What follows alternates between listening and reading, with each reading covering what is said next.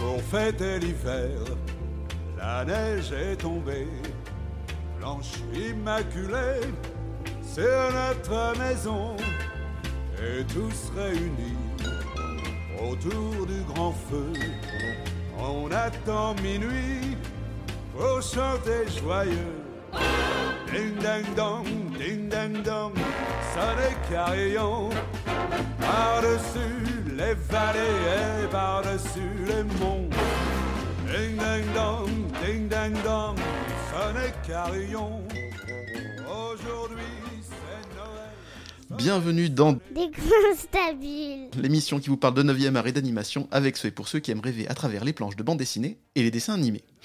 En cette veille de Noël, laissez-moi vous conter ma première rencontre avec l'invité du jour. Nous sommes au mois de juillet, à Paris. Je viens de rire aux éclats pendant plus d'une heure aux saillies drôlatiques et touchantes du parrain de l'émission, Thomas Croisière, avec son spectacle Voyage en comédie, d'ailleurs actuellement en tournée dans toute la France. Il est prudent de réserver. Bref.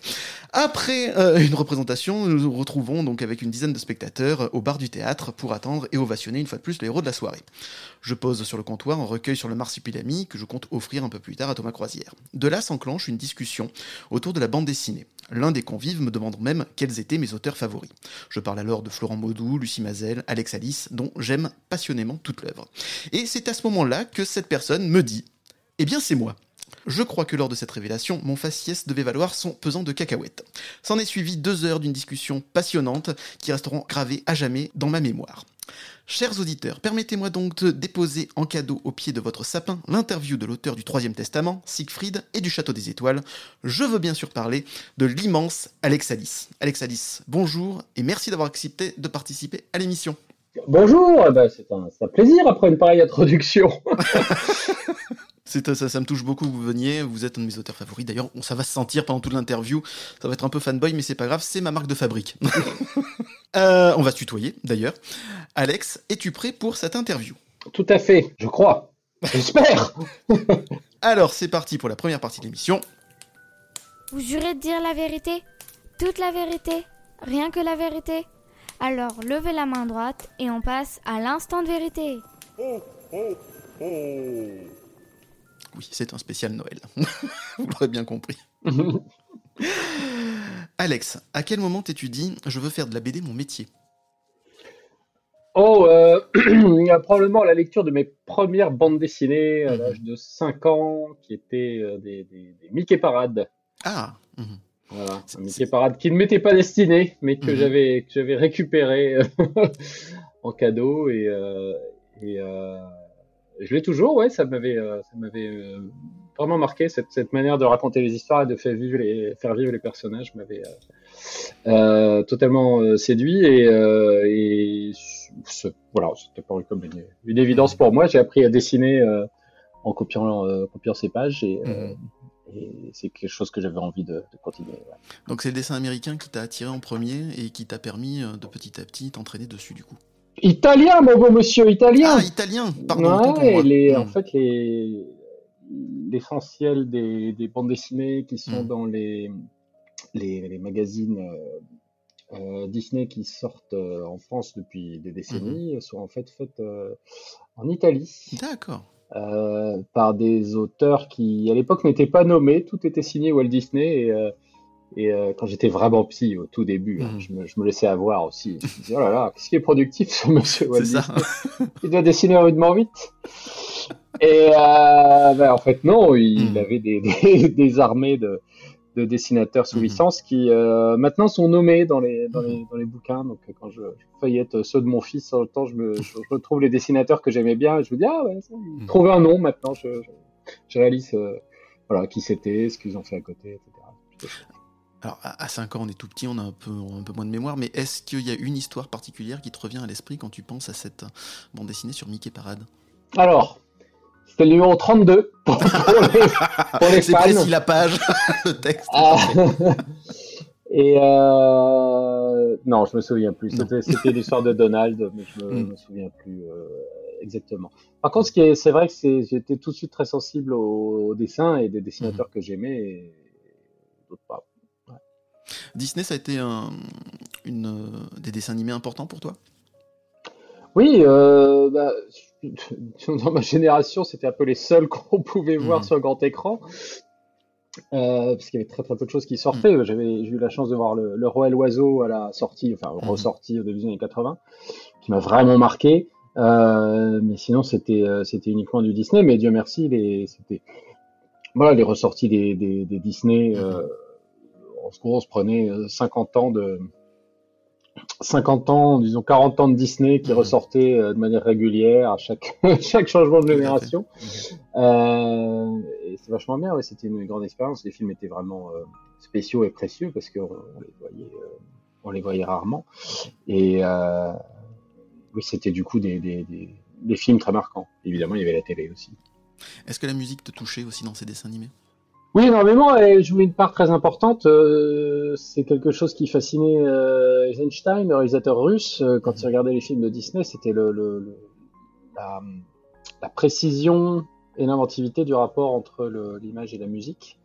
Euh, et c'est quelque chose, euh, oui, sur lequel les, les- enfin, Disney était, euh, Mhm. était très très fort. Et ils allaient, c'est vrai qu'ils allaient chercher en plus des musiciens d'une qualité euh, euh, exceptionnelle et des morceaux du répertoire aussi pour euh, bah, non seulement Fantasia évidemment où c'est que, que, que des morceaux classiques, mais même La Belle au Bois dormant en fait qui est, euh, qui est une adaptation euh, musicale aussi.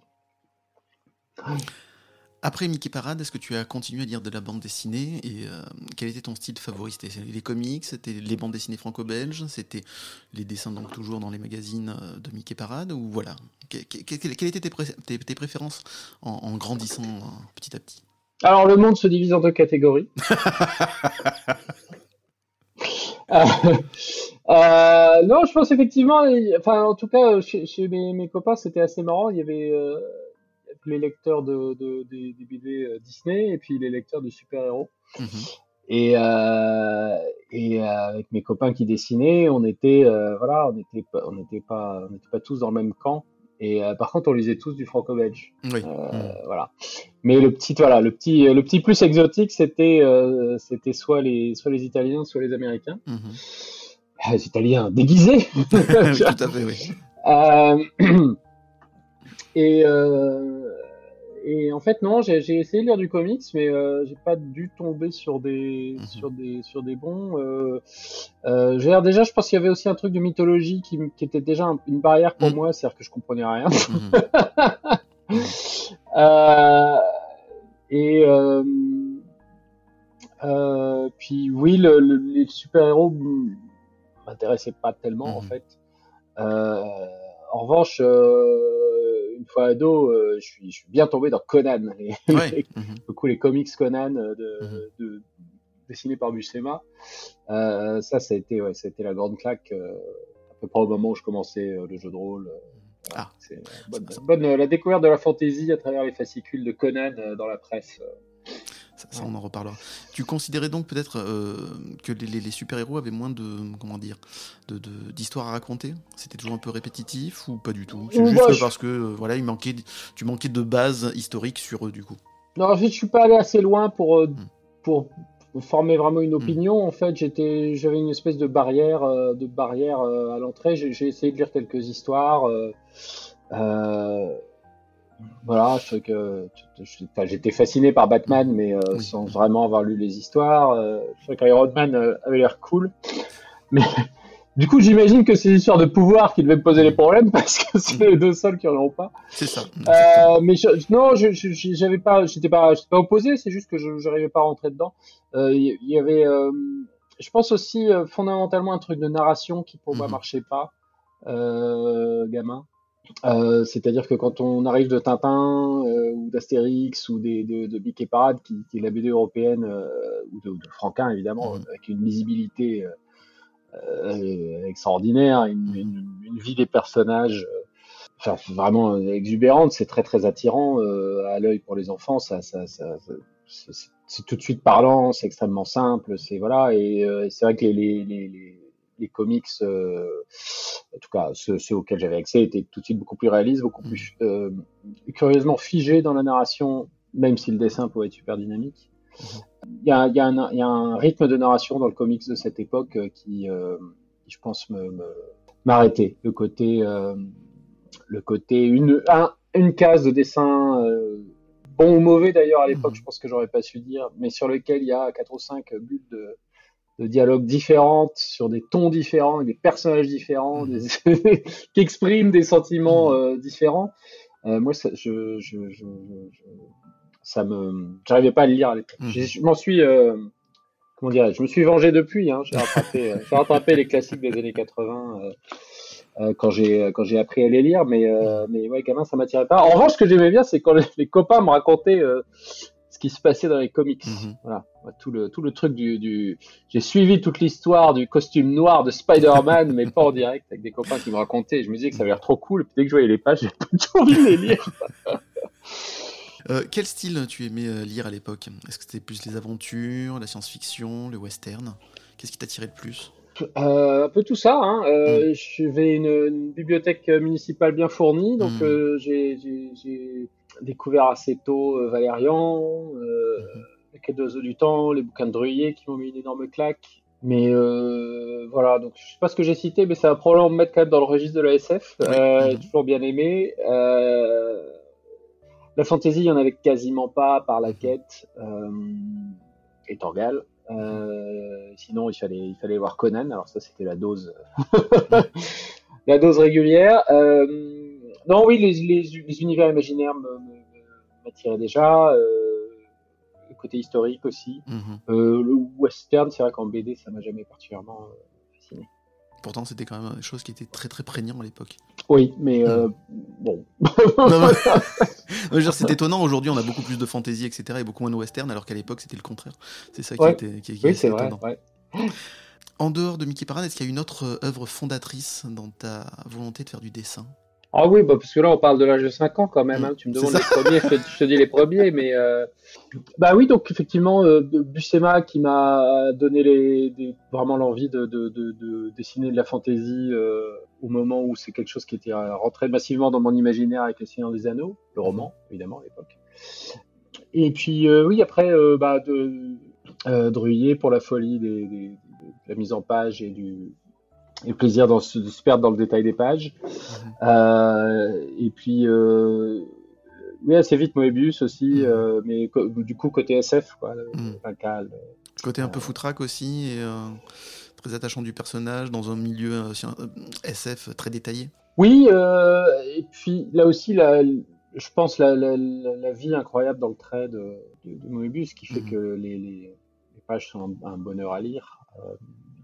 Euh, voilà. Et après, euh, euh, bah, évidemment, les, les Christin Bilal, mm -hmm. on s'appelle légende contemporaine, je sais plus, mm -hmm. légende d'aujourd'hui, légende d'aujourd'hui, quelque chose, euh, qui étaient des, des, des, récits marquants en termes de scénario et de narration, mais c'est vrai que je, le, le dessin n'avait pas, le, pas la fascination sur moi. Est-ce que donc jeune, tu t'es décidé à faire du dessin ton métier, ou est-ce que tu te prédestinais pas du tout à ça? Ah non, non, tout de suite. Hein. Tout de suite Non, euh, oui, bah, dessin animé ou bande dessinée. Mmh. Parce que tu, tu, as fait des études d'art? Non. Et c'est là où je veux en venir, justement, c'est là où c'est étonnant. tu, tu, as fait quoi comme études supérieures euh, J'ai fait une euh, grande école de, de, commerce en plein cœur de la capitale. On ne citera pas, sais. Euh... c'est pas HEC, HEC n'est pas en plein cœur de la capitale. Autant pour moi, c'était pour faire la vanne. Non, non c'était le, c'était le, le, le, slogan de mon école mmh. à l'époque. Et pourquoi donc faire une école de commerce du coup, alors que tu voulais faire de ton, ton métier de l'animation ou du dessin ou de la bande dessinée? Euh, bah, En fait, euh, quand j'étais au lycée, j'étais euh, dans, un, dans un lycée où il n'y avait même pas de section artistique, donc c'était c'était même pas une option mmh. en fait. J'avais aucune idée de mon niveau, qui était d'ailleurs pas fameux. Mmh. et au niveau familial ou mmh. amical où j'avais absolument aucun contact euh, à de près ou de loin avec le, le milieu artistique. Mmh. Donc j'avais vraiment absolument aucune idée de, de, de, comment on faisait en fait. On avait repéré avec mes parents qu'il y avait une école qui faisait de la BD qui devait être celle qui devait être les Beaux-Arts d'Angoulême à l'époque. Je pense qu'il n'y avait pas y en avoir beaucoup d'autres en France. Mais euh, on savait pas trop ce que ça donnait et surtout euh, bah, si, si, si j'aurais le niveau pour faire un truc comme ça. Or, euh, j'étais, j'avais par contre le niveau pour faire une, une prépa et Mhm. donc je suis monté à, à Versailles pour faire une, une prépa commerce en me disant que si ça marchait pas dans le dessin, parce qu'encore une fois, je savais pas du tout, je ferais de l'édition ou de la production en animation. D'accord. Et que les, ces formations-là étant assez courtes, ça n'empêchait pas d'aller faire euh, du Mhm. dessin en parallèle et après. Et puis en fait, je suis rentré en école. Je peux arrêter de dessiner euh, à la fois pendant la prépa et, à l'école. Et puis à l'école, euh, j'ai rencontré euh, des auteurs de BD euh, pour le coup parce que euh, j'étais dans l'association de bande dessinée. On invitait les, on invitait des auteurs. je participais à l'organisation d'un festival, donc ça m'a Mhm. permis de rencontrer des gens. Euh, commencer par Mathieu Laufray, qui est mon camarade d'atelier en ce Mhm. moment, Denis Bajram, Claire Wendling. Sont Rien des gens ça. qui, Pardon, Ouais, le fanboy que je suis, des étoiles dans les yeux, rien qu'à entendre ces noms contemporains. Ouais, et en bah, plus, et- tu les as côtoyés au tout début de leur carrière, c'est quand même incroyable. Ouais, c'était Mm. j'étais j'étais le junior de la bande et non parce qu'eux étaient pour le coup en école d'art et euh, il y avait de nombreuses années de plus. Mhm. Euh, Ça leur fera plaisir. Un tout petit peu plus jeune. Euh, mais à cet âge-là, ça, ça compte vachement et du coup, Mhm. il m'avait euh, bah, pris, donné beaucoup de conseils. Mhm. Denis Bajram m'a accueilli à son atelier. Euh, à l'at- qui était l'atelier sans eau à Angoulême euh, pendant Mhm. une semaine pour que pour me montrer un peu les trucs du métier, ce qui m'a permis de recevoir de nombreux conseils des, des pros qui bossaient là-bas Mhm. et de faire euh, de faire des, des de- gagner des mois ou des années de progrès euh, en l'espace de, de quelques semaines quoi donc euh, ça ça m'a ça m'a for- finalement euh, c'est euh, je, je suis pas autodidacte hein, j'ai juste eu plein de plein de maîtres euh, par-ci Mhm. par-là pas forcément très longtemps et puis je continue à apprendre aussi mais ça ça m'a permis en fait de de progresser assez vite pendant que je faisais l'école de commerce. Il faut Mhm. savoir que dans une école de commerce, une fois qu'on y est rentré, c'est pas trop fatigant. Euh, donc, en plus, j'ai- un stage en alternance qui m'a permis de faire ma première BD euh, et qui est sortie euh, juste avant la remise des diplômes. C'était assez drôle. Première BD que j'ai réalisée, bien sûr, avec Xavier d'Horizon. Que tu as rencontré aussi là-bas, du coup? Euh, oui, alors on n'était pas dans la même école. En revanche, on a organisé le même festival de bande dessinée, qui était le Mhm. festival de BD des grandes écoles. Et, et un, un soir, on se rencontre pour aller à une, une réunion de, de l'association Mhm. qui était à la Polytechnique, donc il fallait prendre le, RER, enfin, interminable. Et euh, on se retrouve à côté, puis on commence à discuter. Je dis, ah, je fais des dessins. Puis, ah, moi, j'écris des histoires. Voilà. Et À ce moment-là, on a entendu des, des, des violons, ce qui était très surprenant dans un de RER. Nos regards se sont croisés. Et, euh, et voilà. Puis on a commencé à échanger des idées d'histoire à partir de là. Et un jour, il est arrivé le- l'idée du Troisième Testament. Et là, on s'est dit, voilà, ça, c'est, ça, c'est, une bonne idée. C'est fou comme qu'en en une courte période, tu rencontres autant de personnes qui vont être importantes dans ta vie. C'est ça Paris. Ah oui, bah oui, mais il faut, faut tomber dessus quand même. Non, non, non, c'est incroyable. Non, euh, euh, blague à part, c'est vrai que c'est, euh, je pense que c'est, c'est, c'est, c'est quelque chose que j'ai pu faire. euh, Enfin, de toute façon, quand on est étudiant, on rencontre un tas de gens. Mhm. Et le fait est que être dans une dans une grande ville dans laquelle dans laquelle il y a une une, une vie culturelle importante, Mhm. euh, euh, ça ça change tout en fait. Hein. Mhm. Ça, je pense que c'est quelque chose d'important. Je dis Paris, moi je suis pas parisien à la base. hein. Mhm. Je suis pas voilà, euh, j'adore Paris, j'y habite, voilà, mais je suis pas comment dirais-je, c'est pas du chauvinisme. Euh, Non, mais on peut dire que c'est quand même le centre culturel français. Ça, y- on peut peut pas dire le contraire. hein. Oui, alors, bah, je suis, enfin, c'est pas, je suis, euh, je suis absolument persuadé qu'il y a, y, y une vie culturelle intense euh, dans plein Oui, sûr, euh, en fait. villes de France, et, et, c'est- et je pense que c'est important, par Mm. contre, de, de, de s'assurer d'être dans ces coins-là. Mhm. Euh, Je sais qu'à Montpellier, il y a, c'est au niveau artistique, c'est hyper, euh, hyper actif. Mhm. À Lyon aussi. à Lyon, il, Mhm. oui, pareil. Après, moi, je connais Montpellier, je, je connais, je connais, je connais, je connais moins les, les, les autres villes, mais oui, je crois qu'à Bordeaux, il se passe plein, plein de trucs. Enfin, mais en tout cas, je trouve que c'est important. Disons, voilà, plus que le, la formation artistique, si, si on en trouve une bonne, c'est bien. Mhm.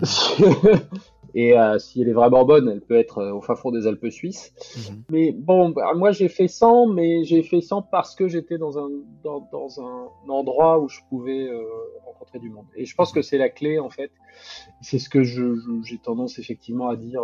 Aux étudiants qui viennent me voir, euh, parfois en dédicace, pour poser un peu les questions sur la formation, etc. C'est assurez-vous d'être dans un endroit où vous fréquenterez des gens qui partagent les mêmes préoccupations que vous, Mhm. parce que en fait, c'est ça qui fait le le, bah, le progrès, le progrès collectif, quoi. Et qui motive aussi. Ça motive. euh, évidemment, c'est bon pour le moral, mais c'est aussi euh, du- juste en termes de, de- de progression. euh, C'est la, pour moi, le, le- la, la- la communauté artistique, c'est quelque chose de, de- de- de super important. Et, et je parle de ça en tant qu'auteur de BD, qui est donc plutôt quelqu'un qui bosse tout seul dans son coin. Bon, euh, je suis en, je suis aussi en atelier, mais, mais, mais, je veux dire, même, même, même dans ce cas-là, c'est, je veux dire, c'est, c'est pas, c'est pas l'animation, c'est pas le cinéma, c'est pas, c'est pas, c'est pas l'orchestre symphonique, on n'est pas dans une œuvre de création euh, collective, mais au moins pour les, les années de formation, euh, je trouve que se, se retrouver C'est dans fondamental. un, ouais, ça me semble très important d'être, euh, d'être, d'être bien entouré euh, par des gens euh, de, de bonne volonté qui partagent les mêmes préoccupations, et c'est fou le, Enfin, moi, je continue encore euh, là à choper des trucs en discutant avec des camarades, euh, soit en atelier évidemment, mais même euh, quand on se croise. je pense qu'on passe, c'est des métiers où on passe sa vie à progresser. Il y a toujours des choses à apprendre et, et souvent on les apprend. Enfin, moi, en l'occurrence, moi, c'est caricatural, mais souvent, souvent pas dans des cours, mais euh, à part le, une fréquentation un peu, euh, un peu informelle en fait. Mhm. Et ça, la fréquentation informelle, il faut être aux endroits où ça se passe. D'accord. Il y a pas mal d'informations que tu nous as données euh, là, mais je voudrais revenir sur deux petites choses.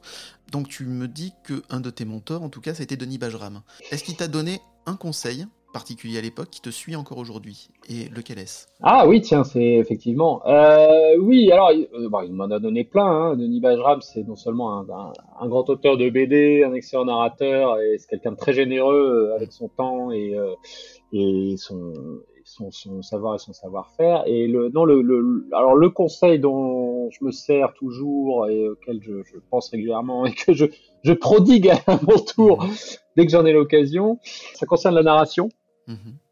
Euh, plus précisément la partie du travail de bande dessinée qu'on appelle le storyboard en bon français. En fait, c'est le moment où on passe du, du scénario écrit à un découpage de bande dessinée, donc euh, avec des, bah, des cases euh, juxtaposées qui forment une, une narration et une page.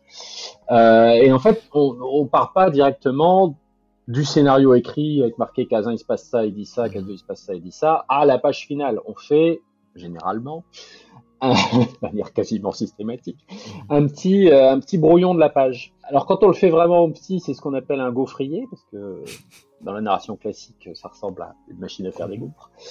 Un moule à, un moule à gaufres, pour reprendre une expression chère au répertoire franco-belge. Mais euh, souvent, on se contente pas de faire ça. On commence à faire des petits, des petits, juste sur un papier machine, hein, un truc un peu, Mhm. voilà, un peu très rapide. On fait des petits crobards en disant tiens, le personnage va aller là, la bulle va aller là, etc. Et ce que m'a conseillé Denis, c'est ok, tu fais ça, mais tu mets les bulles à l'intérieur, tu les écris. Et tu prépares l'ancrage aussi. Tu places les, non seulement tu fais des dessins avec des bonhommes patates, mais tu places les noirs. Mhm. Et en fait, euh, dans un, dans un dessin comme le mien, euh, à l'époque, sur le Troisième Testament, c'était hyper important parce que la composition de la page se fait au noir. Et donc, Mhm. tant qu'on est sur ce truc-là où le but du jeu c'est de dessiner les bonhommes patates, le dessin va très très vite forcément. Euh, mais on, on se retrouve avec cette technique-là avec des pages qui sont lisibles. Mhm. Euh, et donc on peut euh, non seulement faire lire, mais également relire soi-même quelques jours de recul. Et là, on voit si la narration fonctionne. Et ça, c'est quelque chose que je fais systématiquement. Maintenant, je le fais quasiment à chaque fois sur l'intégralité de l'album avant même de démarrer. Ce qui fait que ça, en fait, ça permet de faire l'album, ça permet de lire l'album avant de le faire. Et ça, c'est vraiment un outil très précieux parce que ça, ça demande, c'est quelques semaines de boulot de faire un storyboard sur un album en entier. Mais euh, ça n'a rien à voir par rapport à, l'année de travail que représente le fait de faire l'album. Et les erreurs, on les voit tout de suite. D'accord. Et quand je dis les erreurs, ça peut être soit des erreurs parce que, bah oui, il y a un problème de, de raccord, il y a un, truc qu'on comprend pas, il y a voilà, une erreur, un problème objectif. Soit c'est une erreur par rapport à sa propre intention, c'est-à-dire qu'on le fait, puis on revient dessus une semaine après et on se dit ah, euh, c'est pas tout à fait ce que je voulais exprimer, euh, là euh, l'émotion passe pas, il faut que je retravaille euh, dans un sens euh, ou dans l'autre.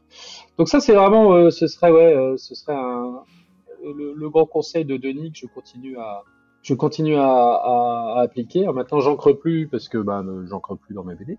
Mhm. Mais, Mais j'ai quand même, j'ai quand même encore ouais, des, des, des storyboards euh, narratifs compréhensibles avec les bulles, les, les textes dans les bulles. Mhm.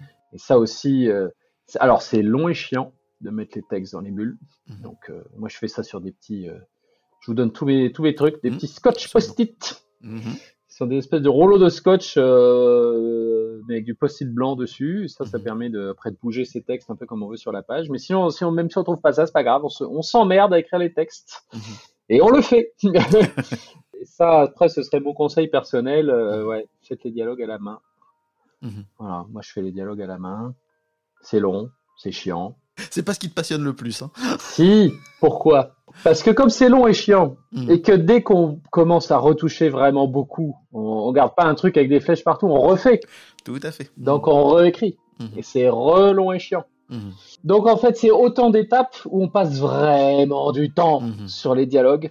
Et on a tellement de temps, tellement c'est long et chiant d'écrire à la main, qu'on se met dans la tête des personnages. Bien. Et c'est tellement long et chiant qu'on va essayer de trouver le moyen, par pitié, que ça aille le plus vite possible. Donc Mhm. on va raccourcir, raccourcir, raccourcir, raccourcir, raccourcir. Et moi, je suis, je, je serais intéressé de prendre le pari avec quelqu'un à un moment, de, de prendre une sélection de BD et de dire, rien qu'en regardant les dialogues, de dire, ok, celui-là il est écrit à la main et celui-là il est écrit sur bécane. Voilà. Bon, ceci dit, euh, si, si on faisait ça, je pense que j'aurais, j'aurais immédiatement dit que Edgar P. Jacobs euh, écrivait sur bécane. Ce qui est pas complètement impossible, est ce qui peut-être pas totalement faux. écrire. oui. Mhm. mais... mais pour moi, c'est. euh, Alors, je sais pas si ça marche pour tout le monde, hein, je dis Mhm. ça, c'est pas des règles absolues, mais pour moi, ça me sert vraiment à distiller le dialogue et à vraiment le, le réduire à l'essentiel. À synthétiser, aller à l'essentiel. Ouais. Et en même temps d'optimiser donc du coup le- les cases. Oui, alors, moi, je, je fais des. Je, disant tout, ayant dit tout ça, je fais quand même des BD, surtout sur le Château aux Étoiles, qui sont assez bavardes. Mhm. Euh, mais du coup, je raconte euh, plein de trucs. Re- Revenons un peu donc à ta rencontre avec Xavier Dorisson. D'ailleurs, ça- ça- il y a des choses qui m'ont étonné, c'est que tu dis que tu n'avais pas un très bon niveau de dessin à l'époque, donc tu n'as pas pris de cours, tu as eu des conseils, tu as beaucoup dessiné de ton côté, etc. Tu considères que tu n'avais pas un très bon, un très bon style, mais par contre, dès ta première bande dessinée que tu as coécrite avec Xavier Dorisson, vous êtes publié. Et ça fait une œuvre quand même assez incroyable, le Troisième Testament. Bah, c'est gentil, oui, mais euh, comment dirais-je J'ai fait des progrès rapides euh, entre le, le- le lycée et donc euh, le moment de, de sortie de l'album. C'est pas Mhm. très long, c'est sur la- sur l'espace de 5 ans. Alors, je c'est pas donné à tout le monde. C'est quand même la marque des génies. J'ai envie de te dire, il y a Tsukasa Ojo et toi. C'est-à-dire que vous dessinez dans votre coin, vous proposez, vous êtes de suite publié. C'est quand même fou. C'est c'est- c'est Oui. pas donné à tout le monde. Bah, en fait, euh, ce qui. Comment dirais-je Il y a plusieurs choses. Déjà, euh, encore une fois, je suis pas autodidacte. Hein, ça, c'est Mm. très- voilà. J'ai juste pas fait d'école, c'est pas pareil. Non, non, mais il y a beaucoup de pratiques derrière. Mais je reprends ce que tu as dit tout à l'heure. Tu, te consi- tu considérais ton style à l'époque comme pas très bon.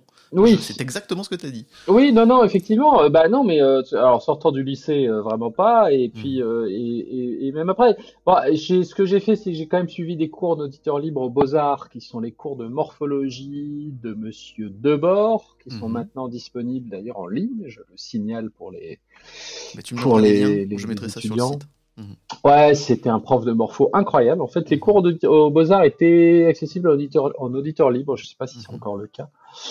Je me faufilais aussi pour les, les- les cours de modèle vivant. Voilà, j'avais pas le droit, mais je me mettais au fond, ça passait. Mhm. Euh, Sinon, non, parce que le Troisième Testament, comment dirais-je, j'ai fait ce que je pouvais avec le, le, le- le niveau que j'avais. euh, et après, euh, voilà, c'est des, c'est des, c'est des albums où euh, euh, bah, j'ai essayé, comme je- j'essaye toujours de le faire d'ailleurs, de faire le maximum avec euh, les armes qui sont à ma disposition et, euh, et en choisissant aussi, euh, comment dirais-je, une approche graphique Mhm. euh, et un style qui permet de s'en sortir euh, avec les armes qu'on a. quoi. C'est c'est quand même bien pratique quand on, quand on débute d'avoir que des personnages avec des grandes capes, ça, ça, ça évite de dessiner les pieds. C'est une très très belle réussite, n'empêche, hein, le Troisième Testament. C'est une des rares bandes dessinées que je relis quand même assez régulièrement et qui m'avait beaucoup marqué dans ma jeunesse. Et euh, voilà, pour le souffle épique, pour l'histoire, pour les personnages, pour les dessinateurs. Et euh, le héros principal, là, qui me fait quand même beaucoup penser à euh, Villa-Lobos Ramirez dans Highlander. Est-ce que je me trompe? Oui. en fait, euh, Xavier, euh, qui a donc créé le personnage, m'a dit, écoute, ah, j'ai un super truc en tête. regarde, Magneto dans les X-Men dessiné par John Byrne, mais avec une barbe. Et donc j'essaye de dessiner Magneto. dans les X-Men dessiné par John Byrne mais avec une barbe et je tombe sur Sean Connery. Pour dire, j'étais mauvais. hein. Et, euh, et, et, et, euh, là, on se dit, bah, c'est vachement dans de la rose quand même. On garde. Je dis, allez, on garde. Donc c'était plus euh, le nom de la rose qui t'avait inspiré là-dessus que Non, c'est Ah, voilà. c'est Magneto dans les X-Men dessiné par John Byrne. Non, et après, évidemment, euh, nous, on est, on est, on est, on est, on est génération Sean Connery. Euh, c'était, euh, ouais, c'était, euh, au-delà d'un acteur, un, un Mhm. personnage incroyable. Et, euh, et oui, c'est une référence qui est, qui est bien pratique pour un, pour un jeune dessinateur de se dire, Mhm. tiens, voilà, je vais effectivement prendre, prendre cette référence. Mais c'était pas vraiment, vraiment, vraiment, c'était pas volontaire à la C'était pas base. volontaire, d'accord. C'est juste qu'on l'a réalisé et on a assumé. Mhm. Mais on s'est pas dit, on va, D'accord. C'était pas voulu à la on va base. reprendre Sean Ok. dans une ressemblance En accidentelle. tout cas, ça lui colle parfaitement ce personnage. Eh. C'était excellent. Par contre, oui, il ressemble aussi beaucoup au perso de l'étoile du désert de Marigny qui est sorti, D'accord. je Oui, crois, oui. Absolument. juste avant le Troisième Testament, que Mhm. le Troisième Testament était déjà dessiné. Mmh, oui, oui. Euh, donc voilà, c'est assez marrant. C'est une question qui me vient aussi en même temps quand tu, dis ça. Est-ce que quand on est auteur, scénariste de bande dessinée, est-ce qu'on s'empêche de lire des bandes dessinées pour éviter d'être, entre guillemets, même inconsciemment, prendre des idées aux autres? Euh, non, quelle drôle d'idée. Ah, il y en a qui font ça peut-être, oui, on entend ça parfois. Euh, Le temps que ça mature et qu'on va dire, tiens, on va laisser poser, à un moment donné, on retrouve des idées, et après on se rend compte que, ah, mince, elles ont été prises quelque part ailleurs avant. C'est, voilà, c'est- Ah bah moi, mais ça m'arrive sans arrêt. Hein. Mhm. Maintenant, quand j'ai une bonne idée, je, je suis suspicieux. bon, euh, c'est euh, à mon avis non seulement pas grave, mais c'est c'est Mhm. la vie de la, vie de la création Mhm. d'être d'être influencé. Je veux dire, enfin, qui se prétend complètement original, euh, sorti de nulle part, venu de.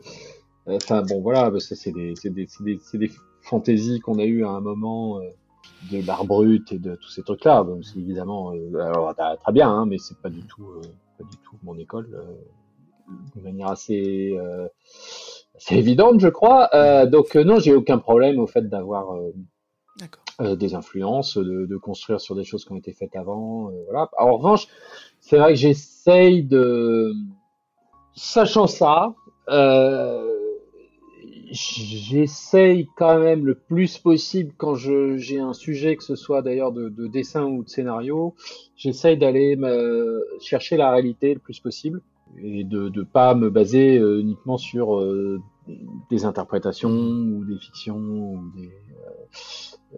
j'essaye de, de faire un travail même si je travaille dans des genres qu'on peut euh, déterminer comme étant euh, définis ça je, je, je, je m'interdis un peu de penser comme ça en fait je, je, on en voilà sur le château des étoiles euh, ou non, sur sur Siegfried je fais pas de l'heroic fantasy dans ma Mhm. tête je fais euh, je fais le mythe de Siegfried je vais chercher le mythe de Mhm. Siegfried et j'en fais euh, ce qui moi me, me- quelque chose qui moi me, me, me parle et je Mhm. sens et sur lequel j'ai une vision qui était évidemment sous influence d'un tas de trucs de fantasy que j'ai lu et vu euh, mais je, je voilà je me dis pas tiens je vais faire un truc de fantasy euh, en tout cas, je- euh, je- même si euh, ce sont des choses dans le genre qui m'ont donné envie, au moment où je travaille, j'essaye de, de parler de la réalité du, du sujet. Pareil sur le Château des Étoiles, il y a ple- plein de gens qui rangent ça dans le steampunk et c'est une étiquette dont je conçois tout à fait qu'elle euh, qu'elle colle, mais je, je, je, je- je- à aucun moment quand je travaille, je me dis je fais du steampunk. Je fais, euh, non, je fais, euh,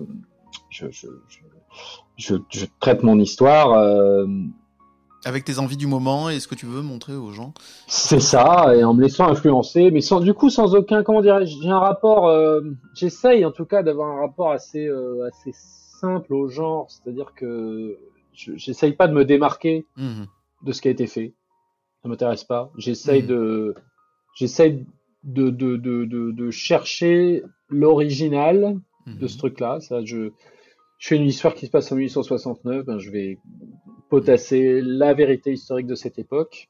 Il se trouve que ça se passe dans l'espace, donc je vais chercher les théories scientifiques de cette Mhm. époque et j'alimente tout ça avec euh, une icono et des idées euh, qui me viennent de cette réalité, mais aussi de, de, de toutes les lectures, euh, pour le coup, de fiction que je, que je, que, que j'ai fait autour et qui font qu'au final, je m'inscris dans un genre. Mais je, disons que ça me, comme, comme je me, je me positionne pas, euh, je suis une espèce, une espèce de fondamentaliste du genre. C'est-à-dire que j'essaye de, j'essaie d'aller aux sources Mhm. et de, de, et une fois que je suis aux sources, en fait, je suis libre. C'est-à-dire, je, Mhm. je cherche pas à me positionner par rapport au truc steampunk qui est sorti il y a deux semaines. Je m'en fous. Mhm. Enfin, si c'est bien, je vais le lire et je serai content. Mais je, je ne pose jamais la question de l'originalité par rapport à ça. Mon originalité, c'est d'aller à la source. Voilà. Et de, de, d'en, d'en sortir un truc qui me parle. Après, si c'est original ou pas, c'est pas mon problème. Ça. Enfin, ce que les gens en pensent, c'est pas mon, c'est pas mon problème. Ça devient mon problème si mes ventes s'effondrent et qu'on dit que j'ai tout pompé.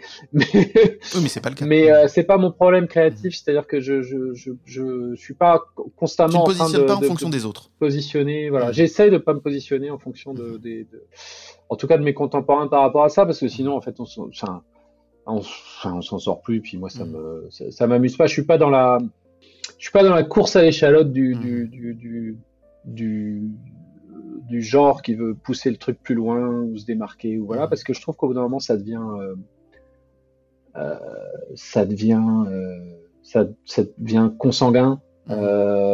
Et ça- tu finis par avoir du, des œuvres qui ne font que référence à des œuvres du même Mhm. genre et qui ne s'apprécient qu'en référence à des œuvres fait. du même genre. Et euh, alors quand c'est fait de manière brillante comme le fait Mhm. Alan Moore, euh, bah, c'est cool, mais ça reste, euh, enfin c'est pas mon, c'est pas mon créneau quoi. D'accord. Déjà parce que je suis pas brillant comme Alan Moore. et, et ensuite, c'est c'est un. Ça, ça, la distance par rapport au par rapport au genre euh, m'intéresse pas. Je veux être euh, quelque part. euh, je- C'est compliqué ce discours. Hein. Mais je-. Mhm. Je veux être en, en, en plein dans le genre sans jamais y avoir réfléchi une seconde. D'accord. Ah ben non, mais c'est ça qui est bien, en effet. Revenons 30 secondes sur le, le- le Troisième Testament. Comment vous est venue l'idée à toi et à Xavier Dorisson donc, de créer cette histoire? Donc, vous êtes tout jeune, vous êtes des étudiants, vous organisez un festival de BD. Ça, j'aimerais qu'on en parle un petit peu, un peu aussi après comment ça t'est venu cette idée, comment tu, qu'est-ce que ça t'a apporté en fait la création de, ce- ce- de ces festivals. Et euh, donc voilà, vous êtes tous les deux, vous êtes jeunes, vous dites, moi je dessine, moi j'écris, je vais faire une BD. Mais l'idée du Troisième Testament, de l'ancrer donc euh, dans, au- dans la période moyenâgeuse avec euh, toute cette histoire et puis biblique aussi pointue etc parce que vous partez pas sur rien non plus donc voilà comment ça vous est venu? Ah, c'est pas moi, c'est l'autre. Euh, non, c'est vraiment Xavier qui a eu l'idée. euh, je crois qu'il. Bon, on échangeait sur un tas d'idées. Euh, moi, je voulais déjà faire des trucs à la Jules Verne. Ah, dès- déjà dès l'époque Ouais, Jules Verne oui, c'était prégnant et c'est ce que tu voulais faire Ouais, c'est un univers qui est avec moi depuis mes, ma, ma lecture de Jules Verne, en fait, tout bêtement. Mais, euh, mais c'est vrai que graphiquement, c'était chaud. Hein. Euh, je, je, je, j'ai- heureusement, je l'ai pas fait à cette époque-là, j'aurais pas eu le niveau. Et Xavier, dans ses lectures, euh, était tombé sur un bouquin de, euh, de, de, de, vulgarisation, de, d'exégèse vulgarisée sur, euh, sur, sur la réalité historique de ce qui se passe à l'époque de Jésus, et ça le fascinait complètement. Et en fait, on était, euh, on était euh, fin des années 90, donc euh, à l'approche euh, de l'an 2000, les, les, les, toutes ces idées-là commençaient à être bien, bien. euh, en fait, c'était dans l'air du temps, un peu sans qu'on le sache. Et, euh, et ces, ces, histoires-là euh, nous fascinaient. Et donc, on, il a lu euh, l'histoire du frère du Christ et il s'est dit, oh là là, on sent, il y aura un truc, euh, un truc à faire avec ça. Mhm. Je sais plus quelle était ça. Bon, je crois que la base, c'est l'idée du Troisième Testament, hein, l'idée Mhm. d'un, testament qui aurait été euh, révélé et caché. Mhm. Et ça, c'est vrai que c'est une machine à fantasmes absolument redoutable. Et donc, euh, il est venu avec cette idée-là, le, le, le début, euh, les, les, les quelques scènes d'intro euh, qui font, euh, qui sont le, de l'or pour accrocher le, le- l'attention du lecteur. Et moi, il me raconte ça dans ma piole d'étudiant à l'époque. Et je me dis, ah, c'est super, j'ai envie de savoir la suite. Et, euh, et du coup, euh, on a, euh, à partir de là, imaginé l'histoire à deux. Et, euh, et puis, on l'a présenté aux éditeurs, à tous les éditeurs, qui ont tous refusé le projet. ah Sauf un que je connaissais parce que c'était un éditeur chez qui j'avais fait un stage. Mhm. Et je sais pas si c'est pour ça d'ailleurs qu'il a, qu'il a bien voulu nous répondre. J'imagine que ça a dû aider. Donc, Mhm. euh, encore une fois, euh, les rencontres Oui, important voilà. Mhm. et c'est pas comment dirais-je c'est pas du copinage quoi du tout hein Euh, il trouvait que le projet était pas bon il nous a dit Mhm. pourquoi tout à fait il a pris le temps de il a pris le temps de nous dire ce qui allait pas et donc euh, on a on a le projet, on a réfléchi, on a discuté avec Denis Bajram, et on est revenu et on lui a dit, écoute, on est d'accord, ça va pas, mais pas pour les mêmes raisons. Et voilà, voilà nos arguments, pam pam pam. Et là, il nous a dit, euh, j'ai refait les pages aussi en attendant. Et, euh, là, il nous a dit, ok, vous m'avez convaincu. Faut du sacré culot quand même, hein, pour dire à un éditeur qui, logiquement, son métier depuis quelques années, dire, vous êtes deux jeunes, vous allez dire, oui, alors, t'as raison sur certaines choses, mais on va te dire pourquoi en fait on peut encore améliorer ça en disant pourquoi ça peut. Voilà, c'est fou. Ouais, on manquait pas de culot à cette époque. euh, mais euh, c'est comment dirais-je, un, un, éditeur, il est là pour accompagner un auteur. Mm. Je veux dire, il, il est pas là pour. Euh, pas là pour faire le boulot à sa mmh. place ni lui dire quoi faire. Donc euh, après, il aurait pu nous dire, écoutez, vous m'avez pas convaincu, Tout à fait. revenez avec autre chose Mm. ou, ou bonne chance avec ça ailleurs. Hein. Ce que je veux dire, c'est que vous êtes des, des, jeunes dessinateurs et scénaristes sans avoir déjà publié et vous allez dire quand même à un professionnel. Après, c'est son boulot aussi, hein, de, de, de, soutenir et de, de conseiller, etc. Mais j'aime je, je, beaucoup cette idée-là de jeunes qui disent Non, mais écoute, Coco, on va t'expliquer. Oh, ça s'est pas du tout passé comme ça Non, non, non, non, non, non, euh, non, non, c'était fait avec, avec, beaucoup de respect. Oui, euh, et vraiment, alors, je dis d'autant plus que s'il n'avait pas été là, Mhm. mmh. Déjà, on n'aurait jamais été publié. Tout à hein, et deux, s'il nous avait pas dit, les gars, ça va pas, mmh. rebosser, jamais ça aurait marché. Mais alors, jamais. Hein. Mmh. Clairement. Donc, euh, non, non, simplement, euh, tu vois, on était le cul entre deux chaises euh, sur cette série, entre Mhm. l'historique et, et le, la fantasy. Mmh. Et en fait, le premier projet n'était pas bien orienté. C'est-à-dire Mhm. que c'était effectivement le cul entre deux chaises. Et Mhm. on savait pas en tant qu'acteur exactement comment se positionner. Et euh, lui, en tant qu'éditeur, avait deux collections, une collection Mhm. historique et une collection euh, fantasy. Mhm. Il a dit, bon, euh, faut que vous choisissiez, euh, Mhm. c'est l'un ou l'autre. Et euh, moi, je dirais plutôt fantasy. Et là, euh, voilà, c'est là qu'on a, on a réfléchi, discuté avec Denis, on s'est dit, ah, pff, non, en fait, il vaudra mieux euh, ori orienter plus historique. Mhm. Donc on est revenu avec des arguments, hein. on n'est pas, on n'est pas, on n'est pas, on n'a pas débarqué en mettant le poing sur la table. Non, on, on s'est, on s'est, on a expliqué, on a expliqué Mhm. notre, notre, notre raisonnement et pourquoi on le sentait mieux comme ça. Il nous a, il nous a suivis et euh, et vraiment tout ça s'est passé de manière ouais assez euh, miraculeuse a posteriori parce que effectivement déjà c'était le seul à avoir, à, à avoir lu le projet. Je dis ça c'est pas tout à fait vrai en fait. Euh, à l'époque, euh, Guy Vidal chez Dargo l'avait euh, considéré avec bienveillance, mais euh, je pense que le comité éditorial de Dargo à l'époque Mhm. ne, ne voyait pas d'un très bon œil un bouquin qui s'appelait Le Troisième Testament. D'accord. Mhm. Oui. Donc, mais donc, voilà, donc au final, Mhm. c'était, c'est, lui qui nous a donné notre chance. On s'est finalement retrouvé dans une collection qui était ni historique ni fantastique, qui Mhm. était Graphica, et qui était des beaux albums grand format. Euh, voilà, et puis bah, c'est, parti comme ça. Dans un moment en 97, en fait, où il y avait assez peu de nouveautés par an, et donc le bouche à oreille pouvait fonctionner. Mhm.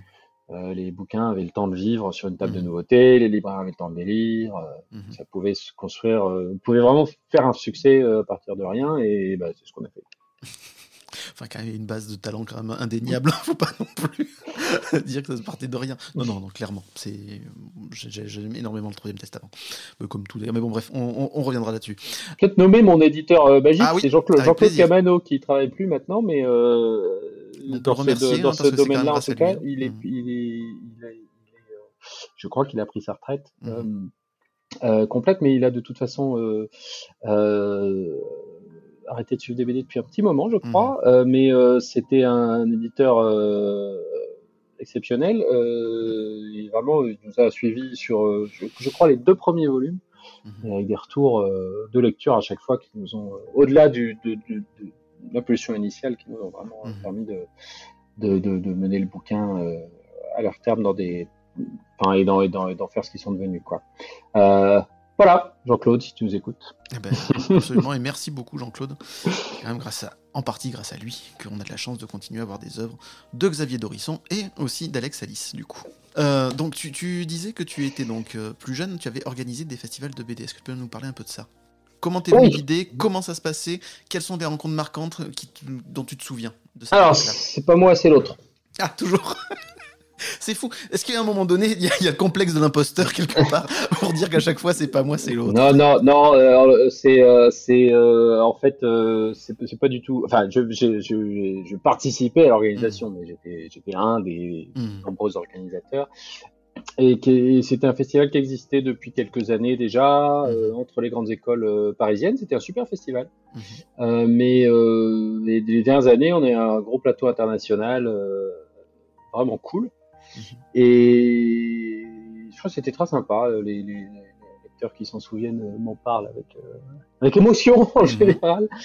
Euh, et puis, bah, le problème des festivals étudiants, c'est qu'il y, a un, bah, y a un renouvellement, forcément. Mhm. Voilà. Et puis, il suffit d'une mauvaise année pour que ça se casse complètement la gueule. Parce qu'après, le, le relais n'est pas n'est pas pris. Donc il y, a eu, il y a eu une année comme ça. Voilà. Hmm. Ouais. Bah, peu après qu'on soit parti. Est-ce qu'il y a des souvenirs euh, marquants de cette époque-là? Euh, Beaucoup, mais. Hmm. Non, bah, ça, ça, correspondait vraiment au moment où on faisait le, le troisième testament avec Xavier, donc c'était chouette. On pouvait montrer hmm. les pages euh, aussi, là aussi, aux collègues, profiter des conseils des uns et des autres. c'était très, très, très, très enthousiasmant, c'était chouette. Ouais. Je, reviens 30 secondes aussi sur une rencontre euh, dont tu ne parles pudiquement pas, du coup. À cette époque-là, tu rencontres un certain Thomas Croisière. Est-ce que tu peux nous parler un peu de cette rencontre Et en quoi elle a influencé ta vie? Il va falloir euh, biper toute cette partie de l'interview. Ah, Thomas Croisière. Ça s'appelait pas Croisière en ce temps-là. ah oui, il a plein de plumes. euh, oui, Thomas Croisière, nous avons euh, c'est compliqué de euh, l'appeler Thomas Croisière. Hein, hein C'est compliqué. Hein Nous étions sur les, sur les mêmes bancs mhm. d'école de commerce dans nos culottes courtes. Mhm. Euh, oui, on s'est rencontrés, euh, on s'est rencontrés sur la, moi c'est je pense ma, dernière année. Mhm. et c'était un, des, un, des, un des fous de BD qui faisait ces études-là. Euh, voilà, il y avait vraiment une, une, chouette assoce de BD, donc euh, mhm. je crois que j'imagine que c'est par là qu'on s'est rencontrés. On est, on s'est mhm. retrouvés par hasard dans la même classe, je sais pas. Mais euh, oui, ben on a commencé à échanger sur euh, sur la BD, sur Franquin, sur euh, voilà, et il m'a parlé de son son projet de vie qui était de, de, de vivre de sa connerie.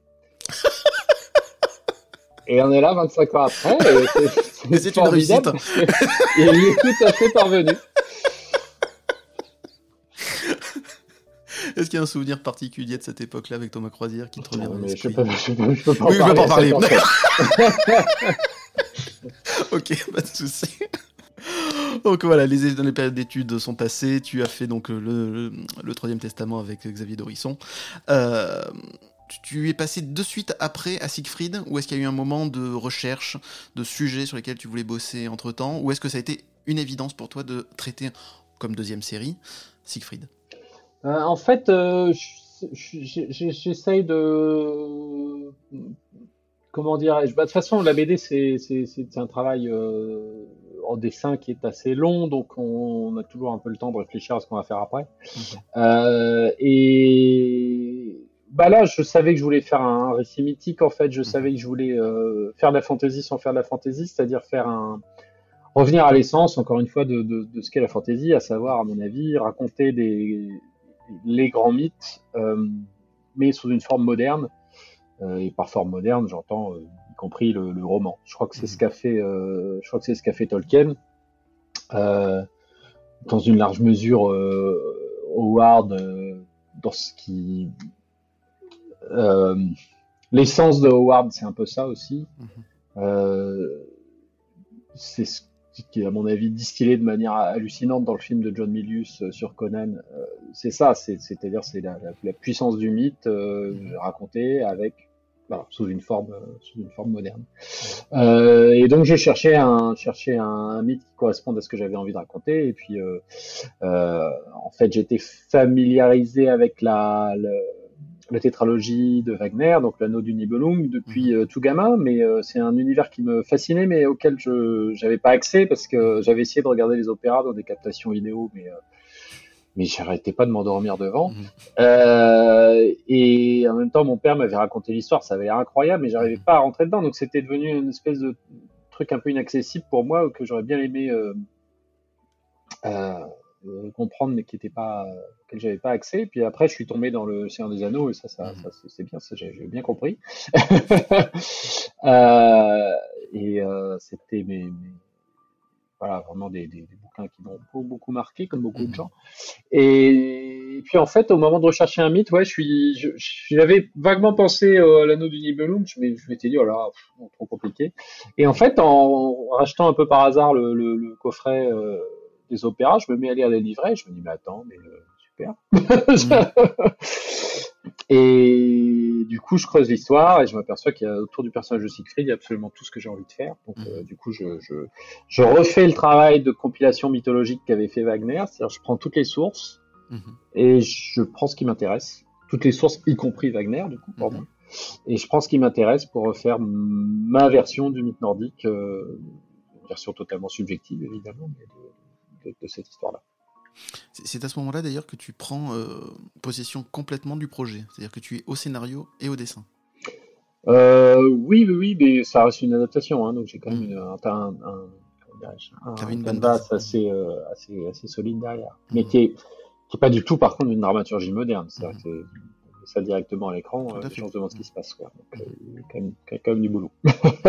C'était important pour toi d'avoir les mains libres sur un projet ou continuer à travailler avec des scénaristes ne te, ne te dérange pas Euh, bah, en fait, bah, j'ai depuis quelques années euh, dans une position assez idéale, c'est-à-dire que j'ai mes trucs à moi où je maîtrise tout. Mhm. Euh, on a fait le Troisième Testament Julius qu'on Mhm. écrivait avec Xavier euh, et qu'on a confié à Timothée Montaigne au dessin. Mhm. Donc euh, voilà. Euh, et puis euh, de l'autre côté sur le Château des Étoiles, je fais ma série tout seul, Mhm. mais je suis vachement accompagné aussi. Il y a évidemment Alex Nikolavitch qui écrit les, les articles de, de- du, du format Gazette, mais il y a aussi Alain Hérol, bien sûr, qui euh, écrit les Chimères de Vénus pour Etienne Jung au dessin. Et euh, ça, c'est c'est- c'est extraordinaire parce que du coup, euh, je, comment dirais-je, je, euh, c'est une collaboration idéale parce que on fait chacun notre truc, euh, on est complètement mettre à bord et on se fait, on se fait relire, euh, on se, on s'aiguille, on se donne des conseils, on s'asticote sur euh, là où on pense qu'il y aurait, il y aurait mieux à faire. C'est Mhm. super. Donc,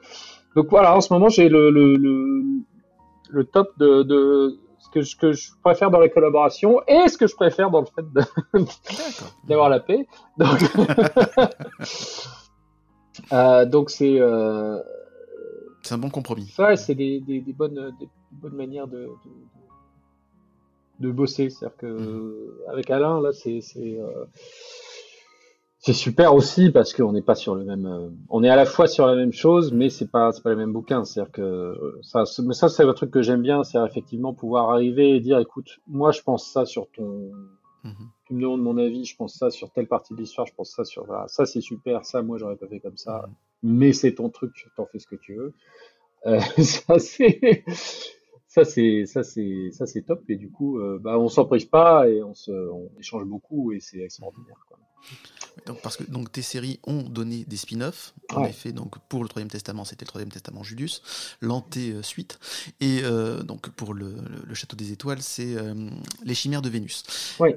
Quand on a tout créé, est-ce que c'est facile de laisser son bébé à quelqu'un d'autre? Ça dépend qui. Euh, et puis l'idée justement, c'est que tout n'a pas tout n'a pas été fait, c'est-à-dire que le Mhm. euh, comment dirais-je? C'est aussi pour ça que je me le, je le fais, c'est-à-dire que le, le, le- euh, sur le Troisième Testament, euh, quand Xavier, encore lui, est arrivé avec l'idée de, de la deuxième série sur le personnage de Julius, moi je savais que j'allais pas la dessiner, mais ce qui est extraordinaire, c'est que il n'y a pas besoin que ce soit moi qui la dessine Mhm. parce que ça se passe pas à la même époque et c'est pas Mhm. les mêmes personnages. Donc en fait, la rupture euh, stylistique, le fait que ce soit quelqu'un d'autre, c'est pas grave pour moi. Ce qui est plus délicat, je trouve, en BD, c'est la reprise de personnages et, et même même enfin, de, de- de- euh, voilà. Là, là, je trouve que ça, peut être des, des choses qui sont plus délicates à gérer. Ça a été fait de manière brillante par le passé. Hein. Je dis pas que c'est impossible, mais là, disons que j'y suis allé sans trop me poser de questions parce que je savais que pour moi, ce serait pas un problème. Pour moi, lecteur, c'est pas un problème d'avoir une autre proposition graphique sur un, une, un autre, pa- une autre partie de l'univers. Et c'est le cas sur euh, les chimères de Vénus aussi. Euh, c'est pas les mêmes personnages, même si euh, je on commence à faire des, des passerelles assez amusantes. Mhm. Mais les protagonistes sont pas les mêmes. Euh, ça se passe pas sur la même planète. Euh, pour moi, c'est feu vert, il y a vraiment aucun problème. Et euh, je pense que c'est aussi important du coup pour pour les, les, dessinateurs qui viennent jouer dans le même univers. Mmh.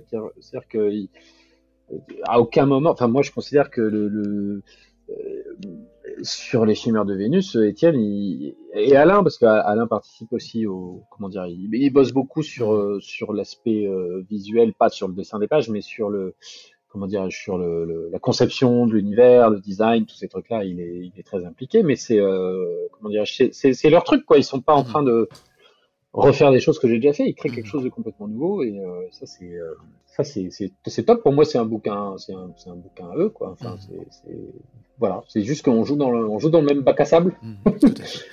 Et quel a été ton rôle quand même? T'as un peu supervisé de loin, au moins donné ton avis pour qu'il y ait une cohérence au niveau des histoires et des possibilités, ou pas du tout Tu leur as fait confiance et ils s'en sont très très bien sortis? Alors, je leur fais totalement confiance, mais euh, c'est vrai que euh, Alain, euh, bah, ce qui semble logique aussi de demander son avis au créateur. Il, vient hein. me voir pour, pour, pour, consulter parce que c'est quelqu'un c'est quelqu'un d'extrêmement euh, pointilleux et à la fois il est pointilleux sur la recherche historique, mais il veut aussi qu'il y ait une cohérence euh, fictionnelle. Mhm. Donc je suis officiellement le conseiller pseudo-scientifique de la série pour s'assurer que nos bêtises soient cohérentes entre elles. Mhm. Euh, comment travailles-tu? Est-ce que c'est de manière classique, papier, crayon, peinture, ou de manière numérique? Bah, J'utilise tous les outils numériques possibles et imaginables. Euh euh, mais euh, sans beaucoup de, sans beaucoup de, comment dirais-je, sans, sans, sans, être très bon avec ça. Mais, mhm. euh, mais euh, en revanche, quand il s'agit de faire des, des, des, pages et des illustrations, tout est sur le château d'étoiles, tout est fait sur du papier. Mhm. Euh, et là, pour moi, c'est le, c'est le. Bah, J'essaie d'utiliser ce que j'ai à ma disposition, tout ce que j'ai à ma disposition, et dans le de la manière la plus euh, pertinente possible. Mhm. Donc euh, moi je considère euh, que d'une manière générale, et encore une fois il y a plein d'exceptions, ce qui a été fait sur papier rendra mieux sur papier, ce qui a mhm. été fait sur écran rendra mieux sur écran. D'accord. Mhm. voilà, donc en général je m'oppose aux exploitations numériques de mes bouquins. et j'ai envie que les gens lisent du papier et sont en, chance extraordinaire en France, mmh. particulièrement d'avoir un réseau de librairies euh, extraordinaire. Euh, et qu'il faut soutenir. Merci, euh, la loi langue et merci à tous nos libraires. Mmh, et dire qu'ils ont été considérés comme des commerces non essentiels pendant le confinement, c'est fou quand même. Ouais. Mmh. Non, il y a, y a c'est, vraiment un, voilà, un maillage territoire français qui est vraiment extraordinaire et euh, et, euh, et c'est enfin, génial, c'est unique au monde, hein, pouvoir avoir autant de, autant d'endroits comme ça dédiés à la BD. Euh. Donc ça c'est ça c'est ça c'est top. C'est vrai que je dis ça parce que je, enfin, je moi je suis très intéressé par tout ce qui est bah, toutes les nouvelles possibilités mmh. qu'offre l'informatique à tout niveau, y compris en termes de narration. Je trouve qu'il y a il, y a, voilà, il y a des choses, euh, tout, enfin, sans arrêt des tentatives que je trouve euh, euh passionnantes. Mais c'est vrai que quand, quand le quand, quand, quand l'iPad a été annoncé, je me suis dit, ah putain, il y aura des trucs incroyables à faire avec ce truc-là. Et puis en fait, une heure après, je suis mais, euh, mais en fait, moi j'aime bien le papier. Euh, les ordis seront toujours là, le réseau de librairie, il faut, il faut le, euh, Protéger, le sauvegarder. Ouais, Enfin voilà, moi je, je, comment dire, je suis très, euh, je j'ai tout le merdier. Hein, J'essaye de pas surconsommer, mais j'ai un ordi, euh, j'ai une, mhm. tablette, j'ai un téléphone. Comme tout le monde, ça me pose des problèmes de, de concentration et d'attention mhm. que je trouve vraiment très, très ennuyeux en termes, pas juste pour moi. Je pense que ça, ça nous pose à tous des des problèmes assez importants, mais surtout, euh... donc voilà, ce que je veux dire, c'est que c'est, euh, c'est, l'iPad a été, a été annoncé, je me suis dit, putain, on va pouvoir faire des, des, des BD, euh, enfin, les, les, possibilités narratives vont être absolument passionnantes. Mhm. Et c'est vrai que c'est vrai que au final, je, je, je, j'essaye, j'essaye, euh, un truc nouveau, je, je, j'essaye, je vais voir un peu ce que ça donne. Euh, je suis bien obligé de, de ranger à l'avis de, je crois, Umberto Eco qui disait le livre est un objet parfait, et c'est vrai. il y a des, des, objets comme ça qui ont été perfectionnés au fil des siècles et qui font qu'en fait, pour l'usage, euh, il n'y a absolument pas mieux. Mhm. Donc, euh, donc voilà, donc je, je, j'édite pour du papier, euh, je suis très reconnaissant euh, à l'exception culturelle française, mhm. on va dire, pour nous, nous, nous permettre l'existence de ce, ce, beau réseau de libraires euh, et je suis très heureux du coup de, de, de, profiter au maximum de ce format. Et en fait, l'arrivée de l'iPad a fait un truc, c'est que je me suis dit bon sang, euh, faut faire des choses qu'on pourra pas retrouver sur un téléphone. Il mhm. faut proposer une expérience qui, euh, qui, qui, qui se porte pas immédiatement en numérique comme tout, mhm. le, tout le comics américain en fait. Mhm. Effectivement, lire un comics américain entre lire leur espèce de fascicule de merde ou le lire sur iPad c'est plus beau sur iPad. Faut dire ce qui est. Pourquoi? Parce que c'est fait en numérique, ça. au même format.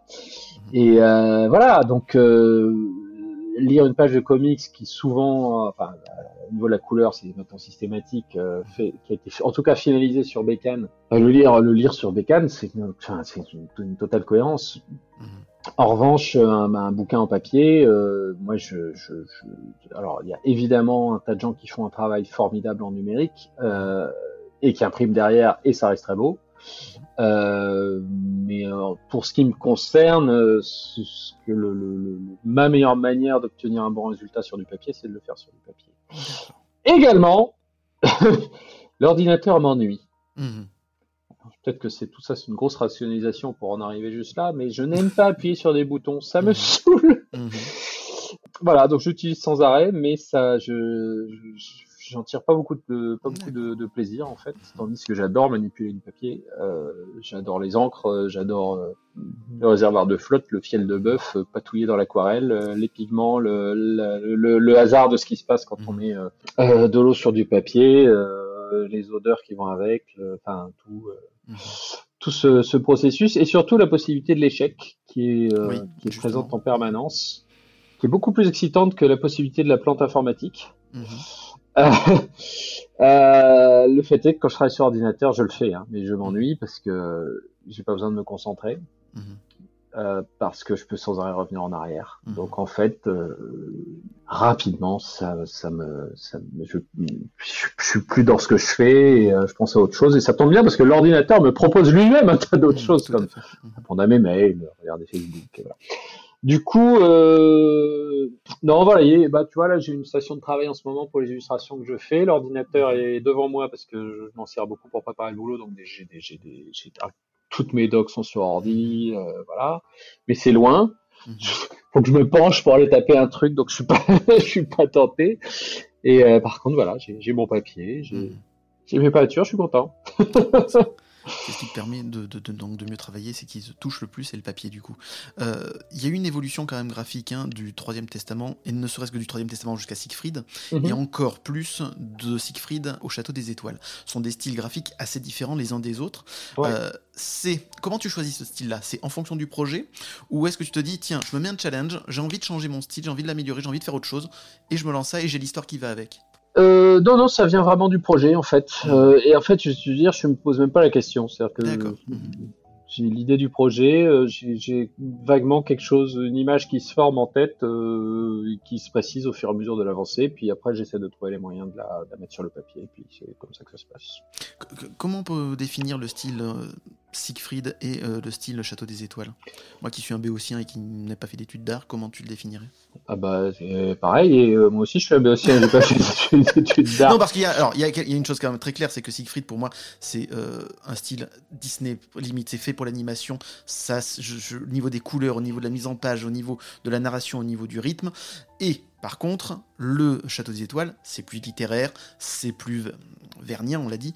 Euh, les couleurs, le style graphique, etc. sont totalement différents. Donc comment tu définis l'un et l'autre? Euh, pas. D'accord. non, je, non, je, ça me. Moi, le troisième testament de Siegfried, pour moi, c'est une suite, c'est une continuité, et ça va vers une évolution graphique et du travail que tu fais autour. Donc ça va. Mais après, par contre, il y a, y a, y a une, une, belle séparation entre les deux, entre Siegfried et par contre le Château des Étoiles. Oui, parce que là, j'ai plus d'ancrage, donc ça fait une rupture plus évidente. Ceci dit, euh, j'ai déjà, euh, quand je suis passé sur Siegfried, il y a beaucoup, beaucoup de gens qui, qui, qui, ont, qui ont, ont, été perdus ou qui. D'accord. Ou même en appréciant, on, Mhm. on soulignait une rupture euh, franche et D'accord. évidente. Mhm. Alors, bon, moi, je. Tu- enfin, Tu vois pas ça comme ça. Je- non, si, enfin, je dire abstraitement d'extérieur, je me dis oui, euh, enfin, évidemment, enfin, Mhm. oui. Mais en fait, euh, moi, je le, je le vis pas comme ça parce que je, Mhm. je, Ça te vient naturellement.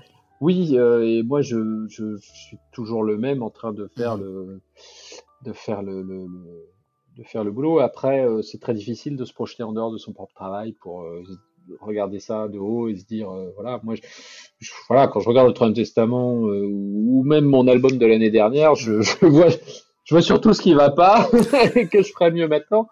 Euh, mais la question du, mais par contre, j'irai pas, voilà, je considère pas que le, le- effectivement que les changements techniques soient un progrès. D'accord. Euh, j'ai fait le Troisième Testament avec tous ses défauts dans un style graphique qui était adapté à l'histoire qu'on racontait. Mhm. Siegfried, j'ai essayé de m'adapter de la même manière. euh, euh, et le, le, le- le château avec le, le style du Troisième Testament, serait une, pour moi, serait une aberration. Oui.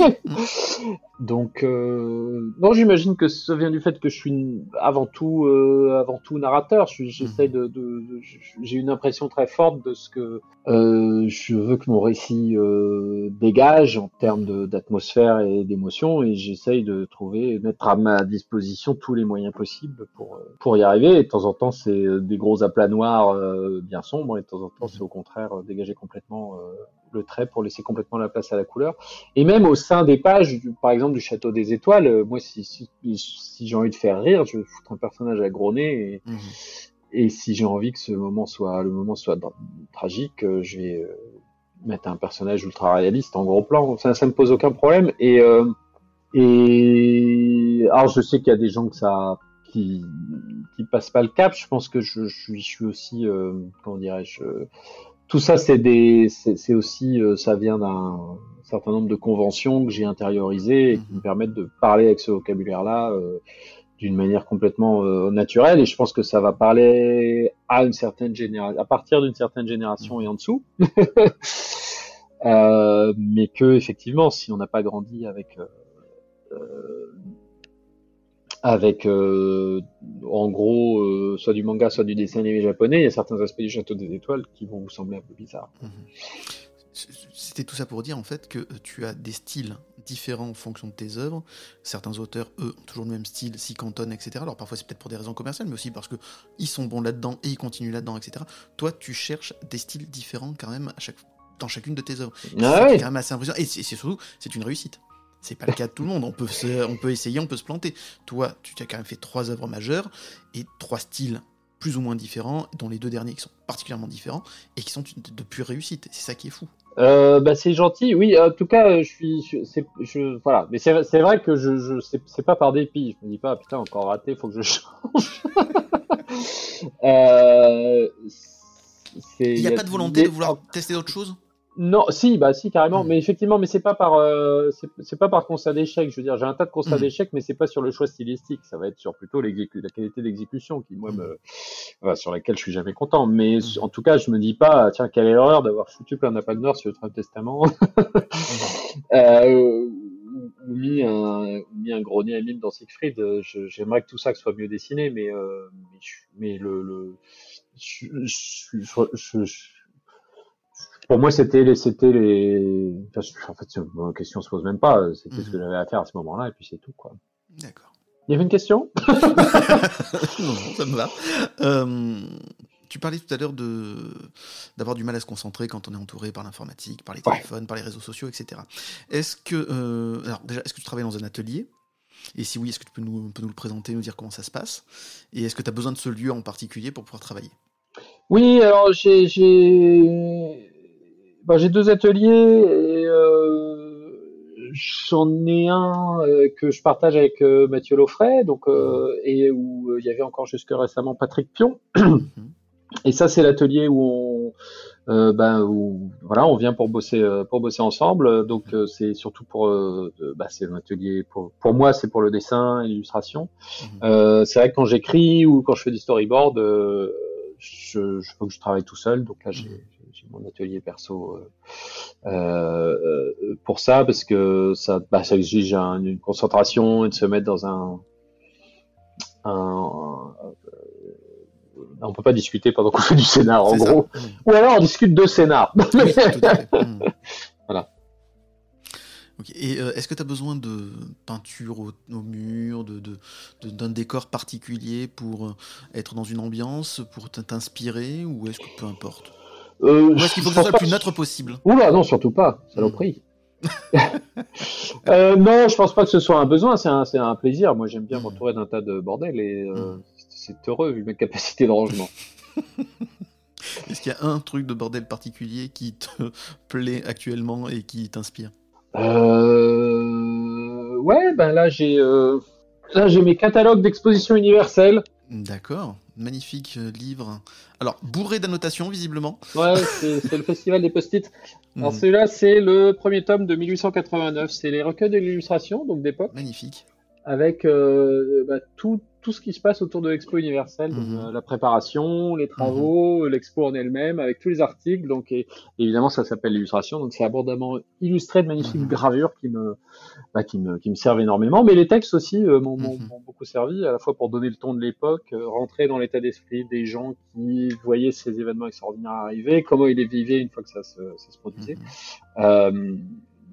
Et puis, euh, et puis après, oui, euh, enfin des qualités de langue qui sont assez extraordinaires et Mhm. qui sont des choses que j'essaie de retrouver un petit peu euh, dans, le, dans le Château des Étoiles. Mhm. Et ça te permet aussi, grâce aux illustrations, à garder une certaine cohérence au niveau architectural? Oui, oui, oui, oui, ah oui, oulala, oui, oui, oui, je, je, je pille les, les illustrations. euh, en fait, euh, là, c'est bah, super, j'ai même pas besoin de faire des scans, je fais des photos, des photos au téléphone et j'ai des, des, des, des dossiers, enfin des fichiers de documentation par rapport à tout ça qui sont Mhm. extrêmement euh, vastes. J'ai des milliers, des milliers, des milliers d'images euh, Mhm. pour euh, essayer. de- Bah, c'est, c'est, ce qui est formidable avec cette période, c'est qu'elle est très documentée, Mhm. euh, à la fois en gravure, en photographie, en peinture, et donc ça, c'est, un, trésor pour. euh, enfin, on peut vraiment la faire revivre d'une manière très, très convaincante. Euh, Est-ce que tu travailles en musique? Ça dépend, mais oui, souvent. Et quel style de musique as-tu besoin pour travailler sur tes projets? Est-ce que c'est aussi en fonction du projet sur lequel tu travailles? Alors ça dépend parce que en fait quand c'est du storyboard euh, ou du scénario, j'essaye effectivement d'avoir une musique adaptée à ce que je suis en train de faire. Mhm. Euh, après bon euh, sur sur le dessin, c'est un an et demi de travail, on reste pas complètement toute la journée dans le exactement le même ton parce que sinon on devient fou, je pense. Mais euh, non non oui quand quand je suis vraiment sur sur la narration, euh, c'est euh, j'essaye de me mettre euh, mettre dans l'humeur. Alors j'écoute euh, euh, bah, pas mal de classiques, euh, pas mal de BO. Je vais sélectionner en fonction de, de, de l'humeur de la scène du jour. Mhm. Euh, Tu ne crées pas tes playlists, hein, tu les chopes déjà sur déjà toutes faites? Euh, non, non, je, je, je fais des playlists. ouais. Ah Ouais. C'est cool ça. On peut les trouver sur euh, Spotify ça, ou pas? Absolument pas. Pas mal. Ça aurait été intéressant. Non, non, non, euh, non, non, je, non, je, fais mes trucs. Euh, je sais même pas sur quelle appli je suis en ce Mhm. moment. Mais euh, puis bon, enfin voilà, c'est pas non plus des trucs. Alors, si j'ai des, j'ai des, des, des, des, des- des- sur sur les projets, j'ai toujours un, une playlist un peu sacrée qui sont les morceaux auxquels je me réfère, Mhm. qui sont vraiment l'humeur qui représentent l'humeur que j'avais au moment où j'ai créé le truc. Et comme c'est des projets qui prennent des années, de temps en temps, ça fait du bien de se remettre dedans. Mhm. Ça, du coup, c'est des choses que j'écoute pas beaucoup, justement, Mhm. parce que comme ça, ça reste frais. Mhm. Je m'habitue pas, et quand je les réécoute, je, je retrouve les sensations que j'avais euh, euh, au moment où, au moment où j'ai euh, j'ai imaginé le projet, parce que c'est bah, la grosse difficulté de, de, de ce métier, c'est de tenir une humeur sur euh, 10 ans. Tout à fait. Ouais. Quelle est donc cette. Est-ce qu'il y en a une de musique dont tu peux nous parler plus particulièrement Une de celles qui fait partie justement des fondamentales? Bon, euh, euh, il y en a deux. Il y en a une que je mets partout dès que je communique sur le château des étoiles, euh, qui est euh, le euh, ce qu'on entend sur la montagne de César Franck, Mhm. d'après un, un poème de Victor Hugo. Et puis il y a, c'est d'éviter de dire une connerie parce que je sais plus si c'est la cinquième ou la sixième de Bruckner, euh, qui pour le pour le coup je n'écoute pas souvent parce que justement c'est ce que j'écoutais au début sur le château. C'est la 6. Ok. Je mettrai les références sur les réseaux sociaux de l'émission. J'aimerais qu'on parle un peu de, des nouvelles technologies. J'aimerais savoir un peu quel est ton rapport avec donc justement les nouvelles technologies. Je pense plus particulièrement à l'intelligence artificielle comme Midjourney. Donc j'explique ça vite fait pour nos auditeurs. C'est un, une sorte de moteur de recherche. On tape quatre mots le, logiciel donne une image et qu'on peut encore affiner au fur et à mesure avec d'autres propositions, etc. Et ce qui peut donner parfois de, très belles illustrations. Voilà, j'aimerais un peu avoir ton avis là-dessus. Préambule, euh, c'est terrifiant et on se porterait mieux si ça n'existait pas. Mhm. Voilà, bon. Moyennant quoi, penser ça, ça, on remettra pas le génie dans la, dans la, boîte. Mhm. Du coup, euh, bah, écoutez, euh, hein, prenons le verre à moitié plein. Euh, mhm. c'est là, hein, c'est là. On va pas, pas euh, Moi, si, si, on pouvait l'interdire demain et que ça disparaisse, je serais très content. Hein. Mhm. Mais ce sera pas le cas. Du coup, il faut. Enfin, moi, j'essaie d'y voir les aspects positifs, et il y en a plein. Je vais pas m'étendre sur les aspects négatifs, hein, qui mhm. sont. je reviendrai peut-être après, mais c'est voilà, enfin bon, voilà, sans commentaire. Euh, on va parler un peu des polémiques déjà qui tournent autour. Il y a déjà eu euh, quelqu'un qui a gagné un concours d'art alors qu'il avait fait sur Midjourney. Il y a des maisons d'édition qui se servent de Midjourney maintenant pour faire les premières de couverture de certains romans. Donc voilà, c'est ça, ça, risque d'être euh, de plus en plus important malheureusement au niveau de la création dans les années qui viennent. Donc voilà. Alors l'aspect technique, je suppose que le côté technologique de l'inventeur qui crée ça, ça doit te passionner. C'est comment comment il a réussi à faire ça et comment il peut donner ce résultat-là.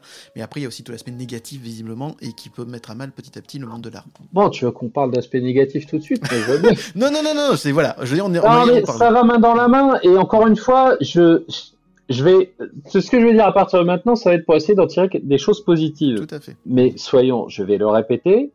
Si, si ça pouvait ne pas exister, mmh, si on pouvait le remettre dans la boîte et détruire tous les moyens d'arriver à cette technologie-là, mmh. je pense qu'on s'en porterait mieux. Mmh. Bon, enfin, je sais pas d'ailleurs, je suis pas certain, hein, mais euh, mais en tout cas, je suis très très conscient des nombreux aspects négatifs. Mmh. Alors, euh, c'est une et, et, je vais te dire, en plus, je suis, je suis, euh, je, en fait, je pense que ça va mettre quantité de gens au chômage, mmh. voilà, mais pas moi. Mmh. Voilà. Euh, donc, euh, mais c'est pas pour, enfin, si je regarde pas ça. Mon idée, c'est pas du tout de dire, euh, je m'en fous, je suis pas concerné. non, je suis très concerné. Je, suis au point sur lequel je suis le plus concerné, c'est même pas pour les pour les, les, pauvres gens qui vont se retrouver au chômage à mm. cause de cette saloperie. C'est euh, je suis très inquiet pour la formation des futurs artistes en fait. Je suis très inquiet pour la mm. transmission du savoir-faire artistique. Ça c'est le truc qui m'inquiète le plus. Bon, pourquoi? Parce que euh, et j'en j'en arrive après aux aspects positifs. Mm. c'est pas moi, hein, j'avais commencé par le positif. Non, ce qui se passe, c'est que c'est un, c'est un, ce sont des machines extraordinaires, euh, extraordinaires. C'est fou. Euh, ce sont des accomplissements euh, technologiques et humains absolument sidérants mhm. qui décuplent les capacités euh, de production des artistes commerciaux. littéralement, x 10. Je pense qu'on est à peu près là. C'est-à-dire qu'on pouvait, quand on commandait un client commandait un artiste commercial, un concept art ou euh, quand je dis artiste commercial, c'est pas euh, comment dirais-je C'est pas péjoratif. Hein. Non, c'est pas péjoratif. Un métier. Hein, Mais euh, quelqu'un qui commande, qui travaille sur commande pour de l'argent. Mhm. Soyons clairs, moi aussi je travaille pour de l'argent. Hein, Tout à fait. c'est pas mhm. sur commande. je, n'ai rien de négatif là-dedans. Hein. On vit pas d'amour et d'eau fraîche. Mhm. Non, mais il y a une catégorie d'artistes qui répondent à des demandes pour faire des choses, y compris la quasi-totalité de mes artistes préférés du moment. Donc c'est vraiment pas péjoratif hein, dans, ma bouche. Mhm.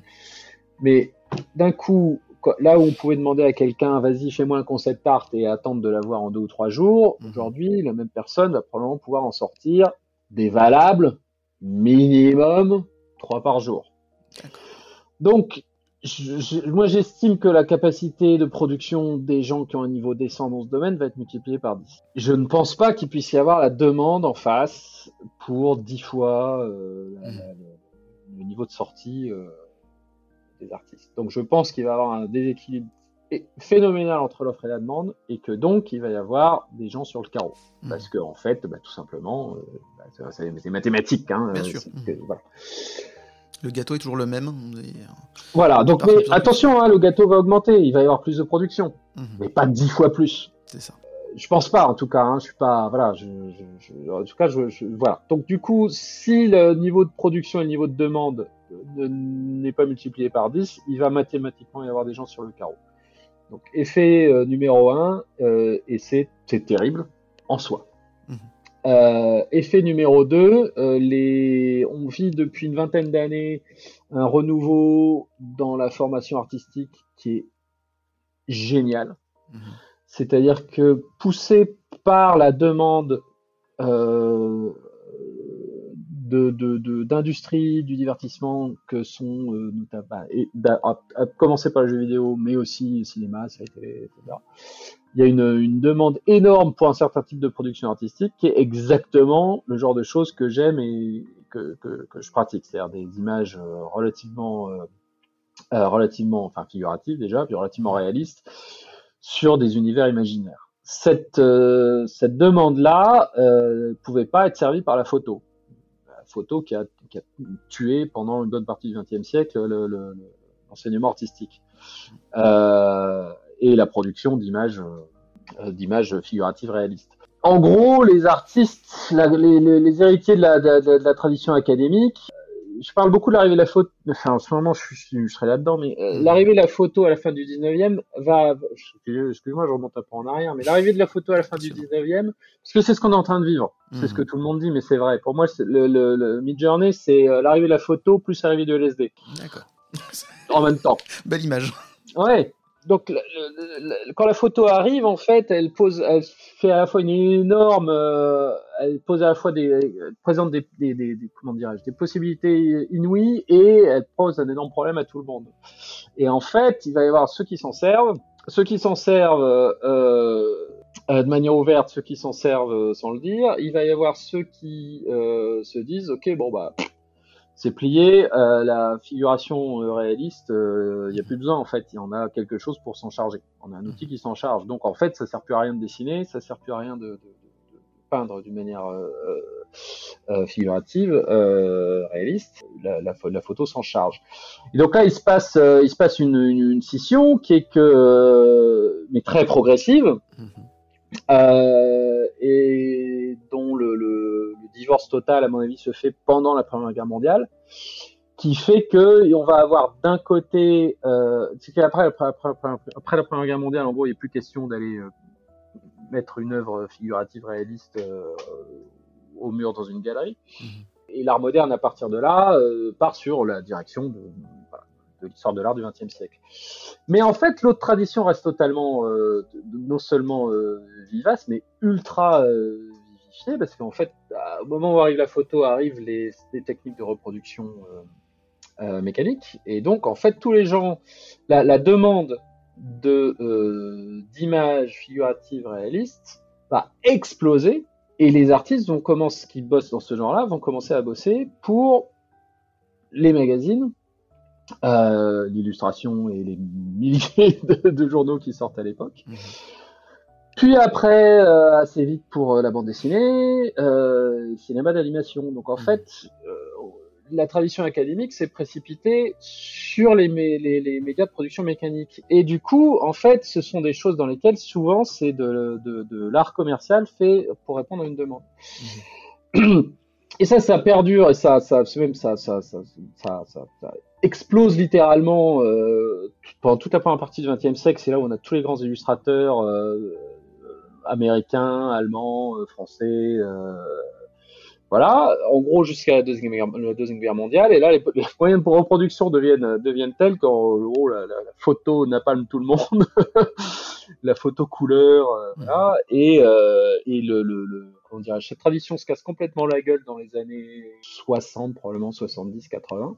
90 et puis euh, arrive à une nouvelle demande qui est euh, inédite qui est de, de l'image complètement imaginative. C'est-à-dire c'est des choses sur lesquelles on peut on peut pas euh, on peut pas utiliser on peut pas utiliser la photo en fait. On peut pas on peut pas on- si on doit faire euh, Doom 3 on peut pas euh, dire ah, on va utiliser des photos pour voir à quoi ça ressemblait. Non il faut demander à des artistes d'imaginer quelque chose de réaliste qui sera euh, Mhm. qui représente ce qu'il y aura dans le jeu pareil, d'une certaine manière, je pense dans le cinéma avec l'arrivée, je pense l'arrivée de la- de l'image de synthèse a créé cette demande aussi qui avait été, euh, qui avait été, euh, dont on n'avait pas vraiment besoin avant. C'est-à-dire pour faire Star Wars avec les, avec les moyens de Star Wars, on n'a pas besoin d'avoir de super dessins de pré-prod. Il se trouve qu'il y avait des super dessins de pré-prod de Ralph. McQuarrie, Mhm. mais si on regarde les, les, les, les dessins de costumes ou de c'est c'est c'est pas c'est pas des rendus euh, c'est pas des rendus brillants parce qu'il n'y avait pas besoin. Il y avait un costumier brillant qui allait arriver derrière.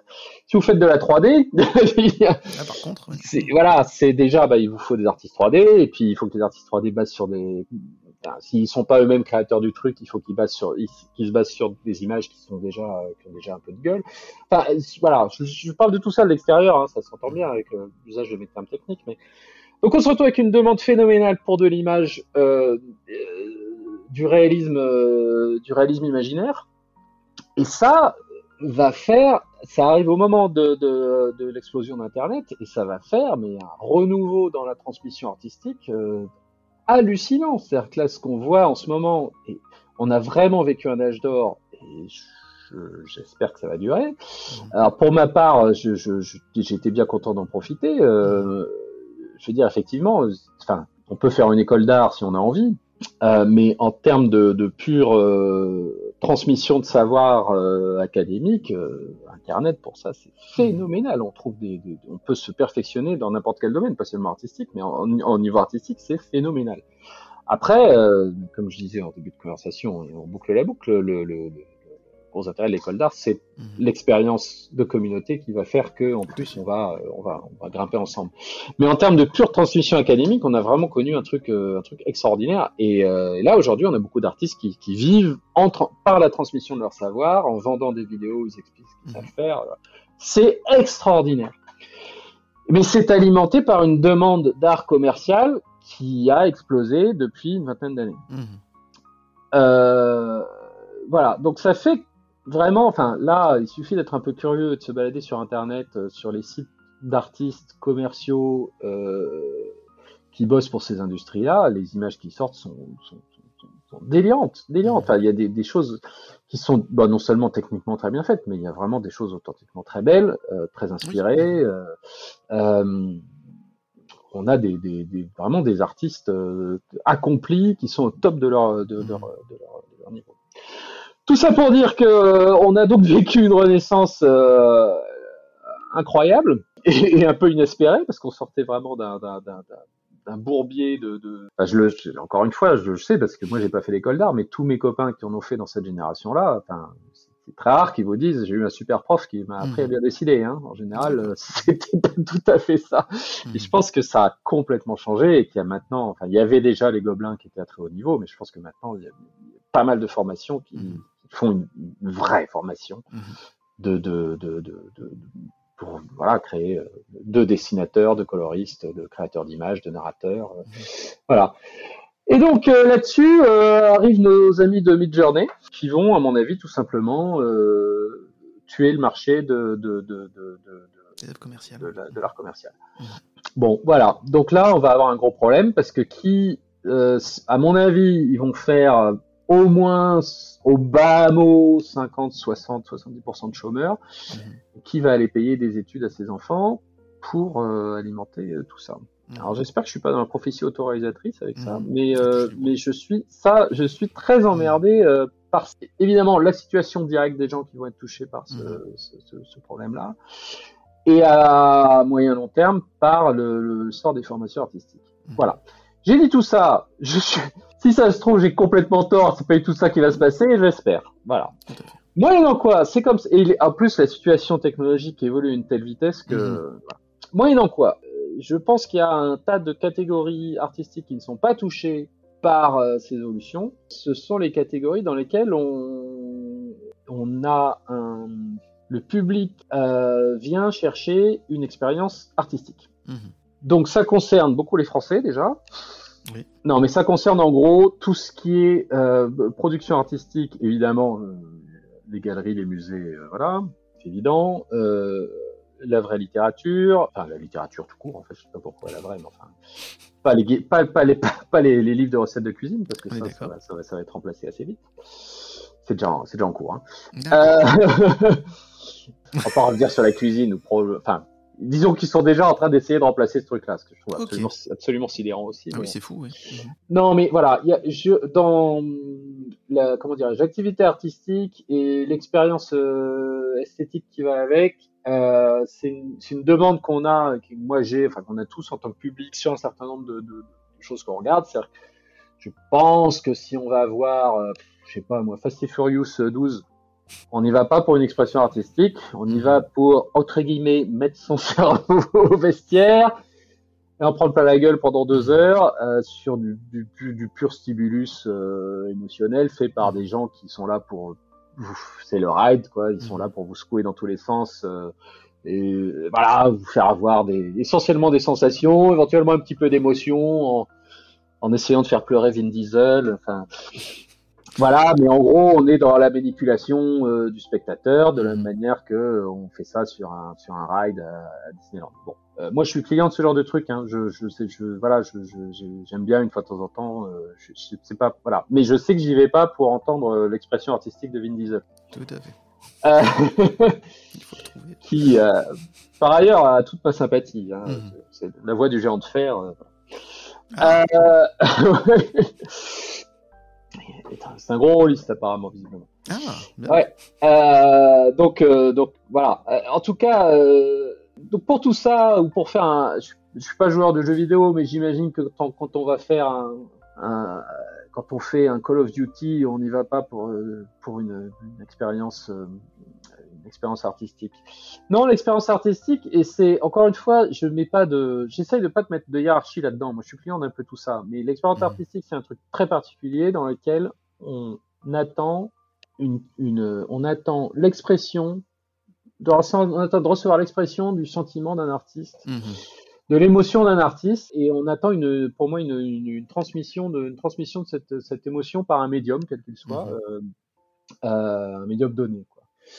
Et on est tous, je pense, quand on voit un tableau, par exemple, non seulement à jouir de la qualité esthétique qu'on peut y trouver, à voir ce qu'on ça, va forcément parler une expérience qu'on a qui va faire qu'on va être particulièrement content de voir euh, c'est bête mais euh, bah, je sais pas euh, la côte bretonne si on aime bien la côte bretonne parce qu'on y est déjà allé Bah, voilà. Donc il y a, ce côté là où on, se met soi-même l'œuvre vous met en rapport avec votre propre vécu. Mais il y a aussi un contact avec quelqu'un à travers Mhm.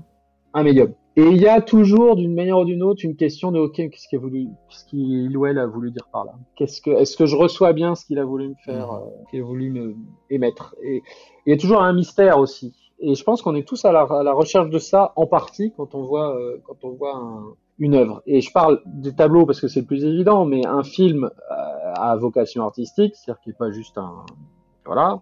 Et j'inclus là-dedans euh, l'intégralité de l'œuvre de James Cameron, hein, pour dire que je, voilà.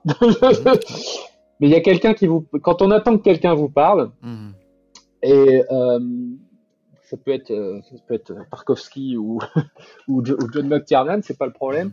On, on Ou John Carpenter. ou John Carpenter, on attend, euh, on, on va chercher ça, on attend, on attend une expression sincère de quelqu'un. Mhm. Ça ne pourra jamais être remplacé par une machine. Parce qu'en fait, ça n'a pas de sens. C'est-à-dire que vous pouvez pas ouvrir une galerie d'art avec des, des œuvres faites par une machine. Vous pouvez le faire, ça va probablement vous, apporter du pognon, mais ça n'a pas de sens. Mhm. Et vous allez Il y faire. aura toujours un marché pour ça. Mhm. Bon, il y aura Il y aura toujours des, des gens pour acheter n'importe quoi. Hein. Mhm. Je- tu vois, les, les- les gens sont déjà acheté des bananes scotchées sur des murs, donc en fait, il n'y a aucun problème. Vous pourrez faire des sous, il n'y a aucun souci. Mais en fait, euh, pour revenir à pour revenir à ça, vous, vous pouvez pas, euh, peut pas ouvrir une galerie, euh, voilà, on peut pas exposer du Midjourney dans une galerie d'art. On- Alors attention, hein, encore, je viens de le dire. Évidemment, on peut, on va gagner des sous, etc. Ça n'a pas de sens fondamentalement pas de sens. Ça ne durera pas. Ça, voilà. Il y a, euh, on a, euh, on est, on a, on a, on a tous plus ou moins. Alors chez certains pas du tout, chez certains beaucoup, mais la, le, le besoin d'une, de cette, cette communion par l'expérience artistique Mhm. Avec un émetteur, avec un autre être humain. Et ça, ça c'est, euh, pour ça qu'en fait, il y, a- il y a un tas de gens. euh, moi, j'ai un copain là qui a, qui a, qui a, qui a liké un, une image faite qui est passée sur réseau. Et puis après, on lui dit, euh, attends, c'est, sur Midjourney. Il était scandalisé, Mhm. mais scandalisé. Mhm. Pourquoi? Parce qu'en fait, il y a une rupture de contrat. Il s'est fait avoir. Mhm, Tout à fait. Il s'est fait, il y a la notion de s'être fait, avoir- de s'être fait avoir. Tout à fait. Ah, mo- moi, j'analyse ça comme ça. Pour moi, c'est parce que c'est une, une, une, on croyait parler à quelqu'un, on croyait recevoir l'expression euh, sincère de quelqu'un qui, a- qui, qui essayait de vous parler, et on s'aperçoit qu'on était avec un répondeur. C'est insupportable, en fait. Tout à fait. Euh, donc, je suis pas inquiet pour toutes ces formes euh, toutes ces formes où les, les, le, public vient pour une, une expérience, euh, une expérience artistique. Je suis pas inquiet pour les concerts en live. Euh, je suis pas inquiet pour. enfin, je peux pas vous faire une liste, mais je suis pas hmm. inquiet pour la, la, la, la, littérature. Je suis pas inquiet pour la BD. L'inquiétude est à long terme parce qu'on va avoir un problème de formation. Hmm. Ça aussi.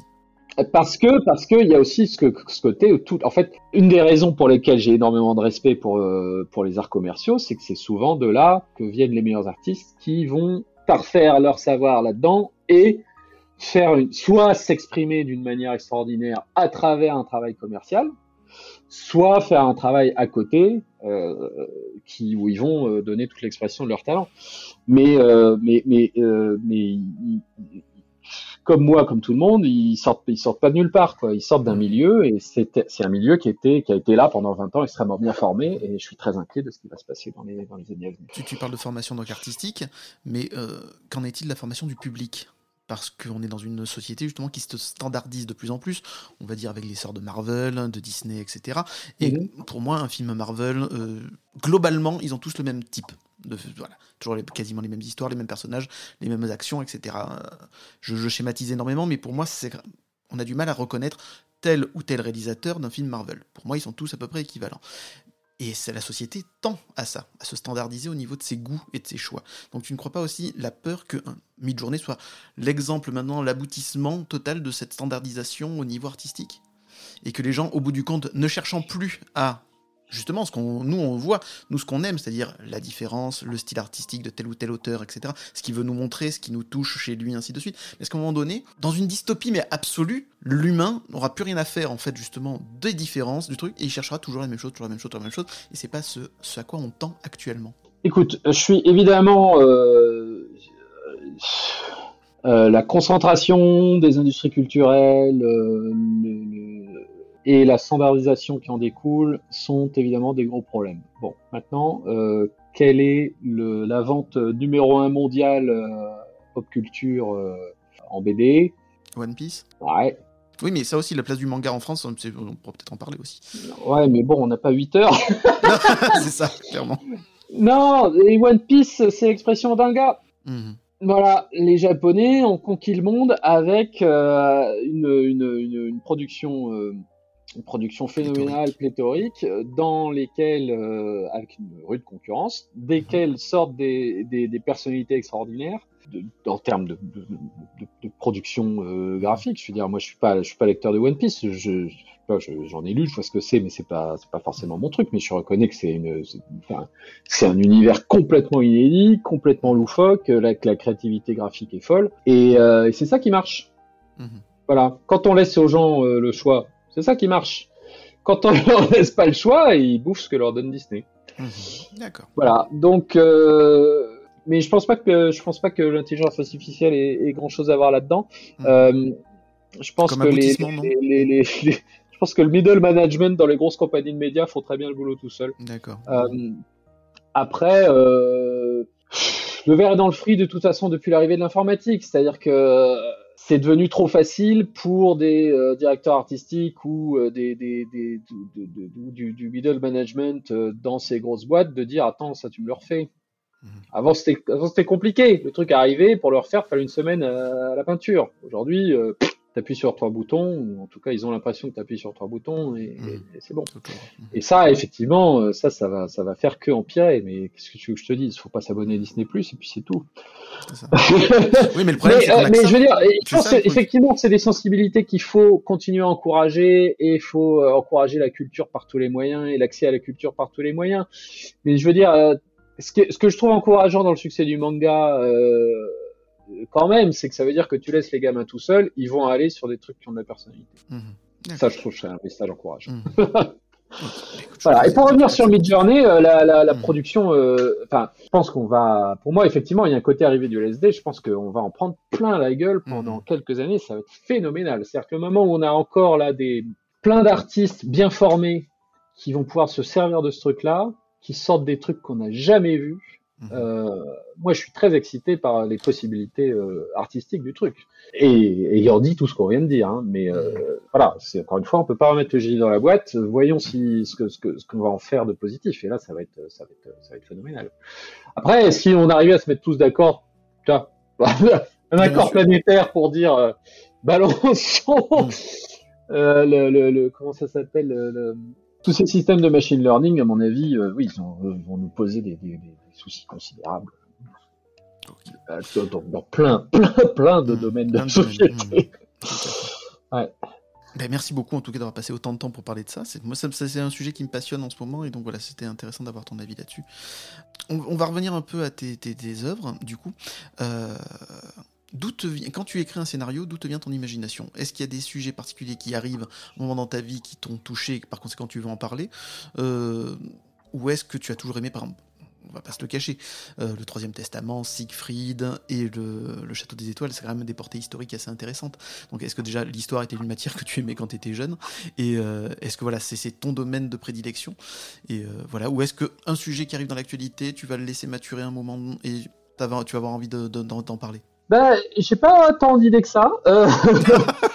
Euh, et différentes, je veux dire. Après, euh, une fois que je suis parti sur un sujet, j'essaye d'en avoir, hmm. d'en avoir plus, mais je veux dire en termes de, de, de ouais, de, de grands choix de sujets, euh, j'en ai pas eu tant que ça. Le Troisième Testament, ça venait pas de moi, euh, et euh, par contre, j'ai vite vu ce qu'on allait pouvoir en faire. Mm -hmm. Siegfried, on en a parlé, et le château, c'est des années de, de en fait d'envie de faire prêter ce genre d'univers. Mhm. et puis je voulais faire un truc sur Jules Verne. Euh, dans l'espace façon de la Terre à la Lune, et je voulais faire un, un quelque chose sur euh, Louis II de Bavière. Et pendant des années, j'avais les deux projets en tête et avant de réaliser que c'était le même. Donc je sais pas, c'est un peu mystérieux. Euh, et là, j'ai, je commence à réfléchir à quelques idées pour la suite. Pour moi, ça, ça, se, ça mature pendant des années, et puis un mmh. jour, il y a le, il y a le déclic qui fait que les briques se, se, se mettent en place. Et euh, de préférence quand on, quand on n'y prête pas attention. Donc, je pense mmh. que pour moi, c'est important de, c'est important de lire des choses différentes, euh, sortir de son domaine. C'est pas toujours évident quand on est bien bien dans un univers et qui, qui demande beaucoup de documentation, mais euh, ouais, essayer de, de varier, euh, varier l'alimentation culturelle. Euh, ouais, je, sortir, aller au musée, euh, voir mmh un, un, peu tout en fait, et puis si possible se promener, rencontrer des gens, tout ça aussi. T'as un carnet où? Tu notes quelques idées qui te viennent en tête ou... Toujours, toujours, j'ai toujours un toujours mmh. Pour crayonner et pour écrire des idées? Oui, euh, mais euh, je les relis. Euh, alors si, ça m'arrive de les relire. en tout cas, avant de les, avant de les archiver, je relis ce qu'il y avait dedans. Mais souvent, c'est le simple fait d'écrire qui fait que ça rentre en tête. Mmh. Et puis, et puis, mais c'est vrai que je suis jamais à la recherche d'idées parce qu'en fait, quand j'ai une idée, après, il me faut 10 ans pour la mettre en place. Du coup, j'ai le temps. Clairement. et avec beaucoup de réussite. Euh, tout à l'heure, on en parlait un petit peu. Tu, tu, as un peu tiqué sur le terme steampunk pour euh, le Château des Étoiles. Je crois que tu préfères le terme euh, merveilleux, scientifique. Est-ce que tu peux un peu nous parler de ce concept du coup? Oh oui, oh non, mais c'est pas très intéressant. Je suis pas très intéressé oh bah, par si, les. Si, si, par parce les... que merveilleux scientifique, moi je le connaissais pas ce terme. C'est toi qui me l'as appris. Ça, ça c'est voilà. intéressant. en fait, c'est un. Le alors, il y a, y a, un essai passionnant à lire, c'est l'introduction de Serge Lehmann sur son, son dernière anthologie de SF qui s'appelle Les Maîtres du Vertige, je crois. Mm -hmm. Et son essai introductif est en fait un essai sur la science-fiction française et qu'est-ce qui s'est passé. Mm -hmm. euh, parce qu'il faut savoir que la SF euh, est un, a réputation en France d'être un truc américain arrivé après-guerre, alors qu'en fait c'est un genre français euh, qui s'est vachement développé à la fin du 19e. Euh, début du 20e et euh, en gros jusqu'à la jusqu'à la deuxième guerre, première, première. Je sais pas, ouais, t'as encore des choses dans l'entre-deux-guerres, mais euh... Euh, et Serge Lehmann en parle vachement mieux. Il faut absolument lire, euh, faut son essai. Et un des représentants du, bah si, c'est entre-deux-guerres, parce qu'un des représentants, euh, un des fleurons de la SF française, euh, c'est Maurice Renard, qui est donc l'inventeur du terme merveilleux scientifique, qui était le, courant qu'il a voulu lancer. Euh, et en fait sur lequel il y avait euh, une création euh, française absolument foisonnante. Euh, il a écrit un manifeste euh, et euh, il a essayé de lancer, le truc et, ça n'a pas pris. Et, en gros, moi, ce que j'ai retenu de l'essai de Lehman, c'est que la SF française était littéraire et conservatrice, et la SF américaine était scientifique et, progressiste au sens vraiment de progrès technique. Et, c'est pour ça qu'ils ont, en fait, ils ont porté la bataille de l'avenir. Ils sont arrivés pour schématiser. En gros, la SF française était faite par des littéraires qui, du coup, ont fait de la très bonne littérature, mmh. qui souhaitent de la SF, mais avec plutôt un regard inquiet sur ce qui allait se produire, là où euh, la, la, la, SF euh, classique américaine est plutôt faite par des ingénieurs qui, qui écrivent n'importe comment, mais qui ont plein d'idées et qui trouvent que mhm. c'est cool, waouh, les étoiles. Mhm. Alors moi j'aime bien les deux, hein, donc, mhm. pour, des, pour, des, raisons différentes, mais euh, mais voilà, mais, mais effectivement, il a, y a, un tas de rééditions en ce moment. Euh, il y a eu un colloque il y a quelques années sur le merveilleux scientifique il n'y a pas longtemps, euh, fait par une chercheuse remarquable qui avait euh, rassemblé tout le monde autour de ça. Euh, il y a un tas de rééditions. Euh, enfin, c'est vraiment un patrimoine incroyable à découvrir, redécouvrir, avec plein d'idées et des textes superbes. voilà. Donc ça, c'est le colloque s'appelait, je crois, merveilleux scientifique, tenu par Fleur Hopkins et avec un tas de gens, un tas de Français qui sont bah, qui sont chercheurs, euh, souvent amateurs d'ailleurs, euh, dans ces domaines-là, qui sont passionnés et qui ressortent des textes incroyables. Et j'adore le terme merveilleux scientifique, je trouve ça absolument formidable. Très, très joli. Voilà, et quant au steampunk, euh, je, moi je veux bien qu'on me, qu'on me classe dedans, mais c'est vrai que, en fait, le, je, euh, pas, il n'y avait pas de vapeur dans mon histoire, et mes héros sont pas du tout des punks, hein, c'est mhm. plutôt des, voilà, plutôt des nerds, donc, mm ça de, de l'éther nerd. Oui, très bon. C'est pas du tout catchy. Exactement. Puis en anglais, ça reste en anglais. Moi, je veux dire, ça se passe en Allemagne. Il faudrait trouver. Euh, voilà. Donc non, euh, je suis. En fait, je, ce qui me, je cours pas après les étiquettes. Qui, en fait, je vais vous dire, ce qui me, pas que ça m'agace, je m'en fous. Hein. Et puis surtout, c'est des, un peu, un peu des, des, querelles, des querelles, mm. un peu de euh, d'ange sur une tête d'épingle, mais euh, non, au, fond, ce que je trouve un peu dommage, c'est que c'est c'est qu'on a eu un peu tendance, je trouve, à se laisser bouffer par l'imaginaire anglo-saxon sur ces mhm. sujets-là. Et c'est vrai que dès qu'il y a une histoire euh, qui se passe un peu au 19e, hop, c'est à Londres. Non, mais Paris au 19e, quoi. euh, euh, enfin, l'imaginaire, euh, l'imaginaire français du, du, du 19e siècle est, est largement, si, voilà plus intéressant que que, mhm. que, que l'imaginaire euh, victorien. Et euh, mais, enfin, les deux sont super. Hein. Moi, j'adore. Hein. Je suis fou de Sherlock Holmes. Euh, et tous ces trucs-là, je, je, trouve ça formidable. Mais je trouve qu'il y a une, on sait tellement. Enfin, en tant que créateur francophone, je trouvais important pour moi, en tout cas. Après, chacun fait comme il veut, mais d'aller chercher, d'aller, faire le boulot, d'aller chercher les richesses de de, de, de ce qu'on a ici, mhm. avant d'aller sur des trucs auxquels on, a été familiarisé par 50 ans de, de, de, de production anglo-saxonne d'excellente qualité qui ont fait qu'on a l'impression que notre histoire n'existe plus, mais en fait, euh, si, euh, c'est. voilà. Et justement, comment t'expliques le fait qu'on ait perdu cette bataille-là? Alors, je parle pas au niveau international, mais ne serait-ce qu'en France, alors qu'on se revendique comme l'exception culturelle française, etc., au niveau du, des livres, du théâtre, du cinéma. Mais la science-fiction n'a jamais été défendue, visiblement, après la Seconde Guerre mondiale, ou après, du moins déjà dès la fin de la Première Guerre mondiale. Comment t'expliques qu'on ait perdu cette bataille-là chez nous? Alors, faut demander à Serge Lehmann, hein, parce que moi, je ferai que paraphraser. Il s'est passé, je, ah, je crois qu'il a fait quasiment l'intégralité de la, de la brigade chibérique pour expliquer, pour expliquer ça, mais euh, vraiment, c'est, euh, c'est, euh, moi, il y a, y a des tonnes d'explications dans tous les sens, mm. et je vais pas rentrer dans le détail. Moi, il y a un truc que je, trouve, que je, trouve, pertinent. Hein? Pour Alex Alice, c'est quoi son idée? Non, il y a plein, plein, plein. Bah, encore une fois, moi, j'ai plein j'ai entendu plein d'explications qui me semblent toutes valides. Celle dont je peux parler là, qui n'est pas la seule, hein, je pense que c'est un faisceau d'un tas de trucs. Mhm.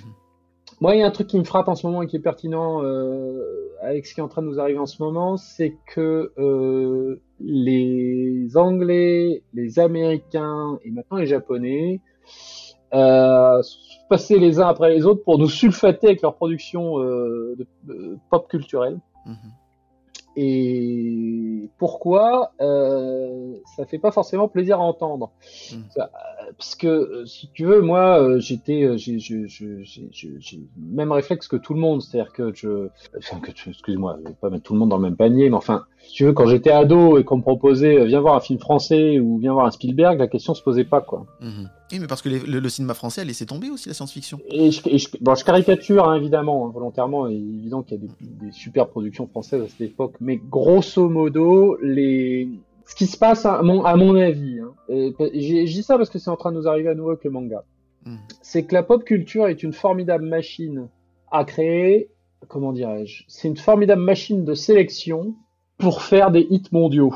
Mhm. Mais c'est en fait, ça ne, ça, contrairement à ce que j'imagine, certains peuvent croire à la tête de, de, de certain nombre de boîtes, ça se fait pas sur commande. C'est-à-dire que pour faire un Stan Lee euh, ou un Spider-Man, je sais pas combien de, de, de kilotonnes de, de papier pulp il a fallu broyer, de tentatives, de BD ratées, de- d'auteurs morts dans la misère, de voilà.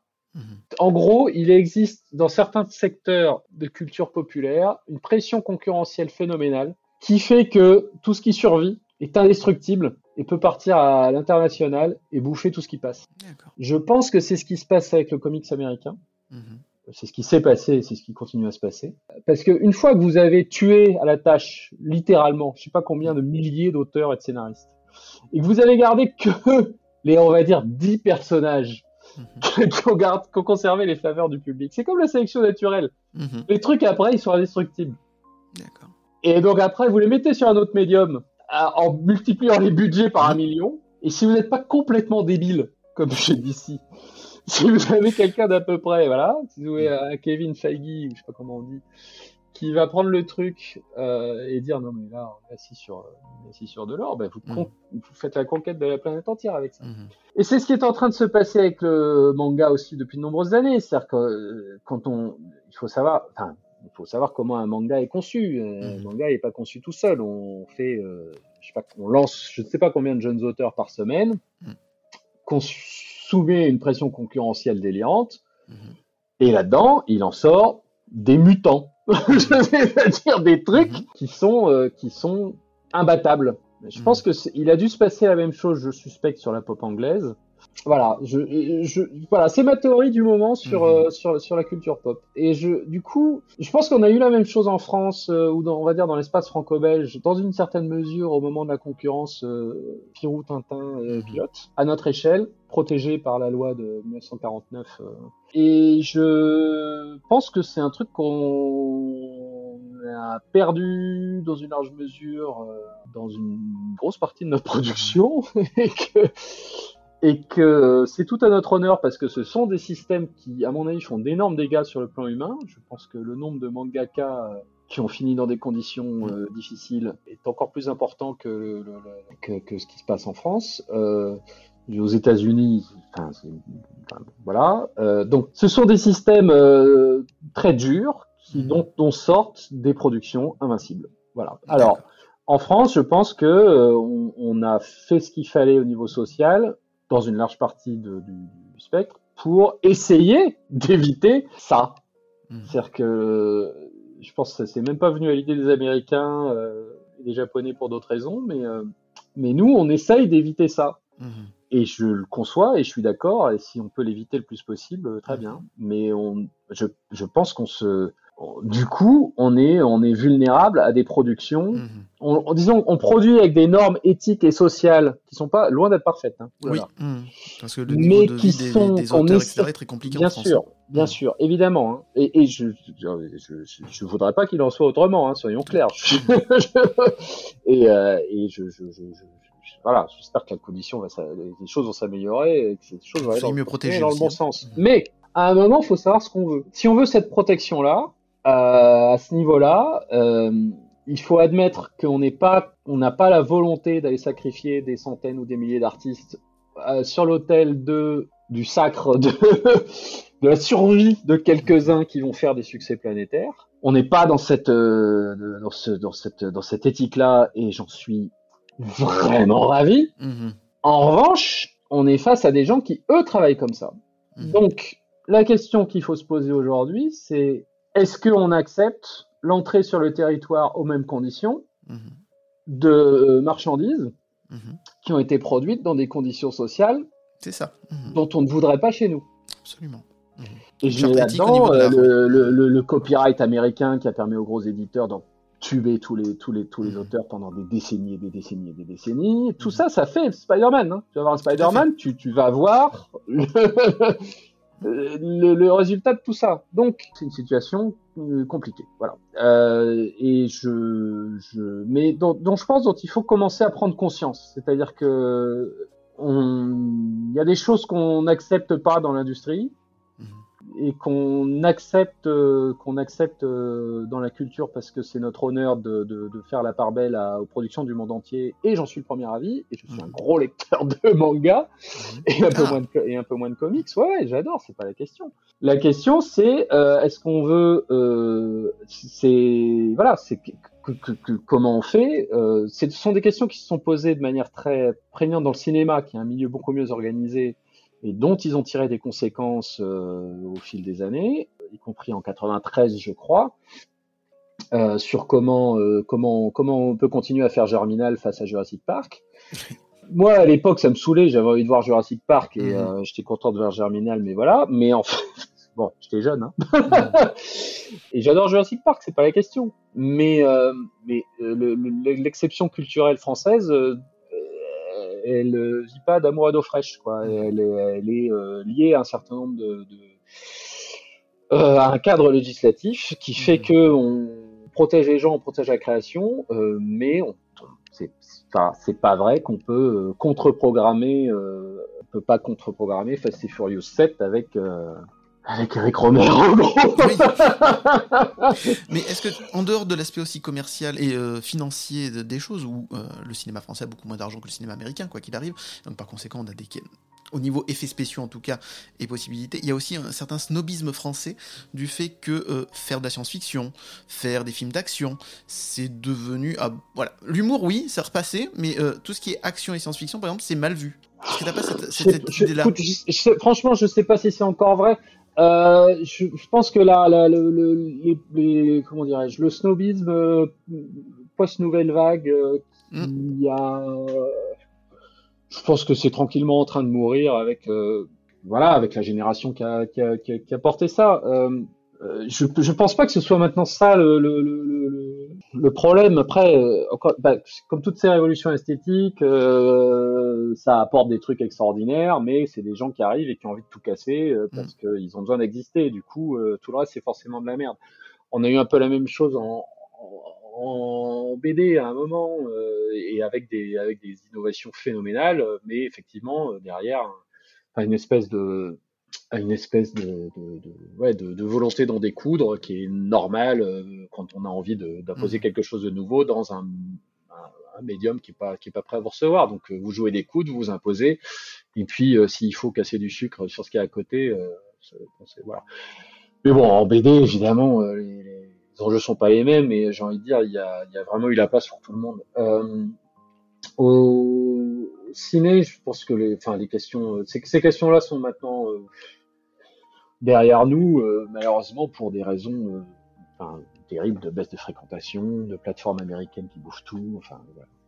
Moi, je suis, je suis, euh, il n'y a pas de frilosité aussi de la part des, des, des éditeurs, des producteurs. Bah, bon, attention, hein, ça, je, je, suis des domaines que je connais pas bien, mais je hmm. pense que personne n'aurait un problème à produire un gros film de SF qui cartonne en France. Euh, de problème de je, alors moi je suis sûr du contraire parce que les télévisions prendront jamais de risques. Hein. Canal Plus prend pas de risque à ce niveau-là, euh, TF1, France 2, etc. Ils en prennent pas. Hein. Non, ils auraient pas de problème à le faire et que ce soit un carton. Je veux dire, c'est pas une question de snobisme.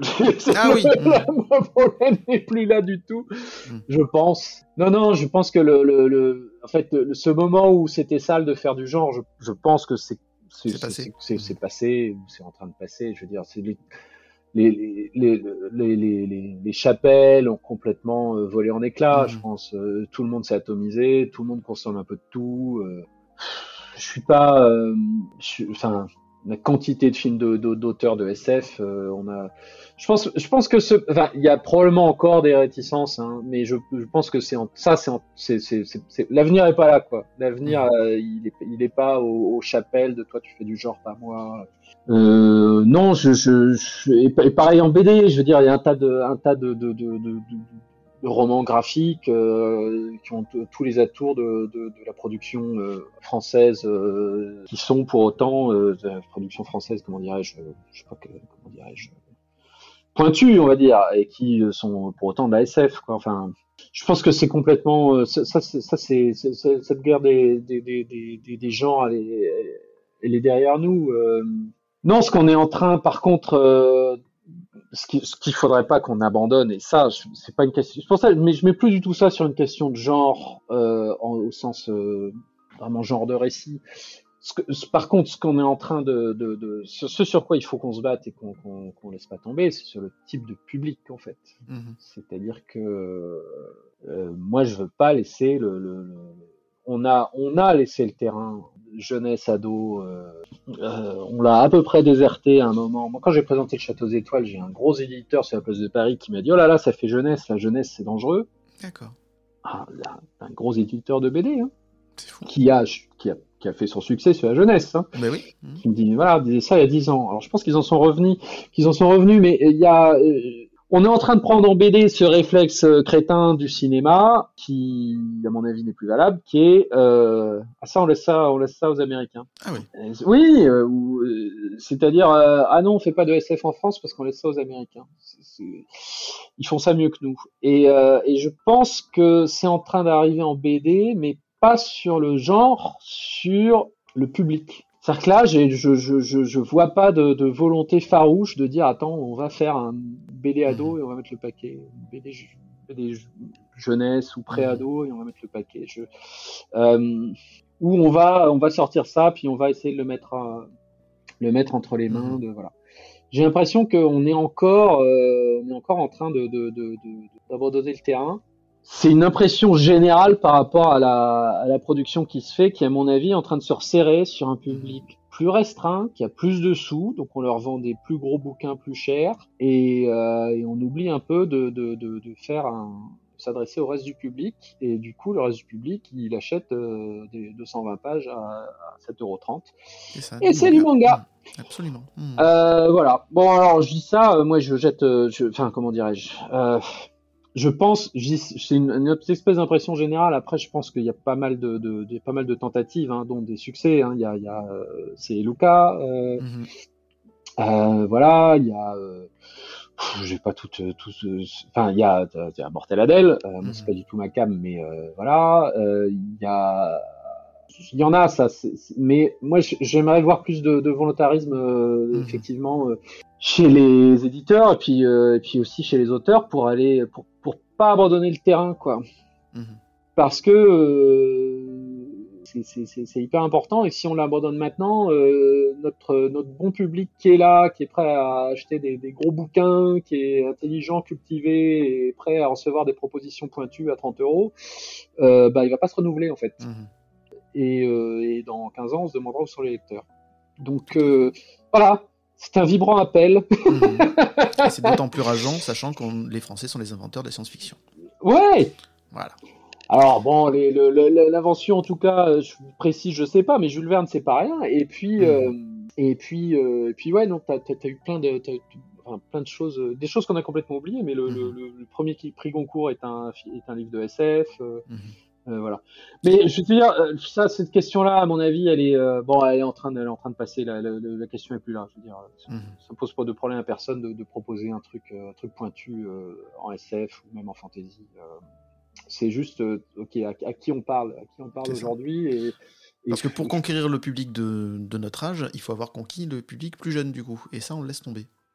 Ouais, c'est un moment, c'est le boulot que faisait euh, euh, Mourad Boudjelal chez Soleil. C'est-à-dire que c'est avec oui, une production dont on pense ce qu'on veut, mais qui allait chercher, euh, un, qui allait chercher un vaste public mm -hmm. qui était content d'aller trouver ces bouquins-là. Euh, et euh, il l'a fait, il l'a, il l'a fait avec succès. Et je pense qu'il a, ça a eu plein, ça n'a pas eu que des, que des conséquences positives. Mais il y avait au moins cette, cette, cette volonté-là qui était un truc, euh, un, truc un, un, truc bien, quoi. Voilà. Et, euh, et dont, dont, je pense on, on va avoir, euh, on va avoir besoin. Ce que fait Kiyun en ce moment est incroyable dans un registre. Mm -hmm. du coup, bon, ils font, ils font avec ce qui, ce qui, ce qui eux les a marqués, ce qui eux leur a plu. Hein, mais, donc, du coup avec des japonais, mais, mais ça reste, ouais, ça reste ça reste une aventure éditoriale française. Quoi. Bon, maintenant, euh, je sais pas s'ils publient des auteurs français d'ailleurs, euh, ou si ça va arriver. Mais bon, voilà, j'attends, euh, j'attends de la combativité euh, de ce côté-là. ça, ça me change plein d'espoir aussi. Pat Le Guen me fait signe en régie comme quoi nous avons un message sur le répondeur. Je découvre ce message en même temps que toi.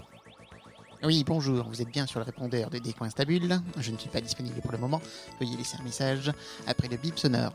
Bip Salut Alex, c'est ton copain Thomas Croisière. Je ne sais pas si tu le sais, mais je suis le parrain de ce podcast Décoinstabule. Je suis et je serai pour toujours le premier invité de cette émission. Mais tu ne me connais pas que sous le nom de Thomas Croisière. Tu me connais aussi sous un autre nom puisqu'on était ensemble à l'école. Et tu sais pourquoi j'ai changé de nom pour devenir une star.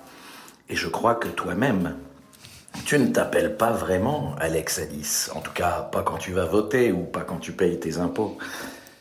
Alors, est-ce que tu peux nous expliquer l'histoire de ton pseudo? Et comme quoi, on en parlait de la figure tutélaire de l'émission, en début d'émission justement. Et il est là, et, et voilà. Alors, d'où vous vient ce, ce- ce nom de Alex Alice? Euh, bah, oui, alors euh, bah, mon histoire est beaucoup moins rigolote que, que la sienne, forcément. Euh, bah, en fait, mon, mon vrai nom était déjà pris. D'accord. Voilà, donc du coup, bon, je voulais pas forcément. Euh, Enfin, je n'étais pas forcément assigné sous mon nom. Il y Mhm. avait euh, beaucoup, beaucoup de pseudos en BD à l'époque. euh, il y en a peut-être moins maintenant. Et euh, j'ai pris celui-là. Parce que, alors, c'est mon vrai prénom, par contre, abrégé. Mais, mais sinon, c'était pour le son j'aimais bien. Ah, le son. Oui, Il n'y avait pas de rapport avec de la musique en particulier à l'époque. Ah non, non, non. non. D'accord. Non, non, si, si, enfin, j'aime bien Alice in Chains et Alice Cooper, mais pas à ce point-là, quand même. Mhm. Euh, Alex, est-ce que tu travailles en ce moment sur de nouveaux projets et est-ce que tu peux un peu nous en parler? Euh, non. D'accord. Bah. Ok. Non, euh, non, non, euh, je suis. euh, bah, donc là, je, on- on- je termine euh, le travail sur le sur le l'artbook du Château des Étoiles, qui, qui est actuellement sur Quickstarter et euh, à l'heure où on parle, il est en train de battre un record quand même assez impressionnant. Tu as plus déjà de 130 000 euros euh, recueillis pour euh, ce, ce- artbook sur le Château des Étoiles. D'ailleurs, qu'est-ce qu'on ressent quand on voit un tel engouement autour de son travail à partir de Ah, Quickstarter bah, c'est formidable. Non, c'est formidable, c'est extra. je, moi, c'est depuis, ça fait longtemps que ça me fait rêver de faire un, un- un- un- une campagne comme ça, parce que c'est vrai que c'est chouette, on peut proposer un tas de choses, c'est hyper vivant, on est en, on a les retours euh, des lecteurs en direct au moment où on est en train de travailler, et pas une fois que c'est sorti, imprimé et qu'on peut plus rien faire. Donc, euh, il y a un côté, euh, un côté assez enthousiasmant quand ça marche. Mhm. Ça, ça- c'est vrai que c'est tellement de boulot que ça, moi, c'est, c'est, oui, je pense que si on, si on se, on se fatigue à faire tout ça et on a cette confrontation directe avec le public et que, et que ça marche pas, ça doit être ultra violent. Donc, je suis, je suis très content que ça, que ça ait convaincu pas mal de monde qui ont décidé de soutenir le projet. C'est, on, on- on le fait pour faire exister des bouquins qui euh, pourraient pas exister sinon. Donc Mhm. euh, la, la- la- la version internationale euh, en anglais qui touche, je crois qu'il doit y avoir- c'est énorme. On doit avoir une trentaine de pays au moins. Mhm. de- de- de- de- on a des commandes dans une trentaine de pays, donc autant dire. Mais à chaque fois, c'est peu, peu d'exemplaires, hein, mais ce sont des choses que euh, bah, c'est- extraordinaire de voir que. Enfin, c'est vraiment mondial, hein, Mhm. encore une fois, à des, à des- à des- à des, pas, des grosses quantités, mais de se dire que le bouquin va partir aux quatre coins du monde. Et puis, euh, puis cette édition luxe euh, française avec un, un sketchbook, c'est vraiment quelque chose que j'avais envie de faire Mhm. et, euh, et aussi faire une fabrication un peu, euh, un peu chouette, un peu, un peu extravagante comme j'aime bien. Donc, euh, euh, ça, c'est formidable, pouvoir arriver en fait avec n'importe quelle idée et, et essayer de, de voir si on a du monde en face qui répond et que, et que, ça, ouais, et que, que les gens soient présents. C'est c'est extra. Du coup, moi, ça me donne une énorme énergie pour bosser. Euh, Mhm. Je suis en train de faire plein d'images. euh, euh, qui étaient euh, qui étaient pas vraiment prévues à la base Mhm. pour euh, pour compléter le bouquin parce que en fait je suis vraiment dans, le- dans, dans l'énergie du truc quoi. Mhm. je pense qu'une fois que ce sera fini ça va être un peu ça va être un peu ouais, comme un, je sais pas un retour de tournée un truc comme ça où c'est Tu t'attendais à un, un engouement aussi important? Autour du Château bah, des Étoiles? honnêtement, c'est euh, les hum, comment dirais-je, euh, il y a un système de préinscription, donc en fait, euh, ça nous est pas tombé dessus. euh, Mm. tout- Enfin, c'est pas, c'est pas, enfin, voilà, c'est assez progressif et Mhm. c'était, c'était très bien parce que bon, pour un tas de raisons, on a, on a annoncé super longtemps avant, Mhm.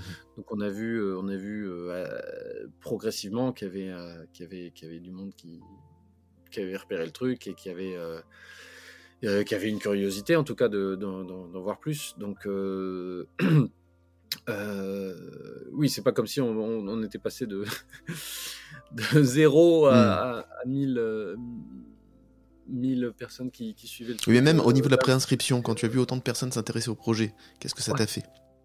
Euh, bah, bah, moi, comme tout euh, succès, euh, j'ai beaucoup de chance parce que c'est pas mon premier. Mhm. je je vais pas, avoir l'air blasé, hein, mais c'est euh, pas du tout. hein, mais c'est euh, c'est bah, c'est toujours euh, ça, bah, ça fait ultra plaisir et puis Mhm. ça voilà ça, ça remplit d'énergie pour euh, pour travailler.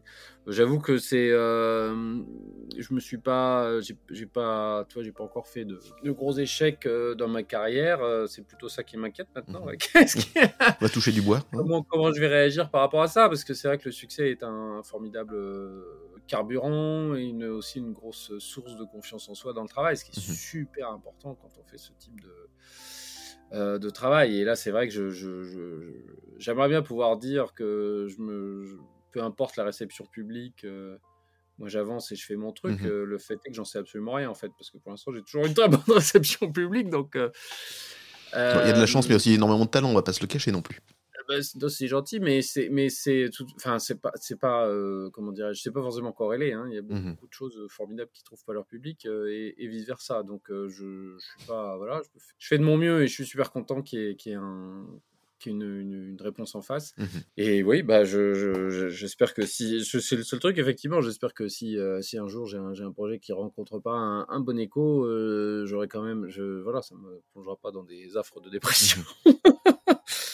Mais euh, non, voilà, donc euh, bah, c'est chouette. Et surtout, ça permet, ça permet au. Moi, de toute façon, c'est un peu le but du, pour moi du succès dans ce Mhm. métier, c'est de pouvoir, pouvoir faire le, le suivant, en fait. hein. Tout à fait.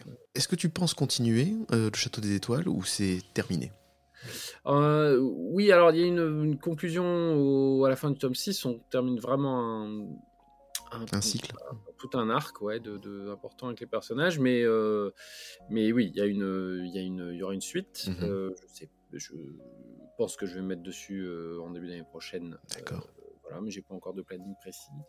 Euh, et, et une fin que j'ai écrite euh, depuis le début. D'accord. Donc il y aura encore un cycle, en tout cas, pour conclure euh, définitivement l'histoire du Château des Étoiles. Alors, j'ai jamais voulu annoncer un nombre de tomes, Mhm. donc euh, je suis vraiment assez libre par rapport à ça. Moi, j'ai initialement, j'avais prévu encore un cycle, mais si ça se trouve, ce sera, je sais pas. D'accord.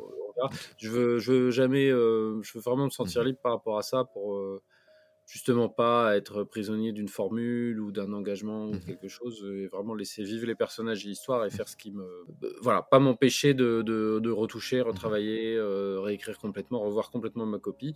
Pour l'instant, honnêtement, je l'ai pas fait. J'ai fait des aménagements de, un peu à la marge dans la structure, mais j'ai pas. J'ai été plutôt fidèle à ce que j'avais euh, J'imagine que ça va continuer, mais je suis être. Ah on va croiser les doigts parce que c'est une série qu'on adore et que j'adore particulièrement.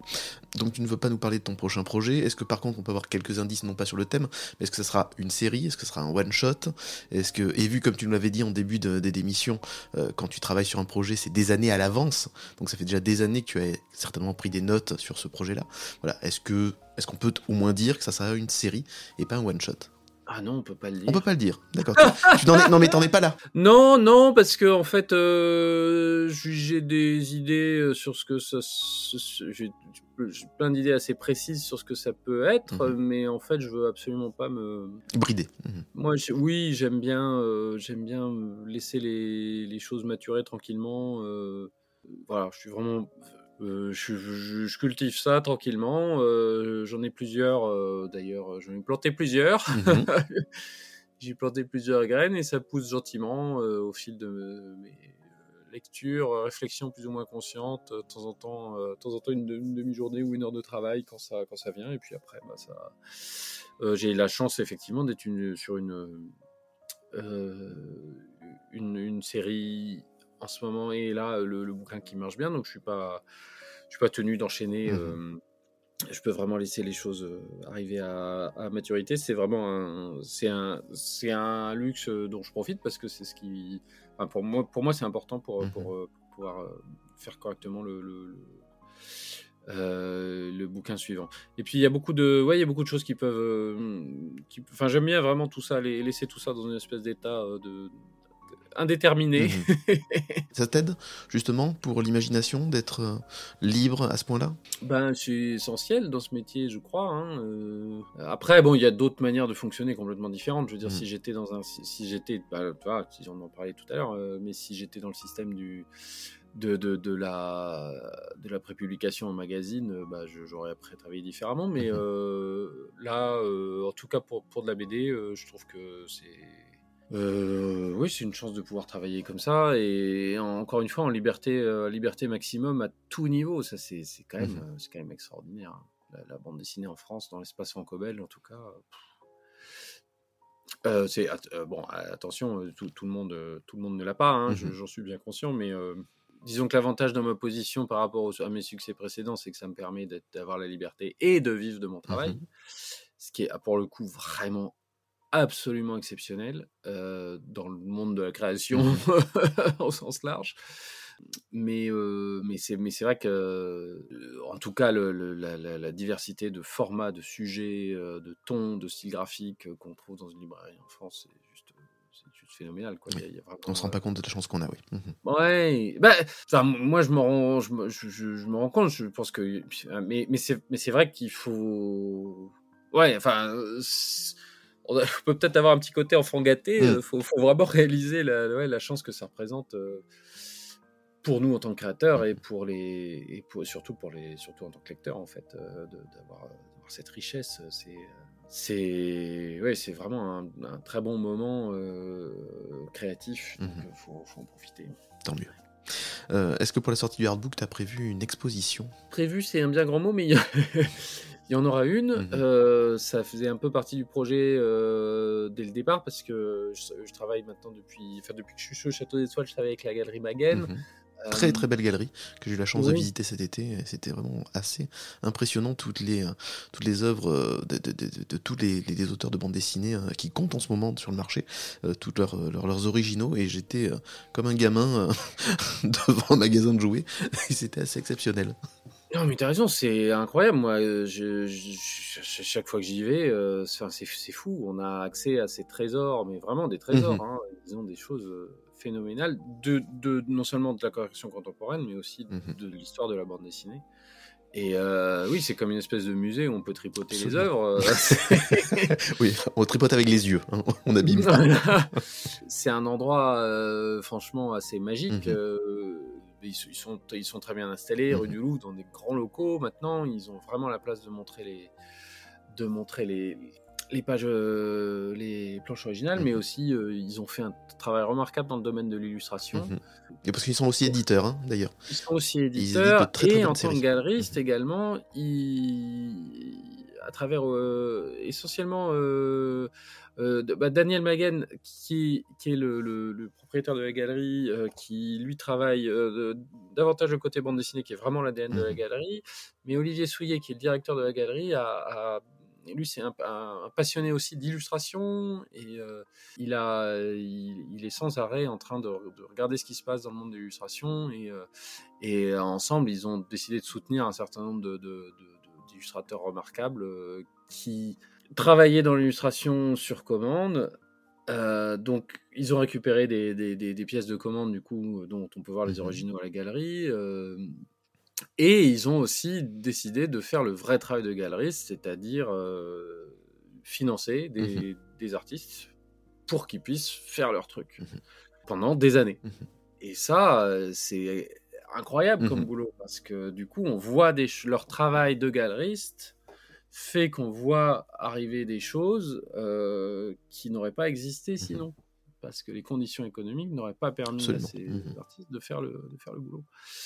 Le rôle de mécène est hyper important dans ce monde. Oui, alors pour le coup, c'est vraiment pas du mécénat, c'est- complètement autre chose, c'est le vrai travail de galeriste. Ça, c'est ce, Mhm. c'est ce que Daniel Maguen a créé dans, ce, dans, ce, dans, ce, Mhm. dans cette forme d'art particulière. Euh, ça, c'est génial. Du coup, euh, ouais, il y a des artistes dont j'admire le boulot depuis euh, des années. Daniel euh, Laurent Gapaillard, j'ai découvert grâce à la galerie. Euh, non, pas, c'est pas vrai. J'avais vu un de ses bouquins illustrés que j'avais trouvé remarquable. Et après, je me suis aperçu qu'il travaille avec la galerie et où il va faire un travail personnel fabuleux Mhm. qui est complètement, complètement inédit à ma connaissance. Des pièces monumentales euh, Mm. Qui, euh, voilà, qui sont, à mon sens, rendues possibles par, euh, par le, le- le travail de galeriste. Donc ça, ça aussi, c'est... euh, voilà. Et dans une, une, une large mesure aussi, ça a été mon cas sur le, livre univers sur le Château des Étoiles, parce que le... euh, je, je sais que les, les- les pièces que je fais pour le, pour le bouquin euh, vont aussi être, être, être proposées à la galerie. Donc Mhm. ça permet aussi de...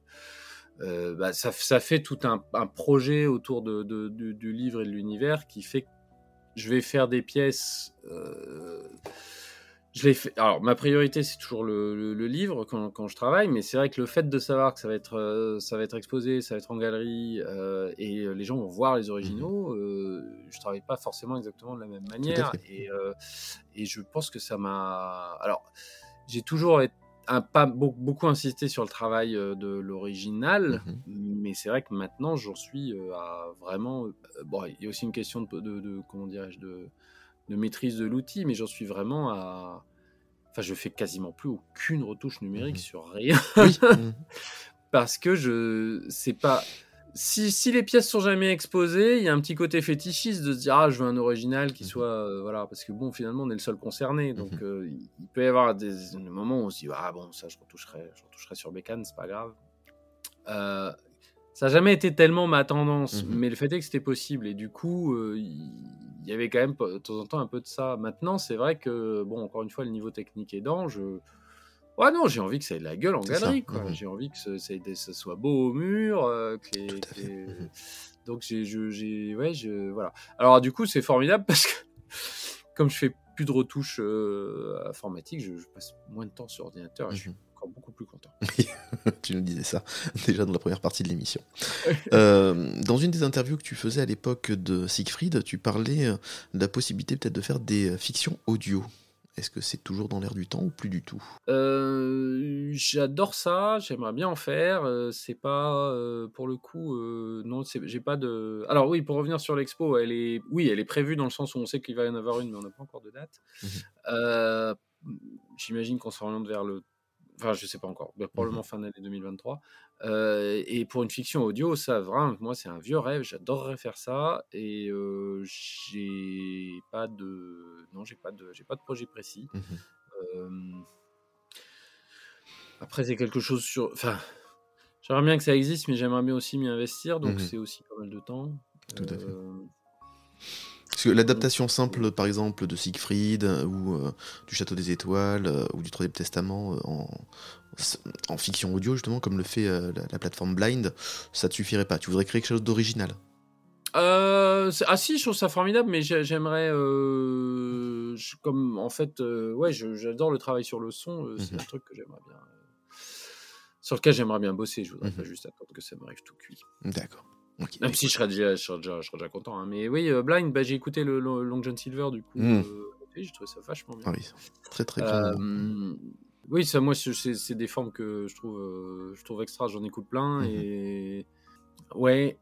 Et C'est c'est vrai que sur, euh, bah, c'est chouette parce que sur Long John, typiquement, les voix sont top et Mhm. c'est vrai qu'il n'y a pas, y a pas ce côté. Enfin, j'ai pas ressenti de, de problème par rapport au. Ce qui est un truc qu'on peut avoir, je trouve, dans, certaines, dans certains cas où on se dit Ah, c'est pas la voix que j'avais dans Mhm. la tête. Tout à fait. Comme disaient certains gamins, je crois, quand les, les, les dessins animés d'Astérix ou Tintin sortaient, ils disaient Ah, mais c'est pas, la voix, c'est Mm. pas la voix des albums. Ce qui était d'autant. j'a- J'avais interviewé justement euh, l'un des patrons de Blind et qui Ouais. disait qu'il était compliqué dans certaines œuvres de, qui ont été déjà adaptées du coup en dessin animé ou au cinéma de trouver d'autres voix et là ça n'allait pas marcher du tout. Voilà, si on prend, on parlait de Naruto par exemple, si on devait prendre des acteurs etc autres que les acteurs qui font le doublage déjà de Naruto en, en- en français, euh, les gens se retrouveraient pas. Donc voilà, c'est en effet c'est hyper important de, de choisir les bonnes voix. Et c'est vrai que dans euh, Long John Silver, euh, la voix euh, c'est la voix de Harrison Ford, hein, si je me trompe pas, qui Richard joue. Darbois, je crois. Ouais, ouais, Richard Darbois qui joue le rôle de, de Long John Silver. Quelle voix, quel, quel acteur, quel, oh là là, quelle présence. Et vraiment, Oui. ouais, Long John Silver, je, conse- je, je conseille vivement. Et il devrait sortir, ça traîne un peu, mais il devrait sortir aussi Black Sad dans pas longtemps. Ils ont fait un épisode zéro là pour lancer une introduction, etc. Et ça va être grandiose. Ah, et ça, prend du retard parce qu'ils ils- ils ont beaucoup de mal à, à f- à faire comprendre le miaulement du. Certainement. Alex, est-ce que tu as encore le temps de lire des BD, des comics ou des mangas? Euh, oui, euh, oui, oui, euh, oui. D'accord. C'est quoi ton dernier Ah, coup de cœur Maintenant, la question piège, ça va être lesquels? Non, non, quel est ton dernier coup de cœur? Euh, oui, alors c'est toujours, euh, c'est toujours le moment où euh, l'intégralité de, de ce qu'on a lu disparaît, euh, disparaît de la mémoire. Euh, non, bah alors je peux pas parler de coup de cœur parce que je l'ai pas terminé, mais Mm. euh, également j'ai mangé le titre. Mais, mais comme d'habitude, j'ai été très séduit par le dernier bouquin de Jérémy Moreau qui s'appelle. C'est le nom des ours mixés entre. retrouver. Donc je vais retrouver du coup, ça doit être les Pisli. Voilà, qui est chez Delcourt et qui est l'histoire Ah oui, d'une c'est ça, famille- exactement. Hein. Les. C'est l'histoire d'une famille qui, qui va s'installer euh, du jour au lendemain sur un coup de tête, qui va Mhm. s'installer euh, en Alaska. Et, euh, et voilà, c'est un, un gros bouquin, j'ai lu la moitié, euh, pas plus tard que ce matin, je trouvais ça top. Voilà, Mhm. Euh, je, mais je trouve qu'il raconte, il raconte très bien, Jérémy Moreau, Mhm. et euh, il a des, en plus des choix graphiques qui sont toujours euh, stimulants. Donc, Et euh, pour l'instant, et je sais pas si c'est le cas, mais c'est un bouquin tu vois, que j'ai immédiatement eu envie de faire lire à mon fils. euh, D'accord, de- carrément. Mhm. alors je vais le terminer d'abord parce que je sais pas exactement où il nous emmène. Oui. mais euh, mais pour l'instant ouais c'est un c'est un c'est un ce sera un ouais ce serait un livre que j'aurais envie de, de, de- de partager avec la, avec la famille. D'accord. Euh, au début de l'émission, tu parlais aussi que tu étais un gros consommateur de manga. Oui, un gros consommateur, euh, peut-être euh, peut-être ça, ça dépend des échelles, Mhm. mais ouais j'en, ai lu et j'en lis pas mal. Mhm. Qu'est-ce qui t'attire dans ce style-là particulier du 9e art? Bah, ça, dé- ça dépend des mangas. Mhm. Euh, non, y a, bah, évidemment, il y a une diversité euh, phénoménale. Euh, ce qui m'attire, qu'est-ce que, bah, ça- du coup, ça dépend des bouquins. Ouais, est-ce que, comment dirais-je, ce que je trouve, euh, évidemment, ce qui va me, me fasciner particulièrement, euh, c'est les genres que le manga traite bien et que en France on traite pas ou peu, euh, comme l'horreur. Mhm. Euh. Là, il y a des réussites euh, Mhm. totales euh, et sur lesquelles on a du mal à trouver un équivalent français. Et Mhm. j'aimerais bien savoir pourquoi. Même en comics, on fait mieux, mais Hein oui. les comics le font aussi, l'horreur, assez bien. Ouais. Les mangas le font très bien aussi, mais c'est vrai qu'en France, on n'a pas de bande dessinée d'horreur digne de ce nom, on va dire. Bah, je n'irai pas jusque là. Hein. Je je sais pas si j'ai, mais, mais j'ai l'impression que le genre est quand même moins pratiqué.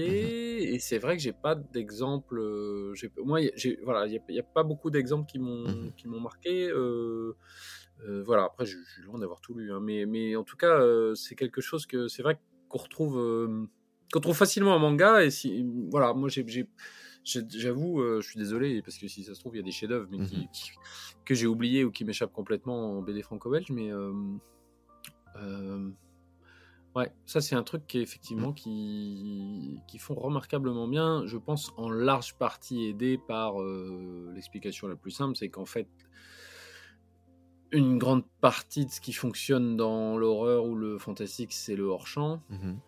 Et que c'est plus facile d'avoir du hors-champ euh, quand on a un format manga et donc euh, quand on a même une page grande ouverte, on Mhm. voit 6, 7, 8 cases.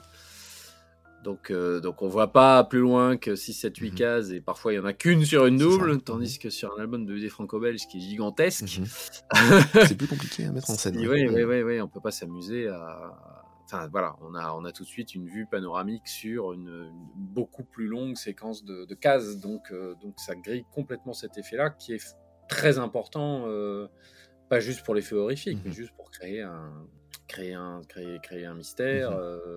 euh, créer oui une, une crainte, une appréhension de ce qu'on va Tout voir, un- une envie de savoir, parce que les, les choses s'offrent trop, trop rapidement. Donc il y a, je pense que le format est vraiment une clé. Et euh, puis après, bon, j'imagine qu'il y a un tas de raisons historiques, mais c'est quand même, euh, c'est quand même assez marrant, effectivement. Je- je- autant au cinéma français, dans le genre, euh, l'horreur est assez présente, bon Mhm. aussi parce que c'est un des genres les plus cheap Mhm. à produire. Tout à fait. Euh, et en BD, euh, oui. Donc du coup, moi, ça, ça, ça me fascine dans le manga. J'ai- C'est un genre auquel je reviens régulièrement euh, quand je lis manga. C'est peut-être le genre principal que, que je... Et c'est quoi le dernier voilà. manga qui t'a fait peur, du coup? Et après, il y a la SF. Mais écoute, les derniers mangas qui m'a fait peur, alors, alors j'ai bien aimé les Lovecraft de, de Oui. Watanabe, Mhm. Mais je trouve, je trouve pas que ce soit euh, définitif, Mhm, contrairement au Lovecraft de Alan Moore, qu'il a, euh, mhm. malgré un dessin compliqué, euh, Providence, c'est assez insurpassable. Mhm. Mais euh, en revanche, Gutanabe, régulièrement, il m'a, chopé avec pas tellement d'ailleurs la peur, mais l'atmosphère. Oui, l'ambiance oppressante, la paranoïa, etc. ouais. Oui, il crée un climat euh, très fort, et euh, y compris par la narration, Mm. les cadrages, des grands souvenirs du, de l'intro de, de- du cauchemar sur Innsmouth, Mhm. euh, où il arrive vraiment à, à poser une ambiance, euh, à, ouais, à créer une inquiétude. voilà, et après, euh, bon, de toute façon, le fantastique, c'est un genre extrêmement difficile, et, euh, et on abordait, euh, on a cité le nom de Carpenter. Euh, bon, voilà, moi j'adore Carpenter, et, et- mais souvent, comme d'ailleurs, que ce soit au cinéma ou en littérature, euh, il y, a- y a l'effet, et puis après, on essaie de se débrouiller, parce qu'en fait, les récits sont très très difficiles à boucler. donc, Mhm. euh, et puis après, non, oui, sinon, alors il y en a un qui me fascine complètement, c'est euh, Junji Ito, Mhm. euh, depuis Spiral, et qui lui, non seulement est un narrateur horrifique hors pair, mais en plus il a un truc dans le dessin qui. Qui fait que le, là, On est happé directement, oui. euh, oui, et puis euh, c'est extrêmement inquiétant. Mhm. Alors lui, alors, il dessine n'importe quoi, je suis déjà mal à l'aise. ça, me fascine parce que Mhm. je crois que je suis à peu près l'inverse de ça. Mhm. Euh, et mais ça, et alors là, lui, vraiment, ça fait partie de ces artistes où on sait, on sait qu'il peut pas faire autrement et on sait qu'on peut pas l'imiter en fait.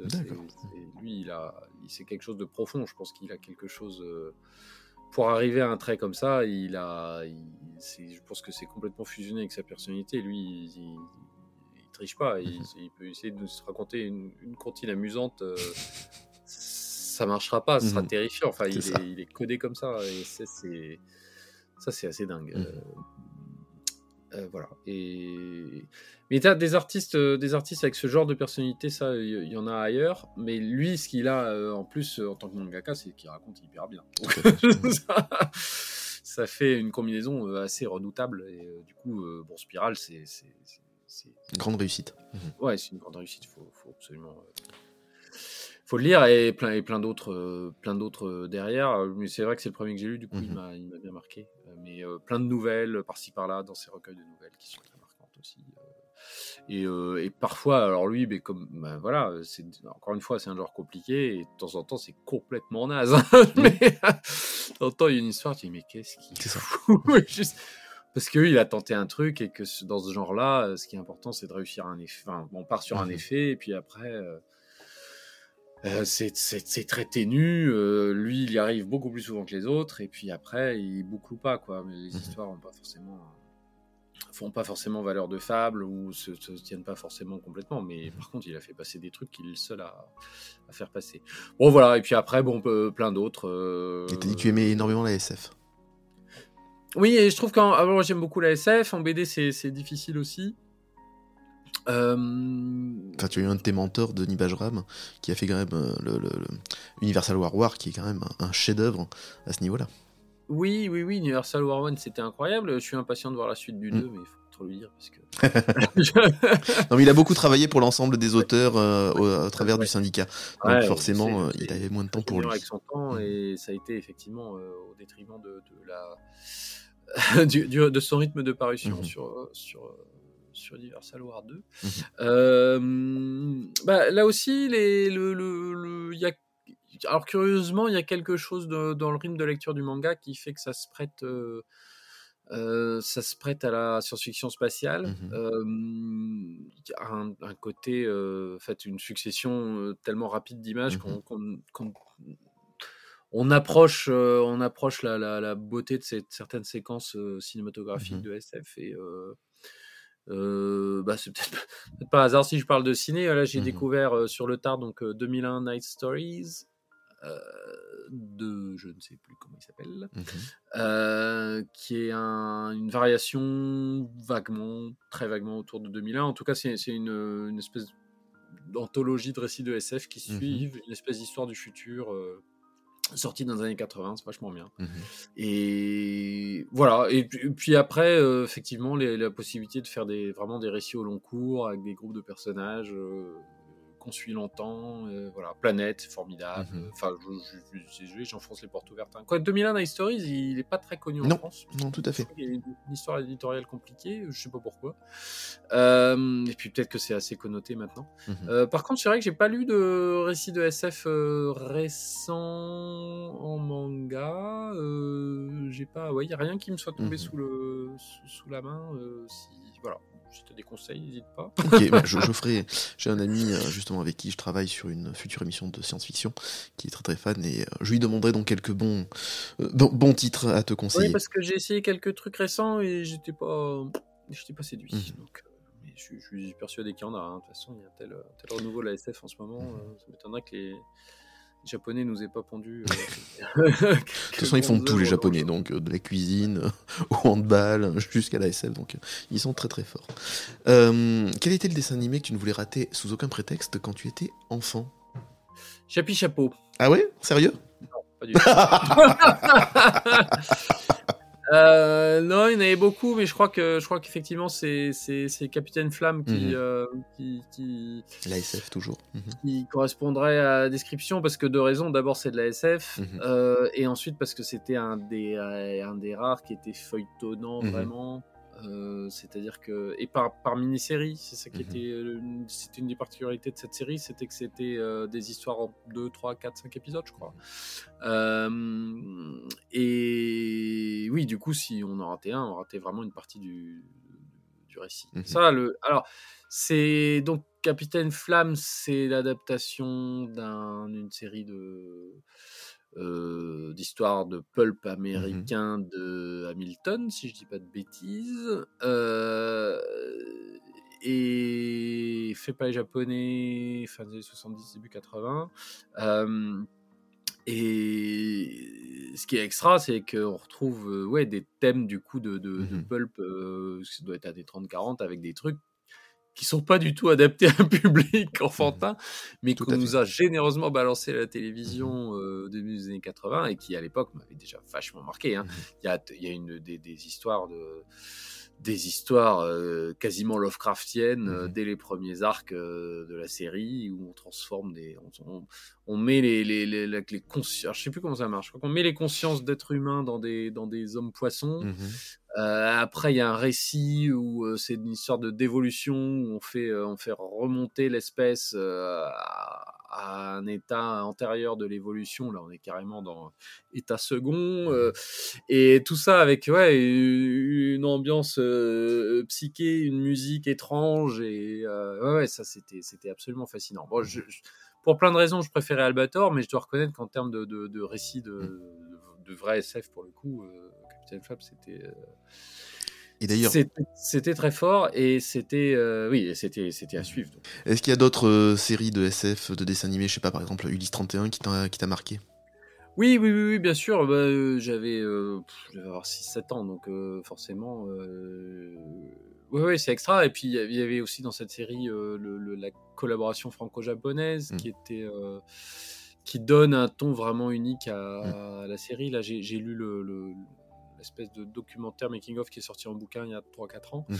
Euh, qui est très bien fait et qui revient sur la- les, les- les difficultés de relation avec le Japon Oui. et, euh, Mhm.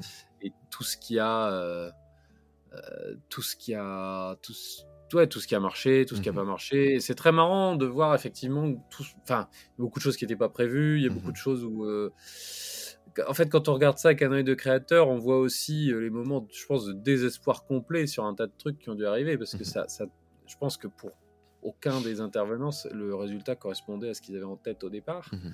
Et euh, alors de temps en temps, effectivement, il y a des choses ratées, mais par contre, il y a des réussites formidables Mhm. qui étaient en fait très difficiles à, à anticiper et qui sont nés de la, euh, du, de la discussion en fait entre le, le Japon et la France. Euh, et c'est ouais, c'est vraiment, euh, c'est vraiment assez, assez passionnant euh, de, de voir ça. Alors, euh, je sais plus, je crois que je crois qu'il y en a un qui est parti. Je me demande si c'est pas euh, si c'est pas Manchu qui, je ne pas dire de conneries, mais il y en a un qui a, qui claqué la porte quand il a vu Nono. Mhm.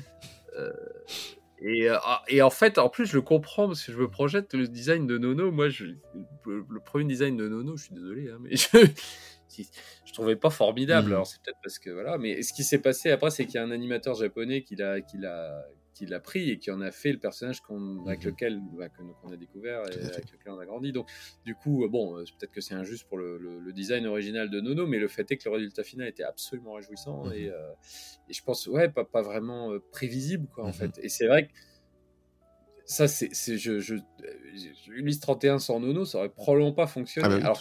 Mhm. moi, en tant que créateur, initialement, je sais, je, probablement, j'aurais aussi. Ah non, ben, attendez, on essaie de faire de la SF mythologique, Mhm. euh, un truc vraiment épique euh, qui fait rêver, et d'un coup, on a un, petit robot qui fait des blagues. Et, et en fait, c'est, euh, le, personnage extra a été, euh, était im- important dans la Mhm. série pour apporter. le- Oui, parce que c'était pas une, une série très très rigolote, hein, Ulysse 31. Il fallait un petit peu aussi parfois ouf, baisser en pression grâce à Nono. Oui, alors je, je suis toujours un peu inquiet de ce, ce phénomène-là, de, enfin, de cette idée de dire oh là là, il faut faire baisser la pression. Et je- mais, euh, Je dis ça parce que dans le sens où Ulysse 31 quand même était prévu pour une case dans, euh, pour le dessin animé euh, des enfants. C'est pour ça. oui, alors, mais alors, disons, comment dirais-je? Moi, en fait, je trouve ça super. C'est, mais c'est, quelque chose qui peut être fait de manière, ça peut être bien fait ou mal fait. Et, euh, et, et- et je trouve que dans Ulysse 31, ça marchait. C'est-à-dire que ça ne retirait pas l'attention, ça créait un, ça créait un contraste. Mhm. Euh, mais on désamorçait pas le, le tragique, Mhm. euh, on désamorçait pas le danger avec Non, ça. tout à fait. Mhm. Et, et euh, moi, je, je crois qu'il y a, un épisode où il trouve une, une, une, une nanette, je crois Mhm. qu'elle s'appelle, enfin, une espèce de nono euh, C'est ça. Mhm. fille, et il y a, il y a une, une espèce petite histoire d'amour Mhm. mignonne euh, euh, entre ces deux personnages, et euh, à la fin, ils se séparent, et c'est, terrible. Mhm. Euh, moi, c'était. Et ça, c'est ce, ce sens du, du, du- du tragique qui, qui fait pas du tout peur aux Japonais Mhm. et qui, par contre, terrifie euh, les Américains, visiblement, Mhm. notamment dans les productions euh, jeunesse. Et c'est moi, c'est ça qui me pose problème là-dedans, effectivement. C'est euh, dire non, mais il faut pas dramatiser pour les enfants. Si, si, si, si, Mhm. si, si, Il faut, Il faut, bien faut- sûr. faut dramatiser pour les Mhm. enfants, ce qui n'empêche pas de faire rire aussi, Tout à mais fait. pas au même moment Mhm. et pas pour casser l'attention au moment où elle Mhm. est, euh, au moment où on a réussi à la, à la, à la, à la créer. Et, euh, et c'est vrai que les, les- à un moment, euh, je suis désolé, je caricature un peu, hein, mais, mais c'est vrai que dans, dans quantité de production américaine, ils ont une espèce de réflexe de, vois, la, tension monte et ah une dague. Oui, c'est ça. Euh, ben, dans dans tous les Marvel actuellement. Hein? Dans tous les films Marvel actuellement, c'est toujours la même chose. Probablement, je veux pas, là aussi, je sais, je sais pas, hein, mais en tout cas, c'est quelque chose, c'est un une espèce de réflexe qu'ils ont, Mhm. et on sent le rythme, et on voit le truc arriver Mhm. maintenant, et je, je- mais ça fait longtemps, hein, Mhm. mais ça me, c'est vraiment saoulant parce que c'est, ouais, ils ont vraiment, ils ont vraiment, c'est- ils ont, ils ont peur de l'émotion, ils ont, ils ont, je pense qu'ils ont peur aussi que les gens, euh, ça c'est un truc qui m'avait frappé euh, dans les, les, les ciné américains. Euh, c'était quand il y avait beaucoup d'émotions, les gens se mettaient à rigoler. Oui. Parce que mal à l'aise, en fait. Mhm, C'est ça. C'est plus l'habitude qu'on leur propose de l'émotion. Et donc, euh, du coup, euh, je pense que les, les, les- les cinéastes ou les, les filmmakers euh, se disent Ah ouais, bon, bah, on va faire la blague nous-mêmes, comme ça, Mhm. on, fait partie, on fait partie de, on fait partie de la blague. Moi, ça, ça me, je- ça, me- ça me- ça me déprime. Oui, c'est ça, je comprends.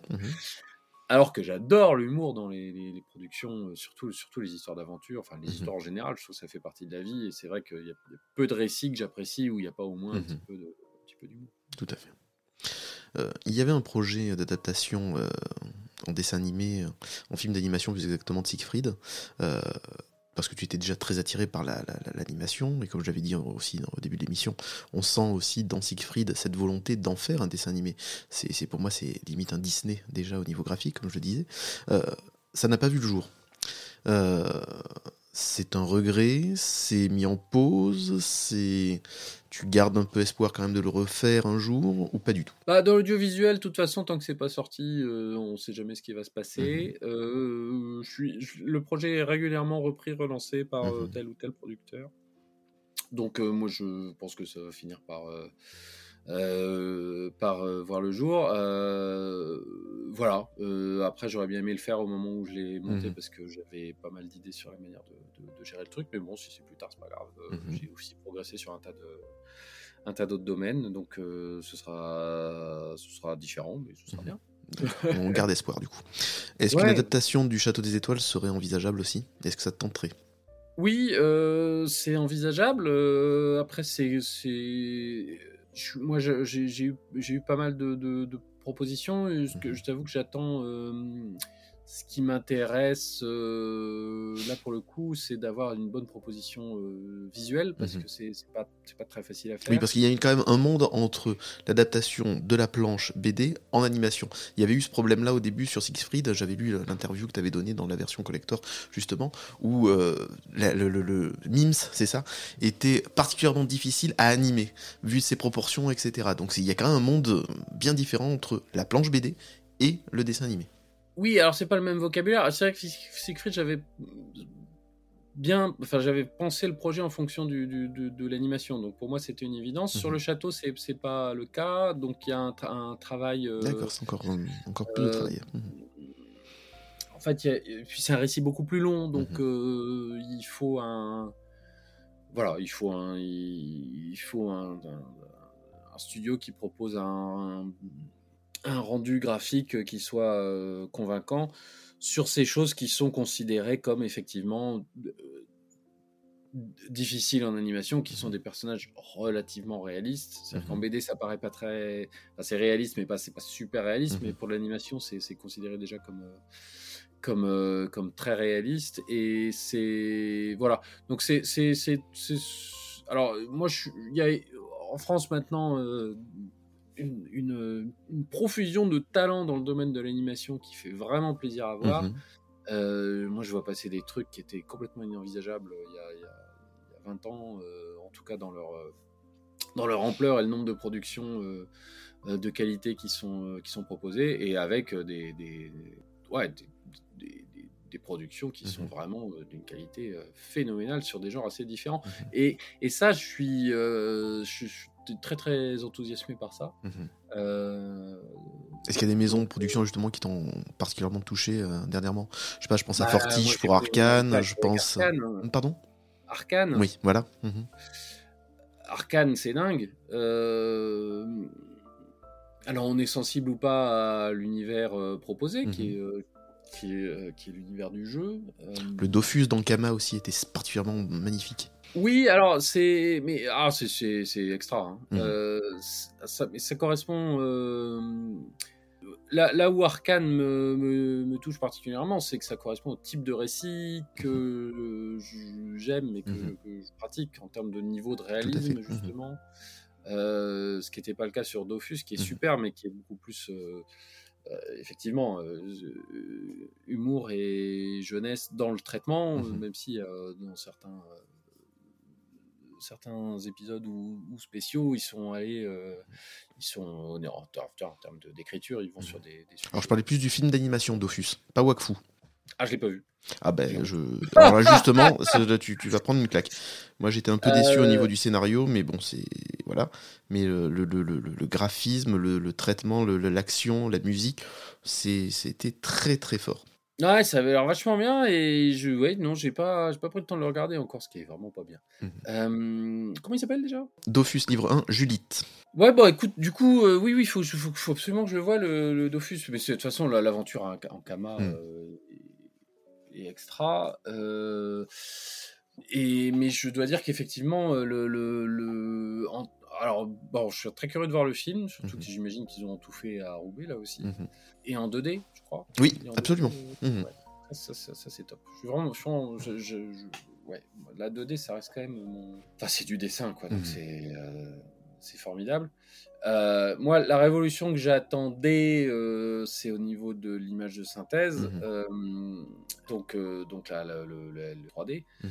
Euh, la 3D par relief. hein, le, le- Voilà, parce que- Faut différencier les deux. Mhm. oui, c'est-à-dire donc euh, oui, trouver un moyen en fait de, de- de styliser des personnages euh, en 3D qui, qui oublient le, le- qui oublient le rendu réaliste Mhm. en fait, on oublie le rendu euh, photographique. Et, et ça, ça c'est ce que du coup c'est ce que c'est ce que Fortiche a mis en place avec Arkane. Euh, pour moi, c'est la révolution. C'est, euh, C'est vraiment arriver à mettre en scène des, mettre à l'image des personnages qui sont complètement crédibles, euh, sans être, euh, sans avoir une quelconque forme de, de photoréalisme ou de, de- de- de- sans que ce soit une, une simulation d'une. Enfin, j'ai pas, j'ai pas les termes. hein, Je suis pas technicien de ces trucs-là. J'y connais pas grand-chose en 3D. Mais ça, quand on voit un Pixar, même un- les Indestructibles, qui était le moment où ils ont débloqué la, la stylisation des êtres humains, Mhm. c'est génial. Mais ça reste euh, à l'image. On a quand même des, des- des marionnettes ou des poupées qui bougent hyper bien, mais qui sont éclairées et réalistes comme des marionnettes ou des Mhm. poupées. Euh, donc ça reste un. On, on continue à avoir un, un rapport avec la, la- la- la- une réalité de lumière et de, et de détails. Euh, je sais pas si je, je sais pas si je, je vais bien comprendre avec mes, mes termes de béotien. Ce qui, euh, ce qui est, ce qui est génial sur Arkane, c'est qu'on oublie complètement tout ça. C'est c'est de la peinture qui bouge Tout à fait. en Mhm. 3D.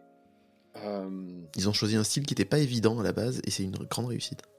Oui, alors euh, c'est énormément de boulot et énormément de boulot à la main. C'est ça qui est top aussi, c'est que d'après ce que j'ai compris, tout est animé à la main. C'est pas de la motion Mhm. capture.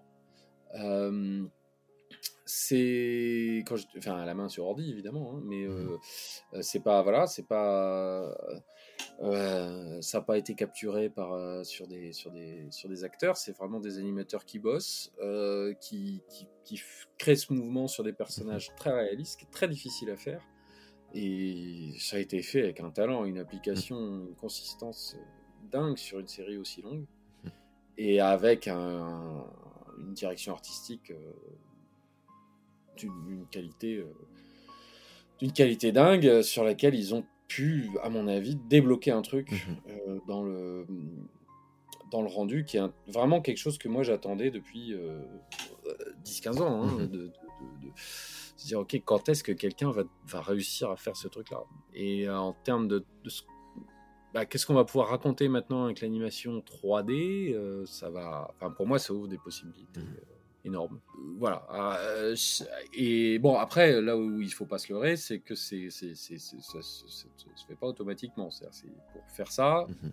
il faut une quantité de talent euh, et de temps de travail euh, qui est, euh, qui est gigantesque. hein. On n'appuie pas sur un bouton pour sortir Arkane. Donc, euh, clairement. Mhm. bon, je pense qu'ils vont avoir, euh, ils vont avoir beaucoup de suiveurs, ils vont inspirer beaucoup de gens. Ce qui est, ce qui Ils est travaillent sur une deuxième saison hein, d'ailleurs, hein, oui, oui, oui. qui devrait sortir en 2024, je crois. Et mais bon, voilà, je pense qu'il n'y a pas, il y a pas de, Il n'y a pas de secret. pas beaucoup de facilité là-dedans. C'est ça en plus que je trouve extra, c'est que c'est pas, pas juste malin, c'est aussi beaucoup de temps d'application et de Mhm. talent, quoi. Et c'est- beaucoup d'exigences. Mhm. ouais, ouais, ouais, je pense.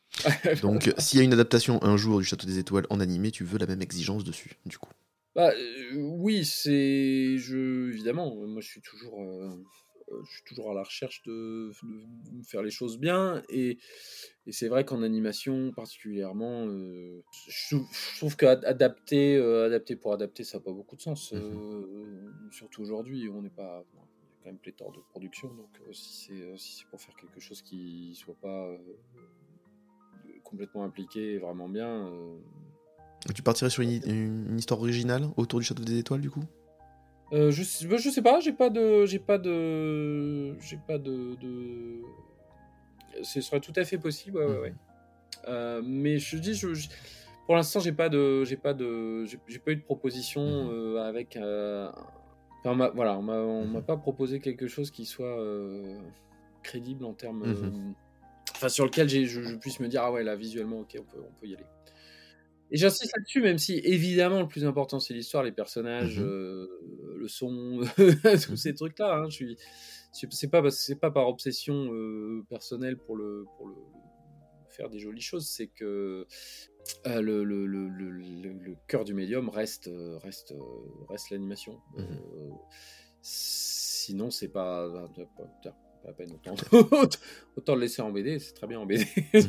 Non, ça, c'est- je sais pas si c'est très bien, mais ça correspond à ce que je voulais en faire. euh, si c'est je, voilà, si c'est si, si, si c'est pour trans- transposer sur un autre médium, il faut aller chercher ce que ce, ce que ce médium sait vraiment faire. Et là, et là, il y a ce, ouais, il y a ce- ce- cette euh, cette qualité d'image euh, et d'animation qui est, qui est quelque chose que, ouais, que je veux absolument, absolument retrouver. C'est- Et d'ailleurs, ça peut être sur plein de techniques différentes. hein. Je je suis pas, je suis pas fermé par rapport à ça. À un moment, à un moment, il y avait que la 2D qui était possible, mais aujourd'hui, il y aurait plein, plein de manières de faire. Donc, euh, je suis assez, euh, ouais, assez curieux de ce que l'avenir va, à ce niveau-là. Eh bien, je croise les doigts pour qu'un jour on voit une adaptation d'une de tes œuvres, en tout cas en animé. Je sens que ça sera exceptionnel. Merci beaucoup pour cette première longue partie pour ton portrait. On passe maintenant à la deuxième partie. Et si j'étais un héros de bande dessinée? Et si j'avais un super pouvoir? C'est le moment de passer au portrait animé. Alex, si tu étais un personnage de dessin animé ou de BD, lequel serais-tu? Euh, en vrai, ou lequel j'aimerais être? Ah, mais Lequel aimerais-tu être et euh, lequel après Ah celui ouais, tu te rapproches le plus? Moi, je voudrais, je voudrais être Albator à ce moment-là. ouais, je voudrais avoir un vaisseau, une cape classe, une cicatrice. De longs cheveux? De longs cheveux. Je peux me moquer, hein, j'ai le droit. Autant au bord de l'espace, mais oui, tout à fait. Dans quel univers de dessin animé ou de BD aimerais-tu vivre? Bah, sur, la, sur la planète idéale, bien sûr, Mhm. du coup. Euh, bon, il y en a beaucoup euh, qui ont créé des, des, des mondes euh, vraiment, euh, vraiment euh, attirants. Euh, ouais, non, il y aurait plein, plein de. Le 19e siècle dans lequel euh, se trouve le Château des Étoiles te plairait? Oui, oui, oui, mais. Cette période où il y a tant d'inventions, tant de possibilités. Ouais, non, c'est extra. Après, je suis très content de le, de, de le regarder depuis le, depuis le 21e siècle, Mhm. hein, c'est parce qu'on a quand même beaucoup d'avantages. fait. J'aimerais bien aller me promener, c'est ce que je fais d'ailleurs dans mon travail. Mhm. mais, je suis pas forcément. euh, voilà, je voudrais pas forcément revenir euh, sur ces périodes-là pour un tas de raisons. Non, ce serait, ce serait euh, non plus un, un futur utopique où on aurait euh, Mhm. réglé nos problèmes. Donc, euh, c'est vrai que c'est pas tellement traité ça en Mhm, général. Tout à fait. D'ailleurs, il y avait un, il y avait un très bon film Disney là qui était sorti, un, vrai film avec, euh, il s'appelle, euh, de Clooney euh, dedans, où la première moitié du film était exceptionnelle parce que justement c'était le monde d'après, je crois. Voilà. Tomorrowland. Oui, Tomorrowland, voilà, où euh, la première moitié du film est grandiose justement, avec de l'espoir, euh, des inventions, du rêve, etc. Pour finir après dans un truc totalement triste et catastrophique, apocalyptique. Ah, j'avais été dégoûté alors que j'avais été tellement enthousiasmé par cette première partie. Enfin, on a un super film qui va nous montrer un peu d'espoir, un peu d'avenir, un peu d'invention, etc., d'imagination et de rêve, pour finir ensuite en deuxième partie une catastrophe. Oh là là, c'était une grosse, grosse déception. Ouais, moi j'ai bien aimé ce film. Mais je- Non, non, mais après, voilà, chacun ses goûts. Mais voilà. Non, oui, je, je trouvais que le. Alors, je- bon, le. Enfin, bon, Brad Bird, euh, évidemment, c'est un, des, un de nos grands réals. euh, et je trouvais le, le, le sujet, l'idée du sujet très intéressante, Mhm. justement, parce que ça parle de ça. Ça parle de dans quelle mesure nos fictions sur l'avenir Mhm. sont autoréalisatrices, ou en tout cas Mhm. forment. euh, forment le, le, le, le- bah, le devenir de l'humanité. Euh, et du coup, j'étais tr- très sensible à ce, à ce constat et à- au discours général qui était tenu dessus. Je, je serais curieux de le revoir maintenant. Mhm. Et après, c'est vrai que le film n'est pas parfait. euh, voilà, on peut dire que. Ouais, non, effectivement. Mais, mais euh, je trouve que c'était vraiment une, une, une proposition assez, assez formidable et un, un, un discours qui valait le coup d'être Mhm. tenu. Et c'est vrai que le film n'a pas eu énormément d'écho, alors que je trouve qu'il y avait vraiment quelque chose à, euh, à en tirer. Mhm. Ouais. Moi, je rêve d'un film, en tout cas, euh, beaucoup plus positif et optimiste sur l'avenir. Ça nous ferait un peu de bien, surtout en ce moment. Euh, Alex, euh, si tu en avais le pouvoir, à quel personnage de fiction donnerais-tu vie? Oula. Voyons. Il en faudrait un sympa avec plein d'idées. Mais après, le problème, c'est que quand ils sont trop puissants, euh, ils peuvent devenir, devenir dangereux. Mais, euh, Oui. bon, voilà, euh, Superman dans Injustice, par exemple, on voit que. Oui, voilà, c'est ça, c'est ça. C'est c'est- c'est- c'est- c'est le problème d'ailleurs des, des super-héros, c'est que c'est toujours, un- il y a toujours derrière une notion d'homme providentiel euh, qui va tout régler. Et, Ça, dans la vraie vie, en général, c'est une catastrophe. Fait. Donc, écoute, non, oui, il faudrait un, un- un- un- un inventeur bienveillant et altruiste. euh, Professeur Tournesol? Ouais, alors, je suis peut-être un peu, un peu moins perché. euh, euh, non, qui, qui, qui on a comme, comme génial inventeur de fiction qui ne sont pas complètement sais. Compliqué. Ouais, effectivement. Dans le Docteur Who, ce serait sympa Oui. sinon. Euh, si tu avais un super pouvoir en dehors de dessiner de- et d'écrire de superbes histoires, lequel serait-il?